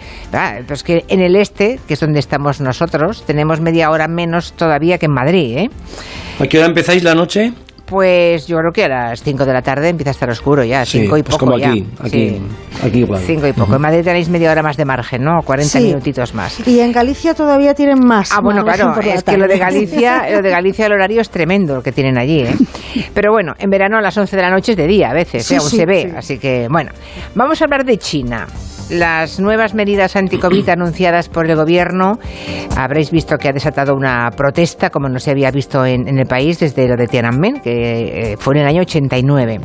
Claro, como en este mundo globalizado las consecuencias de cualquier punto de inflexión afectan a todo el planeta, pues ayer, por ejemplo, las bolsas lo pasaron mal en medio mundo, ¿no? Se hundieron. De poco parece servir el intento de Xi Jinping, el presidente, de intentar silenciar a la prensa extranjera, ¿no? Porque las proclamas pidiendo su dimisión ya las hemos visto en los cinco continentes. Además, en un momento delicado para él, en que China nada menos que intenta desafiar y disputarle el liderazgo mundial a Estados De China y el futuro hablamos hoy en Tiempo de Gabinete. Asun Salvador, buenas tardes. Hola Julia, buenas tardes. En grandes ciudades como Pekín y Shanghai, en los campus de las universidades, venía cundiendo el enfado generalizado con la política COVID-0 del gobierno. También lo hemos visto en algunas fábricas, viene habiendo protestas y los ciudadanos se han echado a la calle en los últimos días, sobre todo el sábado y el domingo, con pancartas en blanco para denunciar la censura, con mascarillas con la inscripción 404, ese error que te da Internet cuando entras, sobre todo en China, en algún sitio que no debes. Y han exigido el fin de los confinamientos y también... También que se vaya Xi Jinping. Abajo Xi Jinping es lo que decían en este audio y exigían libertad. El gobierno ha respondido con un amplio y férreo despliegue de seguridad con el que pretende evitar nuevas protestas, mientras trata también de amordazar a la prensa extranjera. Al menos dos periodistas de medios internacionales fueron detenidos el domingo, uno de ellos, Ed Lawrence, de la BBC, lo que ha generado un incidente diplomático con el Reino Unido. Ayer la oficina del primer ministro Sunak calificó el episodio de escandaloso e inaceptable y él mismo luego por la noche, en su primer discurso de política internacional, dijo esto. Necesitamos evolucionar nuestro enfoque hacia China, porque la llamada era dorada ha terminado. También la idea ingenua de que el comercio conduciría automáticamente a reformas sociales y políticas. Dejemos de confiar, dijo, en la retórica simplista de la Guerra Fría y añadió que China supone un desafío sistémico, una advertencia que se suma a la de hace unos días del secretario general de la OTAN, Jens Stoltenberg. Debemos tener cuidado de no crear nuevas dependencias, fundamentalmente de China. Vemos cómo están incrementándose los esfuerzos chinos para controlar infraestructuras críticas, cadenas de suministros y sectores industriales clave. Y sus minerales raros están presentes en todas partes, incluidos nuestros teléfonos, nuestros coches y nuestros equipamientos militares. No podemos dar a los regímenes totalitarios ninguna ocasión de explotar nuestras vulnerabilidades. Porque en lo económico China va ganando cada vez más terreno, véase por ejemplo en África, pero en lo político China sigue siendo China. Para muestra el hecho de que su policía ya investiga a algunos de los manifestantes, les piden que declaren todo lo que hicieron el domingo y se han visto a agentes en los puntos donde se originaron las protestas registrando los móviles de los ciudadanos para que eliminen fotos y vídeos de lo que ocurrió aquella tarde. Nos cuenta también nuestra corresponsal allí, Laura Laplana, que se están rastreando conversaciones relacionadas con las protestas en Telegram y hasta en las aplicaciones de citas. Madre mía, gracias Asuna, hasta mañana. Hasta mañana. Está claro que donde hay democracia hay libre mercado, pero no siempre donde hay libre mercado hay democracia, ¿no? Eso que pone de manifiesto China. Profesor Casanova, empiezo por, empiezo por ti. Ah, ¿Qué es China? Hoy, es, ¿cómo situarla? En sí, el mundo es- en el que estamos, ¿qué significa China? Esto es, esto es interesante porque eh, siempre se dice, los estudiantes en España no estudian el siglo XX español, ¿no? Pero que tampoco se estudia el siglo XX en China, por ejemplo. Y perderse, perderse lo que ha sido China en el siglo XX, en el siglo XXI, es perderse una parte importante del mundo. Este, este, este país empezó como un gran imperio el siglo XX, con la dinastía Manchú, que llevaba tres siglos en el poder. Cayó de forma estrepitosa en 1911 esta, esta dinastía. No vino nada después transitando hacia el liberalismo, sino que hubo guerras señoriales de auténticos señores de la guerra, hasta que un conflicto entre una versión nacionalista y una versión comunista de Chiang Kai-shek y, y Mao Zedong acabó en una guerra civil en el año 49 ganando Mao Zedong y estableciendo allí el, el- comunismo. Además, en toda esta crisis profunda tuvo un, tuvo un imperio enfrente poderosísimo hasta su derrota, Japón, que le invadió una buena parte del territorio. Y el tema fundamental para llegar a tu pregunta es cómo llegó a ser un, Estado capitalista después de la muerte de Mao en 1976. Este es el tema fundamental. ¿Cómo llegó a ser un Estado capitalista, un sistema capitalista, con un modelo político autoritario y además no solo un- un sistema capitalista, sino que prácticamente se convirtió en, el- en la gran potencia del mercado. A principios del siglo XX y, lo es ahora. ¿no? Entonces aquí yo creo que hay tres, tres ámbitos eh, muy importantes.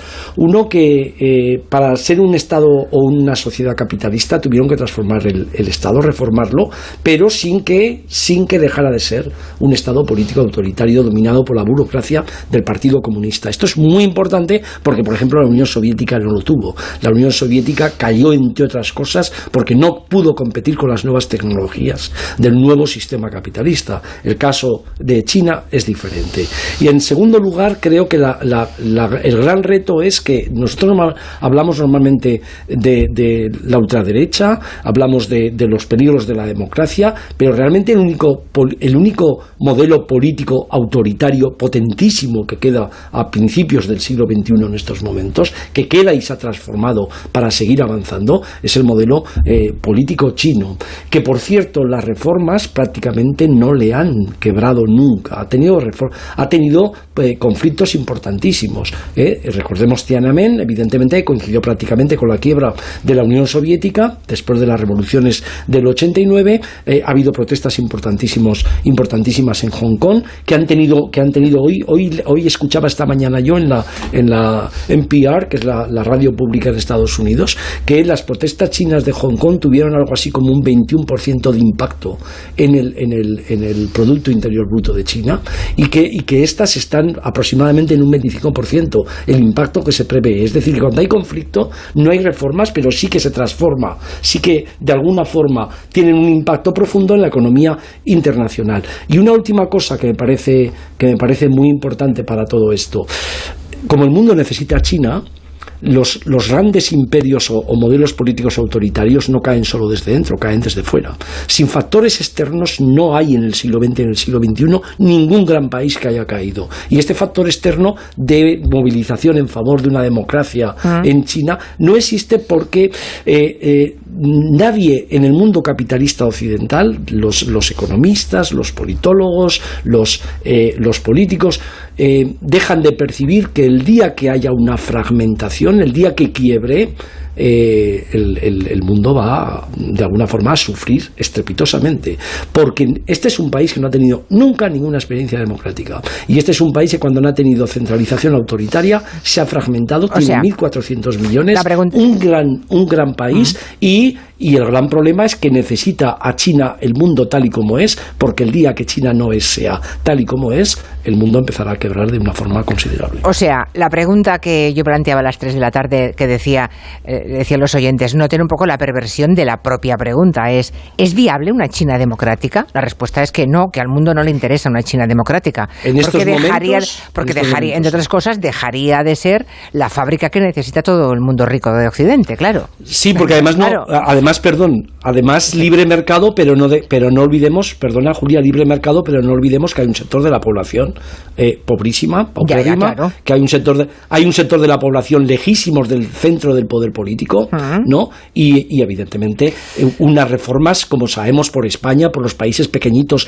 que transitaron de largas dictaduras a democracias, las reformas no solo necesitan reformas económicas, sino necesitan grandes reformas en los niveles de vida, en las políticas del Estado, y esto en China hoy es muy difícil. Además, los demás países hmm. temblarían el día que todo esto, porque la gente piensa que es una, una dictadura, transita a la democracia, no, no, es una dictadura que acabaría, acabaría con una fragmentación del poder considerable. Ah, y de un cierto cinismo de Occidente, ¿no? Que necesita el régimen chino para mantener uh, nuestro estatus y necesitamos, vamos a poner el término plural porque... Necesitamos, sí, sí, sí, sí, necesitamos. ¿Cómo lo ves, Carolina Vescansa? Pues mm, me ha gustado mucho la, la intervención de, de Julián. ¿no? Eh, ¿Cómo lo veo? Lo veo realmente muy complicado. Quiero decir, nosotros hemos perdido, estamos perdiendo la oportunidad de transformar nuestros modelos productivos a través del aprendizaje que tuvimos en pandemia.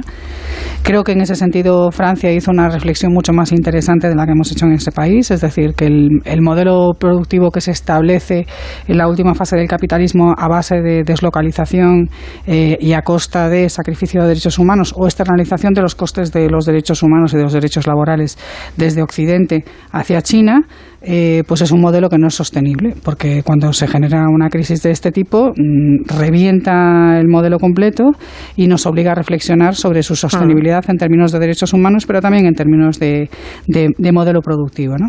Seguramente no es que la democracia en China no sea viable eh, por razones económicas, es que seguramente el modelo de economía mundial que tenemos montado no es viable. A eso me refiero, eh, claro. Eso es lo que no es viable. Sí, sí, exacto, exacto. Como, no es, como no es viable, lo que tenemos es mm, una sucesión sistemática de, de, estallidos de, una crisis que en realidad es sistémica. Eh, esta, esta crisis eh, en concreto, la que, la que está surgiendo en estos días en China, eh, la verdad es que tiene una génesis muy, muy bestia, ¿no? Porque aunque aparentemente podríamos entender, o lo que yo he estado leyendo en los medios eh, occidentales a priori es, eh, bueno, pues eh, esto es una crisis contra las medidas del COVID. Claro, pero una se imagina las medidas del COVID pues como aquí, ¿no? Quiere decir, confinamiento, la gente no sale de casa. No, pero es que las, las medidas anti-COVID en China son que vienen unos tíos y te ponen una cerradura por la parte de fuera de tu casa, un alambre y no puedes salir. ¿Qué es lo que ha pasado con ese incendio que es el detonante de, de esta crisis, ¿no? Esa, esa ratonera en donde a la gente se la encierra en su casa por fuera, se ponen unas eh, en las calles, se llena todo de, de, paneles eh, como los que tenemos para, para cerrar las autopistas aquí, ¿no? Se llena de paneles para contener, eh, para, de barricadas para contener si, si hay asaltos masivos de gente que quiere salir de su barrio. Entonces estamos hablando no de medidas anti-COVID, estamos hablando de represión anti-COVID en una región en concreto, además, donde en la que la violación de los derechos humanos pues es salvaje, ¿no? He tenido tiempo de leerme eh, el informe del Alto Comisionado de Naciones Unidas, eh, firmado y suscrito por Michelle Bachelet, eh, precisamente con firma de 31 de agosto de, este año, sobre esa ciudad en concreto y sobre esa región en concreto, en donde ella estuvo haciendo o dirigiendo una investigación sobre las violaciones de derechos humanos de la minoría musulmana, que es la que ha muerto en ese incendio y es salvaje. Es, un informe con violaciones sistemáticas de los derechos humanos, torturas, esterilización obligatoria de mujeres, campos de reeducación. Hay campos de reeducación para esta población musulmana, que es la que, la, que es mayoritaria en esa región, en donde se encierra a la gente como en campos de concentración para reeducarlos eh, y evitar, según, eh, según el gobierno chino, los riesgos de, eh, la, del, islamismo o del, o del terrorismo. Mm, mm, sistemática violencia sexual, abortos, abortos forzosos, en fin, un espanto, ¿no?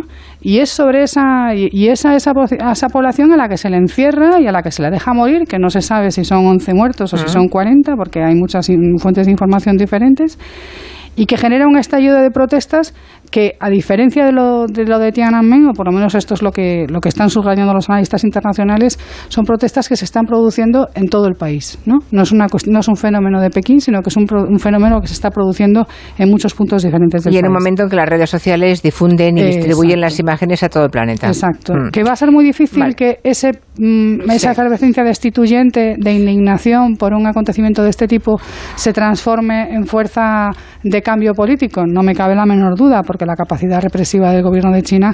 Eso quiero preguntaros. avanzo y paso la palabra a Angélica Rubio, luego hacemos segunda ronda, pero ¿qué va a hacer? ¿Qué creéis que puede hacer, qué va a hacer la autoridad china? ¿Qué va a hacer la policía? ¿Aplastar todas estas revueltas si creéis que van a seguir?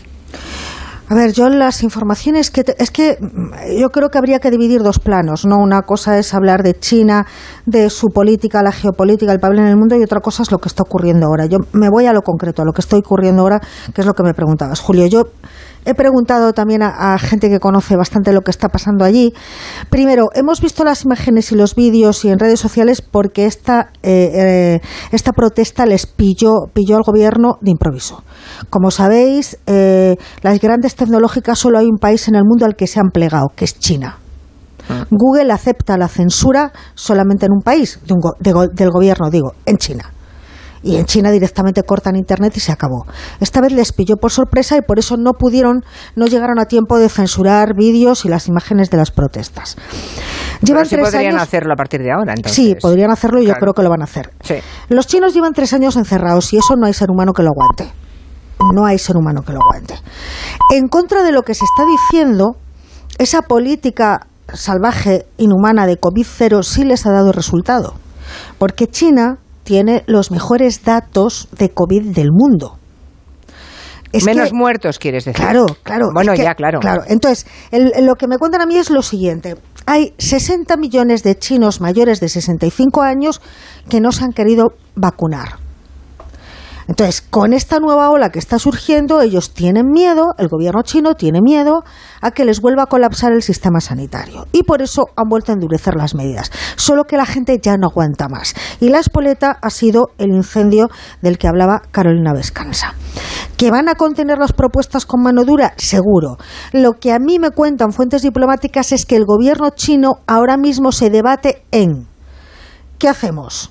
Levantamos la mano con el confinamiento porque estamos viendo que la gente no aguanta más porque hay protestas en muchos puntos del país o y nos arriesgamos a tener un brote severo de coronavirus que colapse el sistema sanitario o volvemos a la mano dura. Ahora mismo a mí me dicen fuentes diplomáticas que el gobierno chino tiene esa duda. En todo caso, eh, no nos hagamos elucubraciones. Primero, los europeos los mal llamados occidentales, europeos y americanos, tendemos a juzgar el resto del mundo de acuerdo con nuestros propios valores y nuestros criterios. Y a lo mejor no son los de otros países. ¿Con esto qué quiero decir? Quiero decir que eh, mientras en Europa y en Estados Unidos somos, tendemos a una cultura individual y meritocrática, en China la mentalidad es de colmena.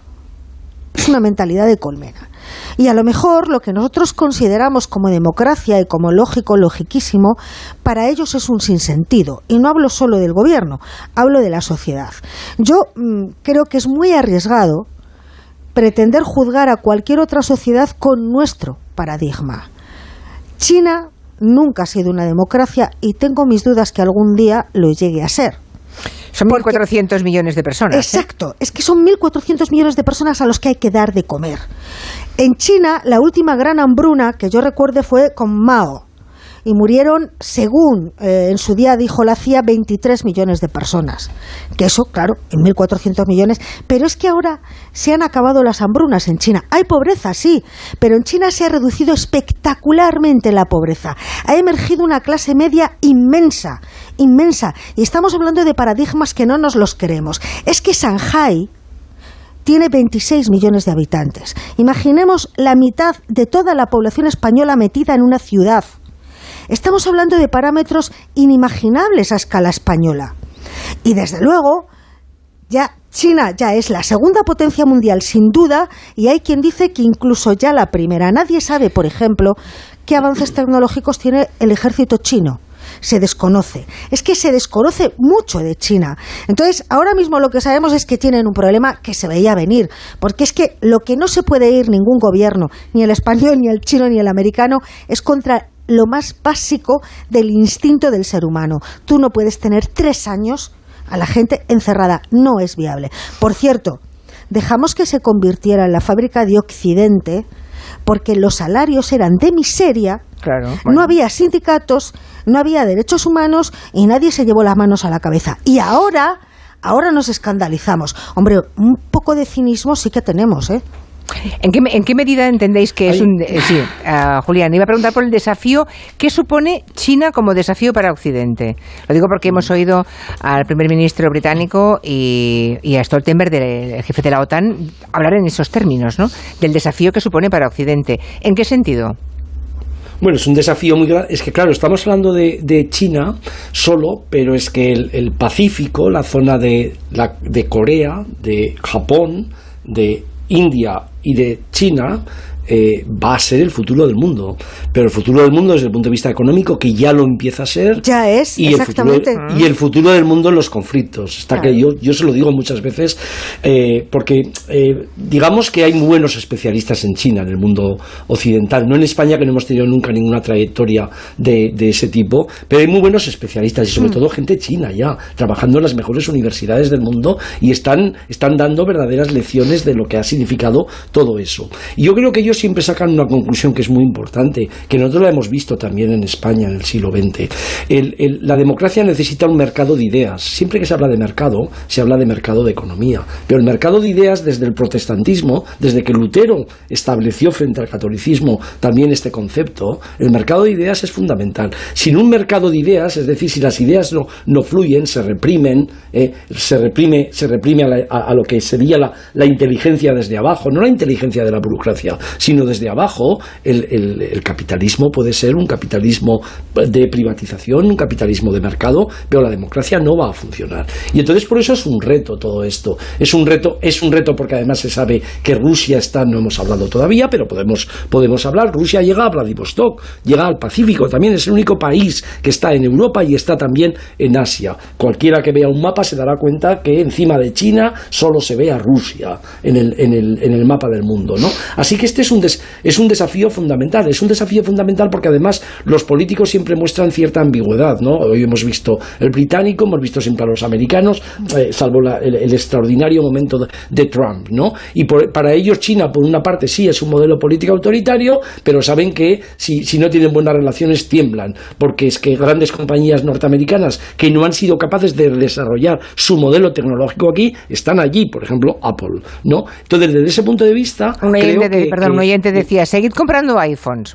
Claro, los iPhones salen de allí, ¿eh? todos. Pero eh, iPhones, iPhones y el tupper y la bandeja y el plato y la cremallera y el, con... sí, acaba, acaba, Julián, acaba. Quería, quería acabar. Como no tienen precedentes en, en lo que es la competencia multipartidista, que es un concepto claro para la democracia, está clarísimo que todo esto va a costar. Ahora bien, que, que solo sea un sistema represivo el que vaya a, librar esta batalla. Ayer veíamos nosotros en el campus aquí eh, protestas también, porque aquí hay muchísimos, en, Michigan, en esta universidad, hay miles de, estudiantes chinos. ¿Y se manifestaron? ¿eh?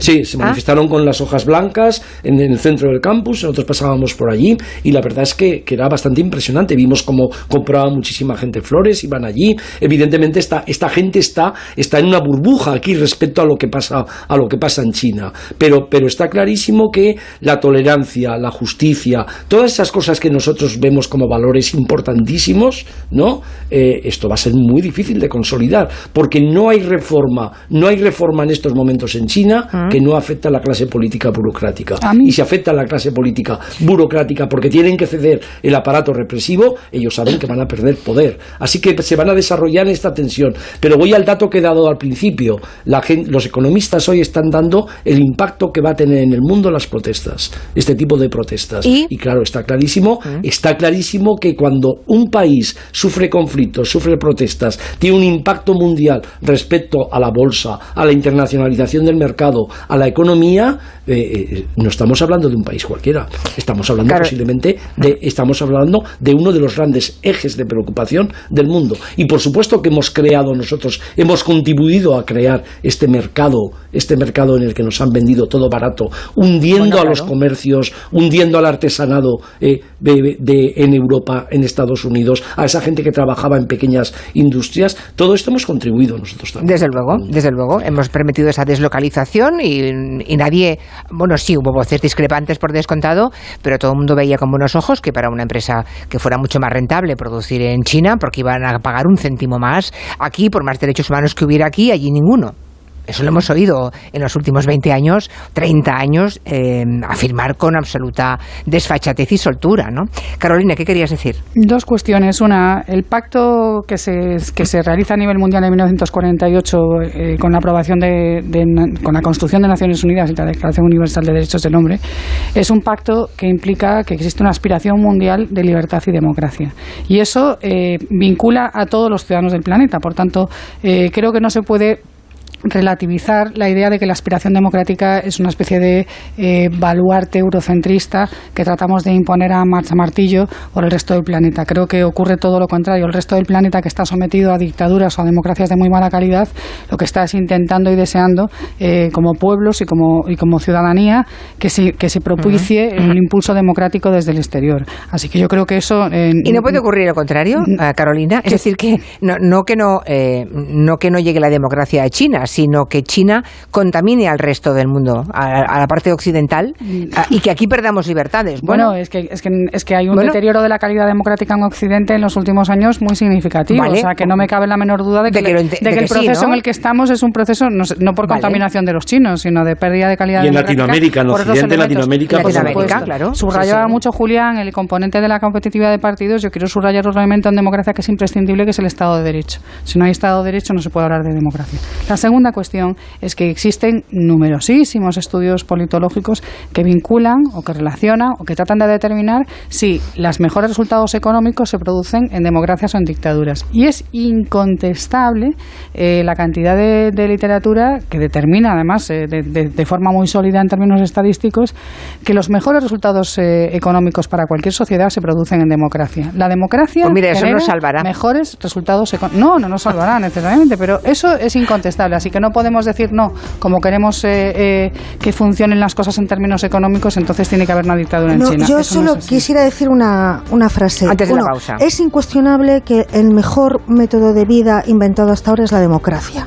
Y además de democracia, más desarrollo. Lo que digo es que no podemos imponer nuestra visión al resto del mundo y que a lo mejor tenemos que tener un poquito de humildad y mirar con otra mirada al resto de países y pensar que a lo mejor no son tontos que son incapaces de conseguir la democracia, sino que tienen otra forma de vivir, de pensar y otra forma de organizar su sociedad.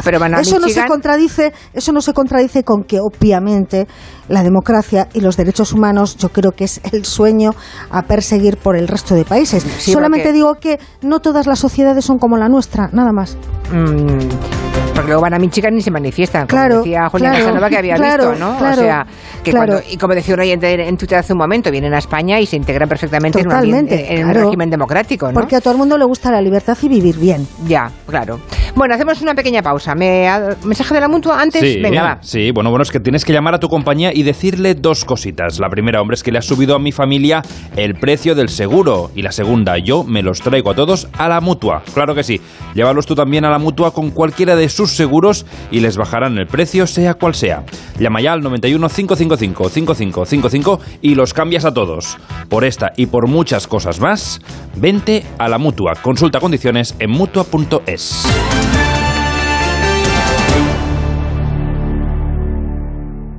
¿Tiene tu empresa una iniciativa de voluntariado o quiere participar en un proyecto de acción social? Forética, en colaboración con A3 Media, organiza Give and Gain, la Semana de la Acción Social y el voluntariado de la empresa. Del 12 al 20 de diciembre, entra en forética.org e inscríbete. La oportunidad de mejorar la calidad de vida de las personas en tus manos. Únete.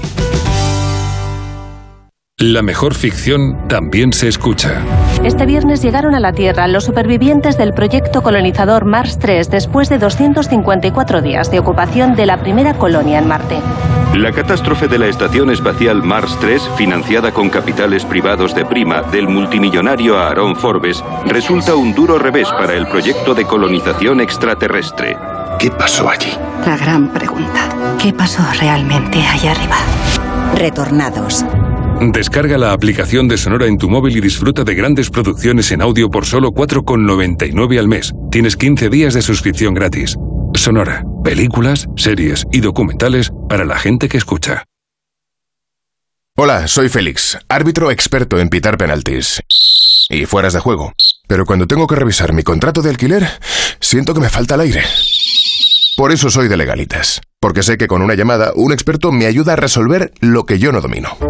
Hazte ya de legalitas. Y ahora por ser oyente de Onda Cero, y solo si contratas en el 91661, ahórrate un mes el primer año. Legalitas, y sigue con tu vida. Soy David de Carlas.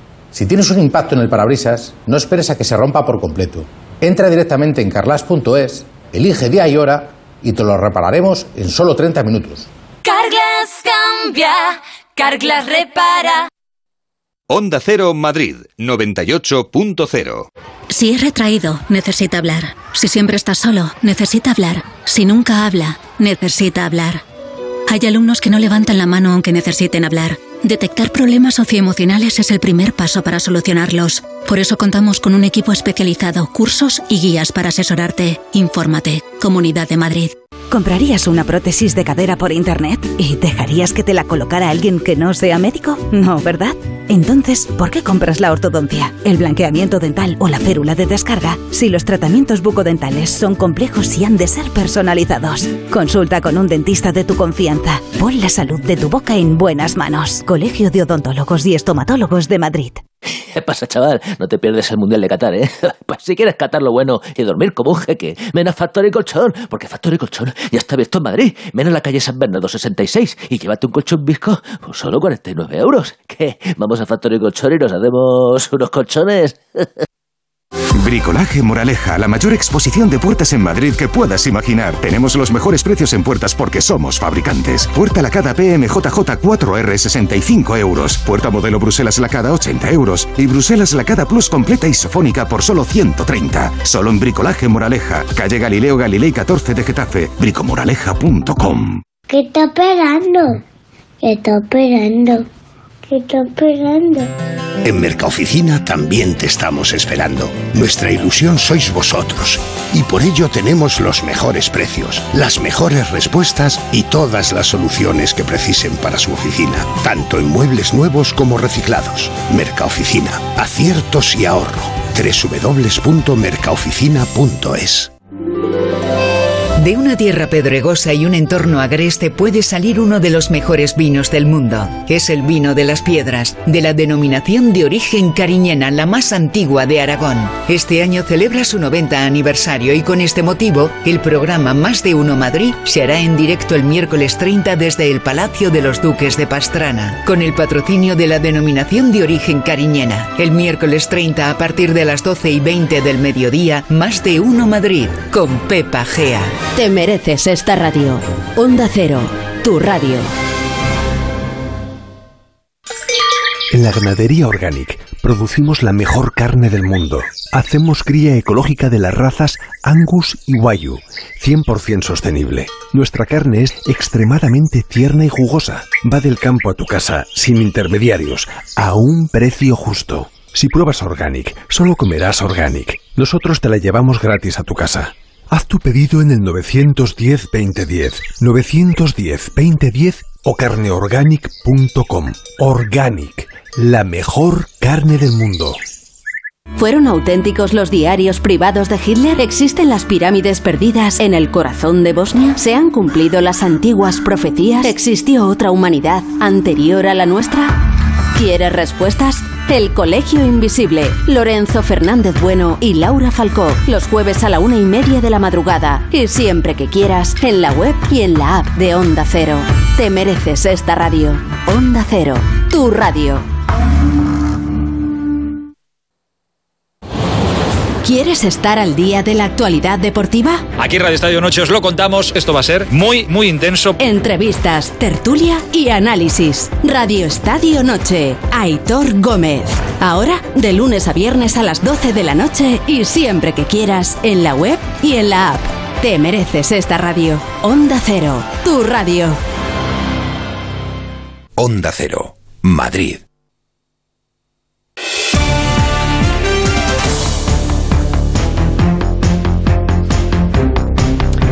Estamos con Carolina Vescanza, Julián Casanova y Angélica Rubio hablando de a dónde nos llevan las propuestas, las revueltas que hay en, China y cuál es la alternativa que es que suponemos o que presumimos que puede, cómo puede intentar acabar con ellas el gobierno chino de Xi Jinping.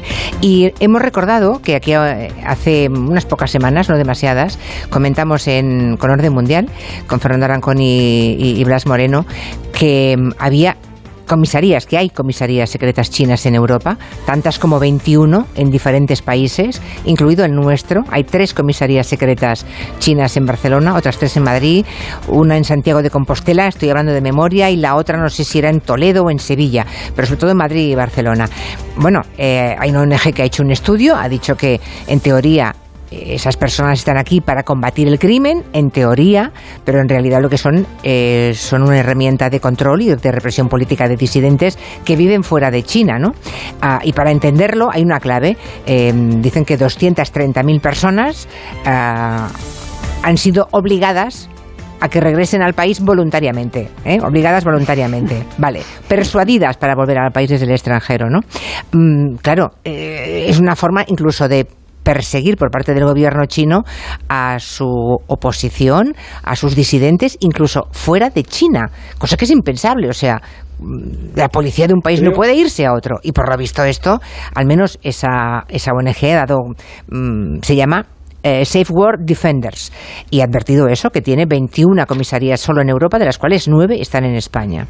Seguramente porque tenemos una población de, de, de más chinos que viven aquí, ¿no? Julián, ¿decías? No, que creo que esa es la gran. El dato que das tú es una de las grandes diferencias. Claro que el mundo tiene diferentes culturas, religiones, historias, sistemas políticos, por supuesto, pero, pero el, caso que estamos analizando va más allá de un sistema político eh, que puede estar en Latinoamérica, puede estar en África, puede estar en Asia. Estamos hablando de, de un sistema de mercado global que ellos han, han empezado a dominar. Y está claro también que mm, eh, tienen una cultura política diferente, de acuerdo, pero mientras haya miles y miles, en este caso millones de personas que sufren represión política, tortura, em, disidencias que son controladas desde arriba, gente que se tiene que marchar porque aquello es insoportable, pues está clarísimo que, que ya no es una comprensión hacia otra cultura, sino es la misma aspiración que tenemos nosotros, ¿eh? la misma aspiración de libertad que tenemos nosotros, que tuvimos los españoles, que tuvieron mucha gente en Europa o en Latinoamérica, es válida también para ellos y ellos la están persiguiendo. Que sean más por arriba, que sean más controlando el poder, pero evidentemente lo que es insoportable a la altura del año 2022, que un país tan importante que nos está metiendo tantas cosas en el mundo, ¿eh? Eh, esté, esté con esa represión política que, que incluye, insisto, tortura y no solo modelos políticos autoritarios. Y, y probablemente no solamente en suelo chino, que eso es lo grave. Es decir, aquí tenemos una integridad territorial, aquí no se puede, la policía china o elementos chinos no pueden actuar en suelo español. ¿no? No, no,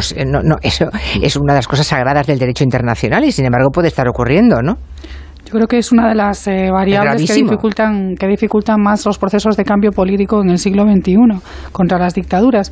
O sea, que se preparen los chicos de Michigan que han salido con el, con el folio en blanco, quiero decir. Claro, ¿no? porque, alguien al en final, Pekín ya tiene sus claro, nombres apuntados en alguna parte. Efectivamente, alguien en Pekín ya tendrá la lista de los que han salido en El Michigan. desarrollo tecnológico, el desarrollo armamentístico y el desarrollo de las técnicas de espionaje y de control social que se produce en la segunda mitad del siglo XX y en, y en lo que va de XXI dificulta mucho el proceso de cambio político. A veces Hmm. pensamos que el proceso de cambio político es una cuestión de movilización de las masas, etcétera. No, es decir, es que en el siglo XIX el Estado y el aparato de represión del Estado tenía una capacidad infinitamente más pequeña de control de las poblaciones de lo que hoy tienen eh, el Estado en términos de control. Por eso eh, no podemos decir que no podemos medir el- la fuerza del impulso de la vocación democrática por sus resultados en China, porque mucho me temo que esa fuerza va a ser mucho más grande que la de los resultados que consiguen. Y habrá que estar alerta, no sea que tengamos aquí discípulos y gente que diga, mira qué bien los chinos, mira cómo- que- Sí, ¿no? pero- pero Cuidado fija- con eso, ¿eh? Pero fijaos, a pesar de que No, nadie no. sabe a ciencia cierta de los logros tecnológicos que tiene China, tanto en el terreno militar como en el de Internet y control de todo, a pesar de eso, se les escaparon estas protestas. Ya. Y no las controlaron. Porque Veremos cuántas más vemos ¿eh? en los próximos sí, días. pero al final, a lo largo de la Mm. historia de la humanidad, el ansia de libertad siempre ha sido imparable. Sí, pero mira, el otro día vi en un documental, Angélica, le preguntaban a los chicos eh, en China, en Pekín, que les hablase de Tiananmen y no sabían qué ocurrió Hombre, claro. en Tiananmen. Los Claro, jóvenes actuales claro. no tienen ni idea. Ni ha desaparecido por completo Claro. de la televisión, de los medios, de la historia, de los libros. Nunca pasó nada en Pero Tiananmen. al final, cuando los abusos son excesivos, la Esto gente sabemos se mucho levanta. nosotros también. En España sabemos claro, mucho, sí. sabemos mucho, Yo solo sí. quisiera decir un- un- una cosa que yo creo que retrata también la contradicción, por no decir la hipocresía de Occidente, ¿no? Último G20. Se acaba. Fotografía. ¿Con quién se querían reunir los líderes? Con Xi Jinping, con el, con chino. el chino. Dice, y acabo con esto, que es, es de un cinismo enorme, pero lo dejo como deberes, vayan ustedes pensando si tienen una razón. Dice el oyente, está feo decirlo, pero nos interesa, no nos interesa que en China haya democracia. Para que nosotros vivamos bien, otros tienen que vivir peor. Ahí dejo eso. Muy duro, Denle vueltas. muy duro eso. Durísimo, pero a veces hay que co- cogernos por la solapa para darle una vuelta al pensamiento. Gracias a todos, hasta mañana. Hasta mañana. Adiós. Mañana. Chao. El